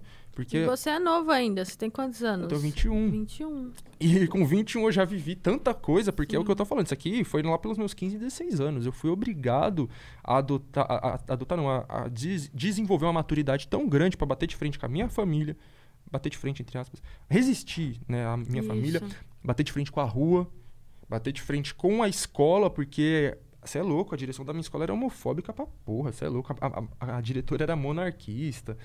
Tinha, enfim, umas estátuas assim de santos e gigantes dentro da sala dela. Era, bem conservadora, assim. E a coordenadora também já fez várias fitas erradas contra mim, assim. Foi um período tenso e eu tendo. Tava lá batendo de frente com todo mundo e já era. E isso falando do lado da sexualidade. Como eu falei, no mesmo período eu tava passando, entendendo eu como negro. Foi o período que eu deixei meu cabelo crescer, como eu falei, eu fiquei com Black Power. E sofria por causa disso também, porque era o cabelo de bombril, era o cabelo duro, era o não sei o que, pipipi, mil apelidos que inventavam. É, e tantas outras coisas, sabe, mano? É, é foda, é isso. É, uma, é um acúmulo de, de, de traumas, mas eu não vou falar traumas porque eu, eu não sei se eu superei tudo. Eu faço terapia. Ah, Mas acho que boa parte das coisas eu consegui superar. Num nível que hoje em dia não. Eu tô falando disso, tá ligado? Eu acho que eu vi uma frase uma vez que, tipo, você conseguir contar a sua história sem chorar é um grande sinal é um de, grande avanço. de que você né? conseguiu superar muita coisa e não, não, não manter esses traumas, tá ligado? Porque eu já cheguei a contar minha história pra pessoas que choraram, assim, na minha frente. Mas aqui eu também não tô entrando em detalhes, né? Mas às vezes eu contava Sim. se a pessoa chorava e pá. e- Mas é isso, fazer o quê, né? A gente. Por isso que, é... Por isso que mano, sobrevivendo no inferno é muito significativo pra mim. Claro, tem as suas limitações. Ele não vai contemplar a realidade de um jovem LGBT na periferia, negro, né? Porque os caras eram héteros. Mas não sou só LGBT, sou negro e sou da periferia. Então vai me contemplar em boa parte da minha realidade. E aí quando eles trazem essa ideia da sobrevivência, a sobrevivência no inferno, eu acho uma coisa muito pesada e muito elaborada, assim. Isso falando da realidade de um jovem negro na periferia. Quando você insere a homossexualidade ou a transexualidade nesse jovem, é mil sobrevivências ali, né? Você já começou sobrevivendo, parça, como diz o Emicida naquela música que eu coloquei lá na, na vinheta do meu canal, né? Os que venceu a desnutrição e hoje vai dominar o mundo. É uma música muito significativa pra mim, né? Porque principalmente o MC da Zona Norte também. Então ele fala lá, é, os que venceu a desnutrição e hoje vai, hoje vai dominar o mundo. Eu falo, mano, é isso, a primeira sobrevivência nossa, pra nós que na- hoje em dia de novo isso tá voltando, né? Mas a gente que nasceu ali, né, anos 90, anos 2000, a desnutrição era um bagulho que matava criança a rodo, tá ligado? No, no- quando eu nasci, eu nasci em 2000, era final do governo Fernando Henrique Cardoso. 2000, 2001, 2002, um dado ah, mano, chocante. Morria 300 crianças por dia De, de fome, de É, desnutrição. 300 crianças por dia. Muito louco. E a gente, enfim, eu não sei o ano que vocês nasceram, mas enfim, eu, eu fui um sobrevivente disso, tá ligado? Eu nasci na, na- na- Você nasceu em 98? nasci em 2000. No, 2000, né? 2000 no Jardim Vista Alegre, Verdade. Ah. Brasilândia. Mas é... É- é verdade. E é uma parada, esse bagulho de sobreviver no inferno, essas mil camadas, eu fico pensando, quando você é uma pessoa LGBTQIA, tal, você tá vivendo todo esse terror, essa parada fora de casa, mas dentro de casa, pelo menos, é um lugar de conforto, um lugar que você tem pra descansar e pra procurar essa, esse respiro, né? E quando você não é aceito, esse lugar também. Você não tem lugar de conforto, tá ligado? Tipo, Exato. É meio louco isso. E, enfim. Então, mano, você passou pela primeira sobrevivência ali da desnutrição. Você já, já é um sobrevivente. Mas você continua sendo preto, da periferia, está na condição de pobreza ali, você pode ser morto por vários outros fatores. Tem um documentário que eu gosto muito que é A Ponte. Sempre recomendo ele. Tem a participação do Mano Brown, inclusive, né? E eles falam muitas frases muito marcantes, tá ligado? E uma das frases que a apresentadora lá fala. Apresentadora não, uma das mulheres lá que eu não sei. Enfim. Ela fala, tipo. Tá mostrando uma imagem lá, umas crianças, os molequinhos lá jogando bola, e ela fala assim. É. Eu não lembro exatamente, mas tipo assim, mano, esses. É, quando um molequinho desses aqui, né, chega aos 7 anos de idade, você é louco. Você não tem ideia do que esse molequinho já passou. Um molequinho na favela ali com 7 anos de idade, ele já passou por tanta coisa que nenhum moleque, mina de classe média, nunca passou. Porque é, é ela fala assim, essas pessoas elas estão sendo preparadas para sobrevivência. Aí ela até brinca, fala assim: "Ah, o menino de classe média, se ele ficar sem o psicólogo, sem o Lexotan, sem o remédio dele lá, o açúcar, ele passa mal, ele desmaia, é muito frágil". A gente, você é louco, tá convivendo ali com a fome, com a violência, com o esgoto a céu aberto, com N questões ali com 7 anos de idade. Eu comecei a trabalhar com 7 anos de idade, na feira. Entendeu? Uhum. E, enfim, então você vai sobreviver ali, mano, a pobreza, aí a, a, a fome. Aí, como, aí você começa a crescer, vai entrando na adolescência, você já entra na idade de, de virar alvo da polícia. Criança, de certa forma, também, mas o adolescente vai começar a tomar enquadro, o adolescente, tá ligado, etc. Vai sair mais, vai se deslocar para lugares mais longe, vai ser mais arriscado, vai andar mais na rua sozinho de noite, pá. Aí você já começa a ter que andar com RG. Na verdade, desde os meus 7 anos de idade, meus pais falam para mim que eu só posso sair com RG, né? 7 anos, você sai com esse RG. Você pode ir ali na esquina, você vai de RG. Enfim.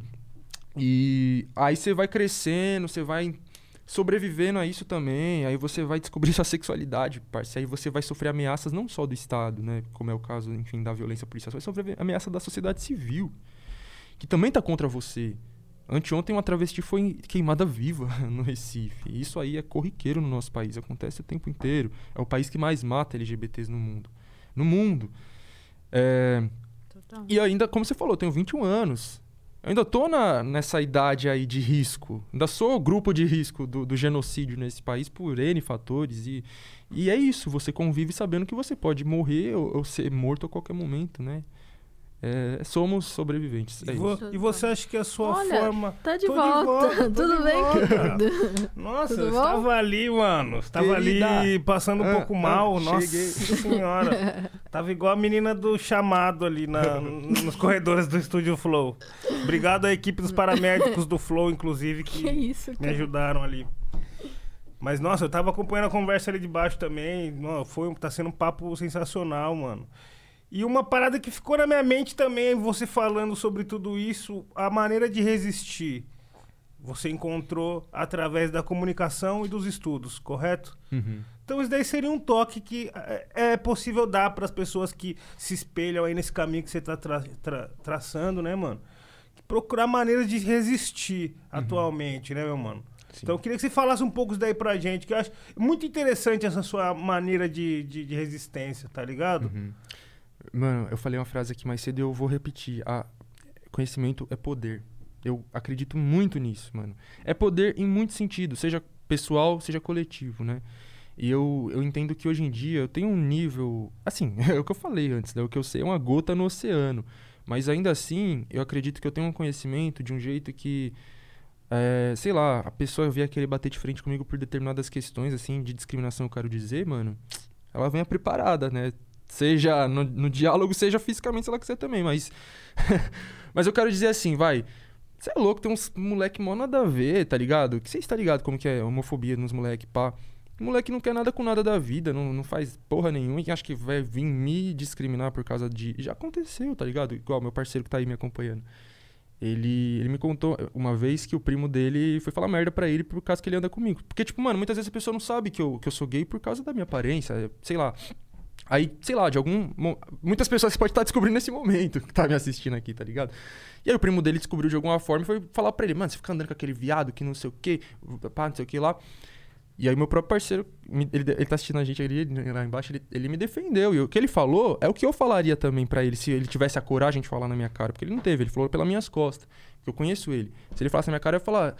Ele foi o que eu falou. Parceiro, você não estuda, não trabalha, enfim, né? Falou outras coisas aí do, da vida pessoal dele que eu não preciso ficar explanando. Mas enfim, entendeu? Você, tipo, o que, que você faz da sua vida? O que, que você quer da sua vida? Absolutamente nada. Você acha que você tem algum direito de falar mal do cara pela sexualidade dele, sendo que o cara tá na maior universidade do país, o cara tem um canal no YouTube, 200 mil inscritos, um monte de gente admira ele. Quem é você pra falar alguma coisa dele? O primo dele ficou calado na hora. Aí falou: Você quer falar na frente do cara? Eu vou ligar aqui pra ele pra você falar pra ele. Ele saiu fora na hora, não teve coragem, entendeu? O pessoal fala pelas costas, não fala na cara. É... E eu, eu tô querendo dizer isso, mano, partindo pro lado da sexualidade, entendeu? Porque a gente que tem essa discriminação dentro e fora da quebrada, porque é isso, você vai sofrer uma discriminação fora e você vai sofrer outra dentro. Na USP eu sofro uma discriminação pela minha aparência, pela minha raça, pela minha vestimenta. Na quebrada eu vou sofrer outra. Não vou sofrer discriminação por me vestir assim, porque a maioria também se veste, mas sofrer outras coisas, tá ligado? Igual isso que aconteceu. E aí eu vou falar, né? E aí, parça, vamos lá dar um fazer um debate aqui? Vamos lá. E aí, você tem? Você quer bater de frente? Então você tem esse conhecimento e você se impõe, tá ligado? Porque a pessoa ela vai pensar duas vezes. Então é importante por isso. Mas é importante também por outros fatores, como, isso, como eu falei, lado da sexualidade. Partindo pro outro lado agora, que eu citei aqui mais cedo também. Como, sei lá, eu tomo um enquadro, o policial falo pra ele que eu sou da. Eu estudo na USP, o tratamento já muda. Entendeu? Fala assim, igual, ela falou da experiência dela no Mackenzie. Aí eu falo, né? Ah, você tá indo pra onde? Tô indo pra faculdade. Você estuda na onde? Na USP. Aonde? USP. Aí ele já olha assim, esconde a peça, já fica meio pá, tá ligado? Outros nem acreditam, tá ligado? Fica, você estuda na USP, nada, pá, não sei o quê. Mas boa parte deles, ele, eu acho que ele se sente um pouco assim, tá ligado? Meio pra baixo, fala, caralho, mano. Tem uns policial que já perguntam umas besteiras, tá ligado? Você fica, eu fico bravo quando eu tomo enquadro, eu fico assim. Mas eu, eu aprendi a, a lidar, tá ligado? Tipo, meus pais me ensinaram desde novo, como eu falei, a questão do RG e outras, né?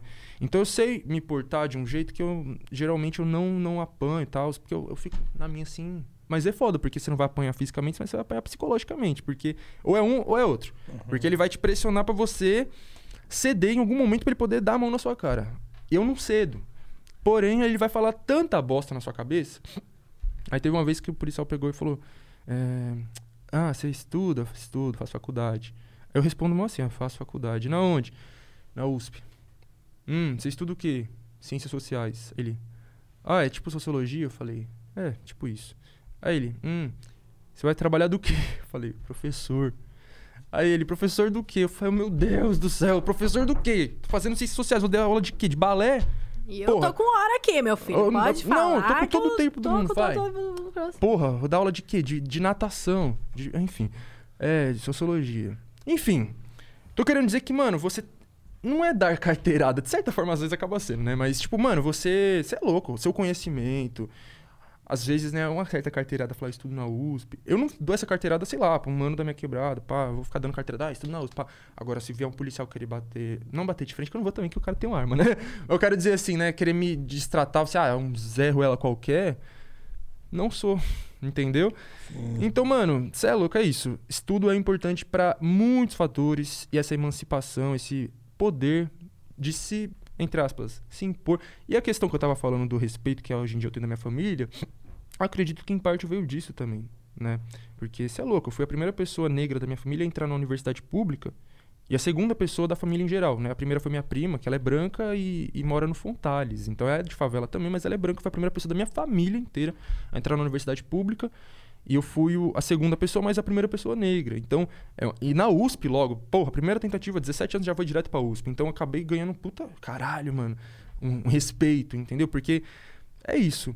A pessoa vai querer te destratar pela sua sexualidade, pelo jeito que você se veste, você fala, mas ela nunca vai poder desmerecer as suas conquistas, que tá lá. É, Verdade. ninguém tira, filho. Ninguém vai Conhecimento tirar ninguém tira, o filho. conhecimento, Posso ninguém tira. ler o superchat? Temos um superchat? Ô, direção, vai fechar o superchat? Só pra avisar a galera, tá? Fechou. A gente já agradece geral que, que colou aqui, que, que com o superchat, pra dar o salve, pa- passar as suas perguntas. As perguntas foram super boas. E aí o Frederico Rodrigues falou: salve chavoso, salve rap falando. Valeu demais por terem convidado o Thiago, ele é foda. Verdade. Obrigado. Isso foi, mano, foi muito É, bem. muito da hora. bem- muito bem pensado. Pede. Peraí. Pede pra ele contar algum caso engraçado ou inusitado dos bailes funks, rumo à Revolução Socialista. é, rumo é ela. caso engraçado ou inusitado dos bares. Vixe, mano. É que, tá ligado quando é tantas coisas que você não lembra nada no momento? Aí no baile. Ela dá pressão, fica né, assim, meu Deus, e agora? Não, mano, caso. Meu Deus do céu. Mano, é tanta história louca, mano. Ah, eu não, não sei se eu posso explanar. Eu não sei se eu vou acabar explanando uma amiga minha. tá, eu não, vou, eu não vou entrar em detalhes pra não explanar ela. Mas eu, eu fui pro baile uma vez, eu e uma amiga minha, que ela é tipo. Enfim, né? De uma religião X que, tipo, ela, é, é- ela tem. Inclusive, ela tem, entre aspas, cargos dentro daquela religião, né? A gente, foi, a gente ia pros bailes escondido, porque ninguém podia saber, né? E aí a gente foi pro baile. E aí eu- a gente começou a ficar tão doidão, mano. Tão doidão, tão doidão, tão doidão lá. E eu nem vendo o que tava rolando. Só foi nós dois. Aí daqui logo pra 17. Aí logo eu olho pro lado, cadê ela? Sumiu. A menina sumiu. Aí fiquei lá sozinho. Aí beleza, eu tava tão doido, parça. Entrei lá no clube da 17, que lá embrasando. Pá, pá, pá, pá. Aí daqui a pouco fui embora. Na verdade, eu, eu liguei um amigo meu que mora lá em Paraisópolis, né, mano? Ficamos lá, pá. Aí depois eu fui embora e falei, mano, onde você foi parar, né? Mandando mensagem pra menina, ela, meu filho, eu arrumei um cara lá, fui pra casa dele. E, mano, eu fiquei. Eu achei, eu achei- desculpa se eu estiver explorando ela, mas é claro, não foi história minha, mas eu achei muito engraçado, porque, tipo, mano, é uma pessoa que socialmente você falaria, mano, é muito certinha, pá. E aí, tipo, ela sumiu com o cara, aí eu fiquei lá bebaço também, sozinho. E aí ela até acabou esquecendo o bagulho na casa dele. Mano, é uma história muito nada a ver, que talvez nem seja engraçada, mas é porque na minha cabeça esse dia foi muito louco. E eu sinto saudade. Lembrar que você- os caras falaram do baile, eu falei, mano, acho que se você não lembrar, eu vou puxar um vai 17, vai. No baile Então, 17, é por exemplo. Melhor, você é louco, mas. Mano, eu é conheci só o. Iraque. Eu fui só Tô no ligado. Iraque aqui. Tô tá ligado. Aqui em São Paulo? É. Você não é de São Paulo? Desculpa. Não, eu sou. Eu, Perdido eu nasci em Jundiaí, tá Caí ligado? aqui de paraquedas. Mas já Mentira. que eu me mudei pra cá recentemente. Ah, sim. Mas sempre vim fazer um trampo, tipo, do, do, do rap pra cá e tal, né? Porque Uhum. os shows sempre acontecem em São Paulo, as conexões com os outros artistas eram aqui e tal. Inclusive, é, então. Sim. Inclusive, lancei um disco ontem. E aí, pô, tive que trazer minha bagagem pra cá, né? Pra ficar mais próximo do movimento. E aí eu também conhecia o, o, 17? o Iraque. Ah, O o 17 Iraque. ainda não, Ainda não. parça, ainda ah, não. melhor. É o meu preferido. Eu vou lá, mano. Na hora que eu tomar vacina, eu vou encostar. Porque falar pra você é foda esse bagulho. Por mais que tenha muita gente que cola e pá, mas, mano, eu fico em choque, assim. Encosto no bagulho tem bastante gente, eu fico em choque. Não dá pra curtir de boa. Até se tá em, em- em, tipo, serviço essencial, igual mercado, farmácia, tá cheio de gente, assim, já dá um bagulho. Você fica com o pé atrás, né, parça? Mas assim que tiver tudo normalizado, eu quero ir lá conhecer a 17, sim, meu parceiro. Nossa, Você teve bastante vivência lá com o bagulho do funk, pá? Sim, eu tava falando aqui que antes da pandemia eu ia toda semana, literalmente, todo sábado. Não todo, às vezes eu te- intercalava, né? Não ia só pra 17, que longe pra desgraçar e da Zona Norte pra ir pra Paraisópolis, é, sei lá, o cara, duas horas. Ao mesmo tempo que eu levo pra ir pra USP, porque fica praticamente perto. Tipo, Paraisópolis, Morumbi, Butantã, onde fica a USP, tá ligado? Duas horas. Mas eu ia porque valia a pena, tá ligado? Mas eu intercalava, eu ia pra 17, Elipa, é, ali os bailes da, da Vila Maria, que tem vários, né? Ruinha, casinha, predinho, 12, pá, pá. É, que mais? Jota também. É, e outros, enfim, vou ficar falando uma lista completa aqui, mas. Ah, mas eu- o itinerário, rapaziada. Não, mas o que eu ia mais ia mesmo era pra 17. 17 Bega, na verdade, que, né? 17 uma rua, Bega no outro. Eu preferi o Bega, mano. Eu prefiro o, bre... o, o Bega. Você é louco, ali pega pra caralho. Você é louco, posso nem falar que dá gatilho. Gatilhos, nossa. Cheiro de, de vodka com energético derramado no pé. Não. E É, quando. Nossa, e falando. quando. Falou de pé, parça. Lembrei quando um parceiro meu que eu falei que mora lá em Paraisópolis, ele foi de chinelo. Gente, não vão de chinelo pro baile. Eu Nossa. aprendi por causa disso. Porque quando eu vou em baile na minha quebrada também, eu já fui de chinelo, eu aprendi, não. Não, é de Kenner, né? É, mas então, mas o que Kenner. que aconteceu? O cara loucão, ou não sei se tava loucão ou não, jogou a garrafa de vidro no chão, quebrou do lado do pé do meu parceiro, Nossa. cortou o pé dele inteiro, na hora ele teve que ir pro pronto-socorro. Na hora. Cortou. Acabou o rolê. Acabou o rolê na hora. Aí eu falei, você é louco, nunca mais. Mas é foda, mano.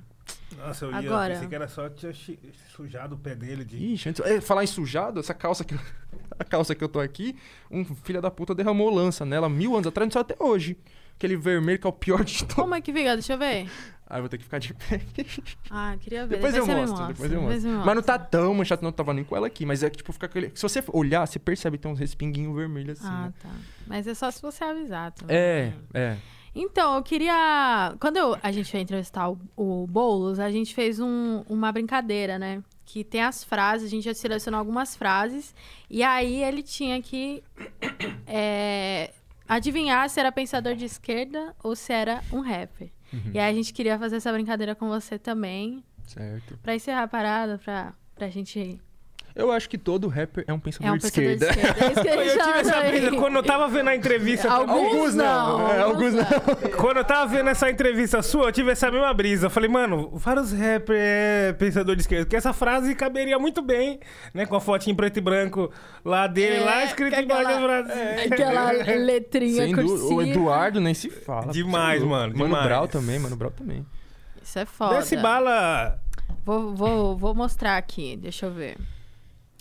Um cego leva uma leva a um passo do precipício. Rapper? Acertou, Mano Brown. É, cantar a verdade é revolucionário. Eita, rapper. Errou. É pegadinha essa aí. É, essa é pegadinha. É, Esse é. Antônio Gramsci. Essa Gramsci, caralho. nome dele? Triste. Você tá triste Parecia uma letra de rap. Então, É é, porque, mano, os caras. É principalmente o Gramsci que fala bastante da cultura, pá. Então os caras, eles. Falam dessas paradas aí, você pensa. O bom é que o Thiago contextualiza, né? Eu gosto disso.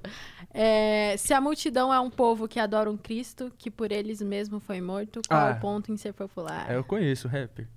Bravo. Dom L. Um salve, Dom L. Te Salve, esperando monstro. aqui, hein?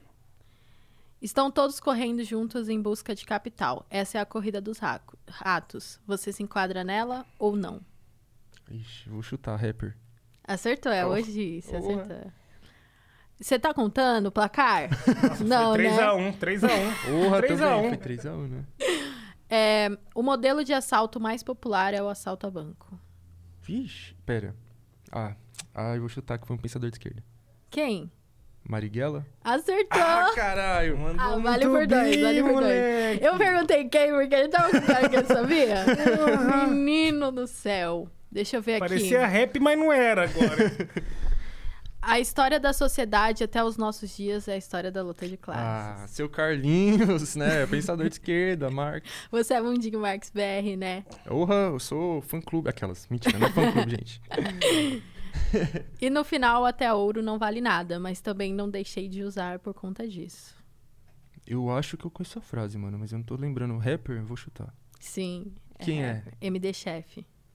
Eu não tô Você lembrado. dele? Mas eu não sei, às vezes sabe quando Às você vezes- ouviu o bagulho que ficou no seu subconsciente, aí você. Sim, sim. Eu já ouvi isso em algum lugar. Tá quanto o placar? Agora foi 4x1. 4x2, né? Porque ele 4 a 2. acertou a do 4 2. Max É verdade. e a do Marighella, então foi 3. 4x3. Oh, mãe. 4x3. Mas eu acertei. Então, você acertou, você 3 pontos pra você Eu acertei 4 pontos pra nós, filho. Eu errei quatro? Não. Não, foi 4 pontos que nós ganhamos nessa batalha aqui e você ganhou 3, por enquanto. Oxe, eu não tô Mas, ué, aí seria. Ah, sei lá. Não tem- Você mandou contar o placar. o resultado, por enquanto, tá assim. Não estamos perdidos. Pelo contrário, venceremos se não tivermos desaprendido a aprender. Pensador de esquerda. Sabe quem? Não. Rosa do Eu Luxemburgo. jurava que era ela, mas eu falei, não, que eu não vou passar essa vergonha, mas eu jurava que era ela. Ai, meu Deus. Deixa eu ver aqui. O que mais?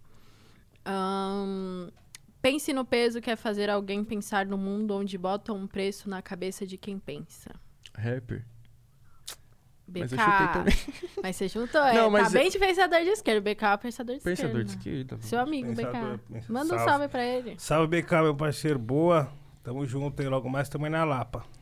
Ah, me chama, cara. Vamos, dezembro. Nossa. Aí lá vem Lapa. Nossa, eu já vou estar vacinada, se Deus Então, é. tomara Deus. Tomara. a gente Eu só vou na última leva também, vocês também. né? É, eu sim. também, eu tenho. Eu sou um ano mais velho que você, eu tenho 22. Eu vou na penúltima leva. Você não vacinou, não? Ainda não. Ah, tá. Vou na. É que o Nil é igual, igual a Glória Maria, ele esconde a idade dele. A Glória Maria, ela se vacinou, ela demorou uma cota pra falar que se vacinou. Ah! Pra não descobrir a idade Ah, dela. Aí é até tiração, mano. Isso daí é mó tiração com o pessoal. Seu pessoal todo preocupado com você lá e você nessa. Aí, foda. Ela fala, aí você vacina e você fala, ah, é a fila da xepa, entendeu? Inclusive, coloquem aí o nome de vocês na fila da xepa. Não, vai lá na UBS de referência, chega lá, é nome, comprovante de endereço, cartão do SUS, RG, vai que vai, hein? Não perde tempo, não. Agora, voltando aqui ao, ao quadro. Forçam prazer onde não tem. E na fratura de cacos da imagem, no corpo cansado, despencam os olhos. Rapper. Acertou. Eu sou bom de chute. é, você é bom de eu chute, chutei, né? mas quem era? É a Asi. Não, essa aí eu não lembro. Mas eu, eu sou bom de chute, viu? Você é louco. É mesmo? Nossa. Caramba. é porque, mano, eu tenho uma intuição, acho que é sobrenatural. Aquela. É mediunidade. Fazendo o Enem. É. Nossa, mano, o Enem. Foi assim, eu sou muito intuitivo. Eu Foi assim que eu assim. passei na USP. É. Mano, eu fiz assim o Enem. A, a minha redação foi a psicografia. Opa, Aquelas. só aqui, ó. Isso é louco. No aguarde, no aguarde, recebendo. Vai que vai. Eu estou confiando É no que isso. passar. Eu não posso ir preso. Se eu for pra cadeia, eu viro um espírito e te mato por dentro. Olha, eu falei espírito já Nossa, essa é pesada. hein? Nossa. Ah, eu vou chutar também rapper. Acertou. Caramba. Rafa Moreira. Na Nossa, verdade, eu- errou, né? Porque o Rafa Moreira é um pensador de esquerda. Pensador de esquerda puro. É, o, o Boulos, ele sacramentou que o Rafa Moreira é um pensador de esquerda. E agora, pra fechar, o Estado não é Deus. Pera, acho que é pensador de esquerda. Quem? Ai, mano. Eu, vou, eu não vou chutar porque eu não gosto de passar vergonha, mas se, vo- se for o que eu falo, eu vou falar. Se não for, eu não falo. Tá bom, errou. Errei, ainda bem que eu não falei, hein? Olha, eu ia passar um mico fudido. É, foi o Ret que falou, Felipe Ret. Ah, tem que estudar mais. Poeta.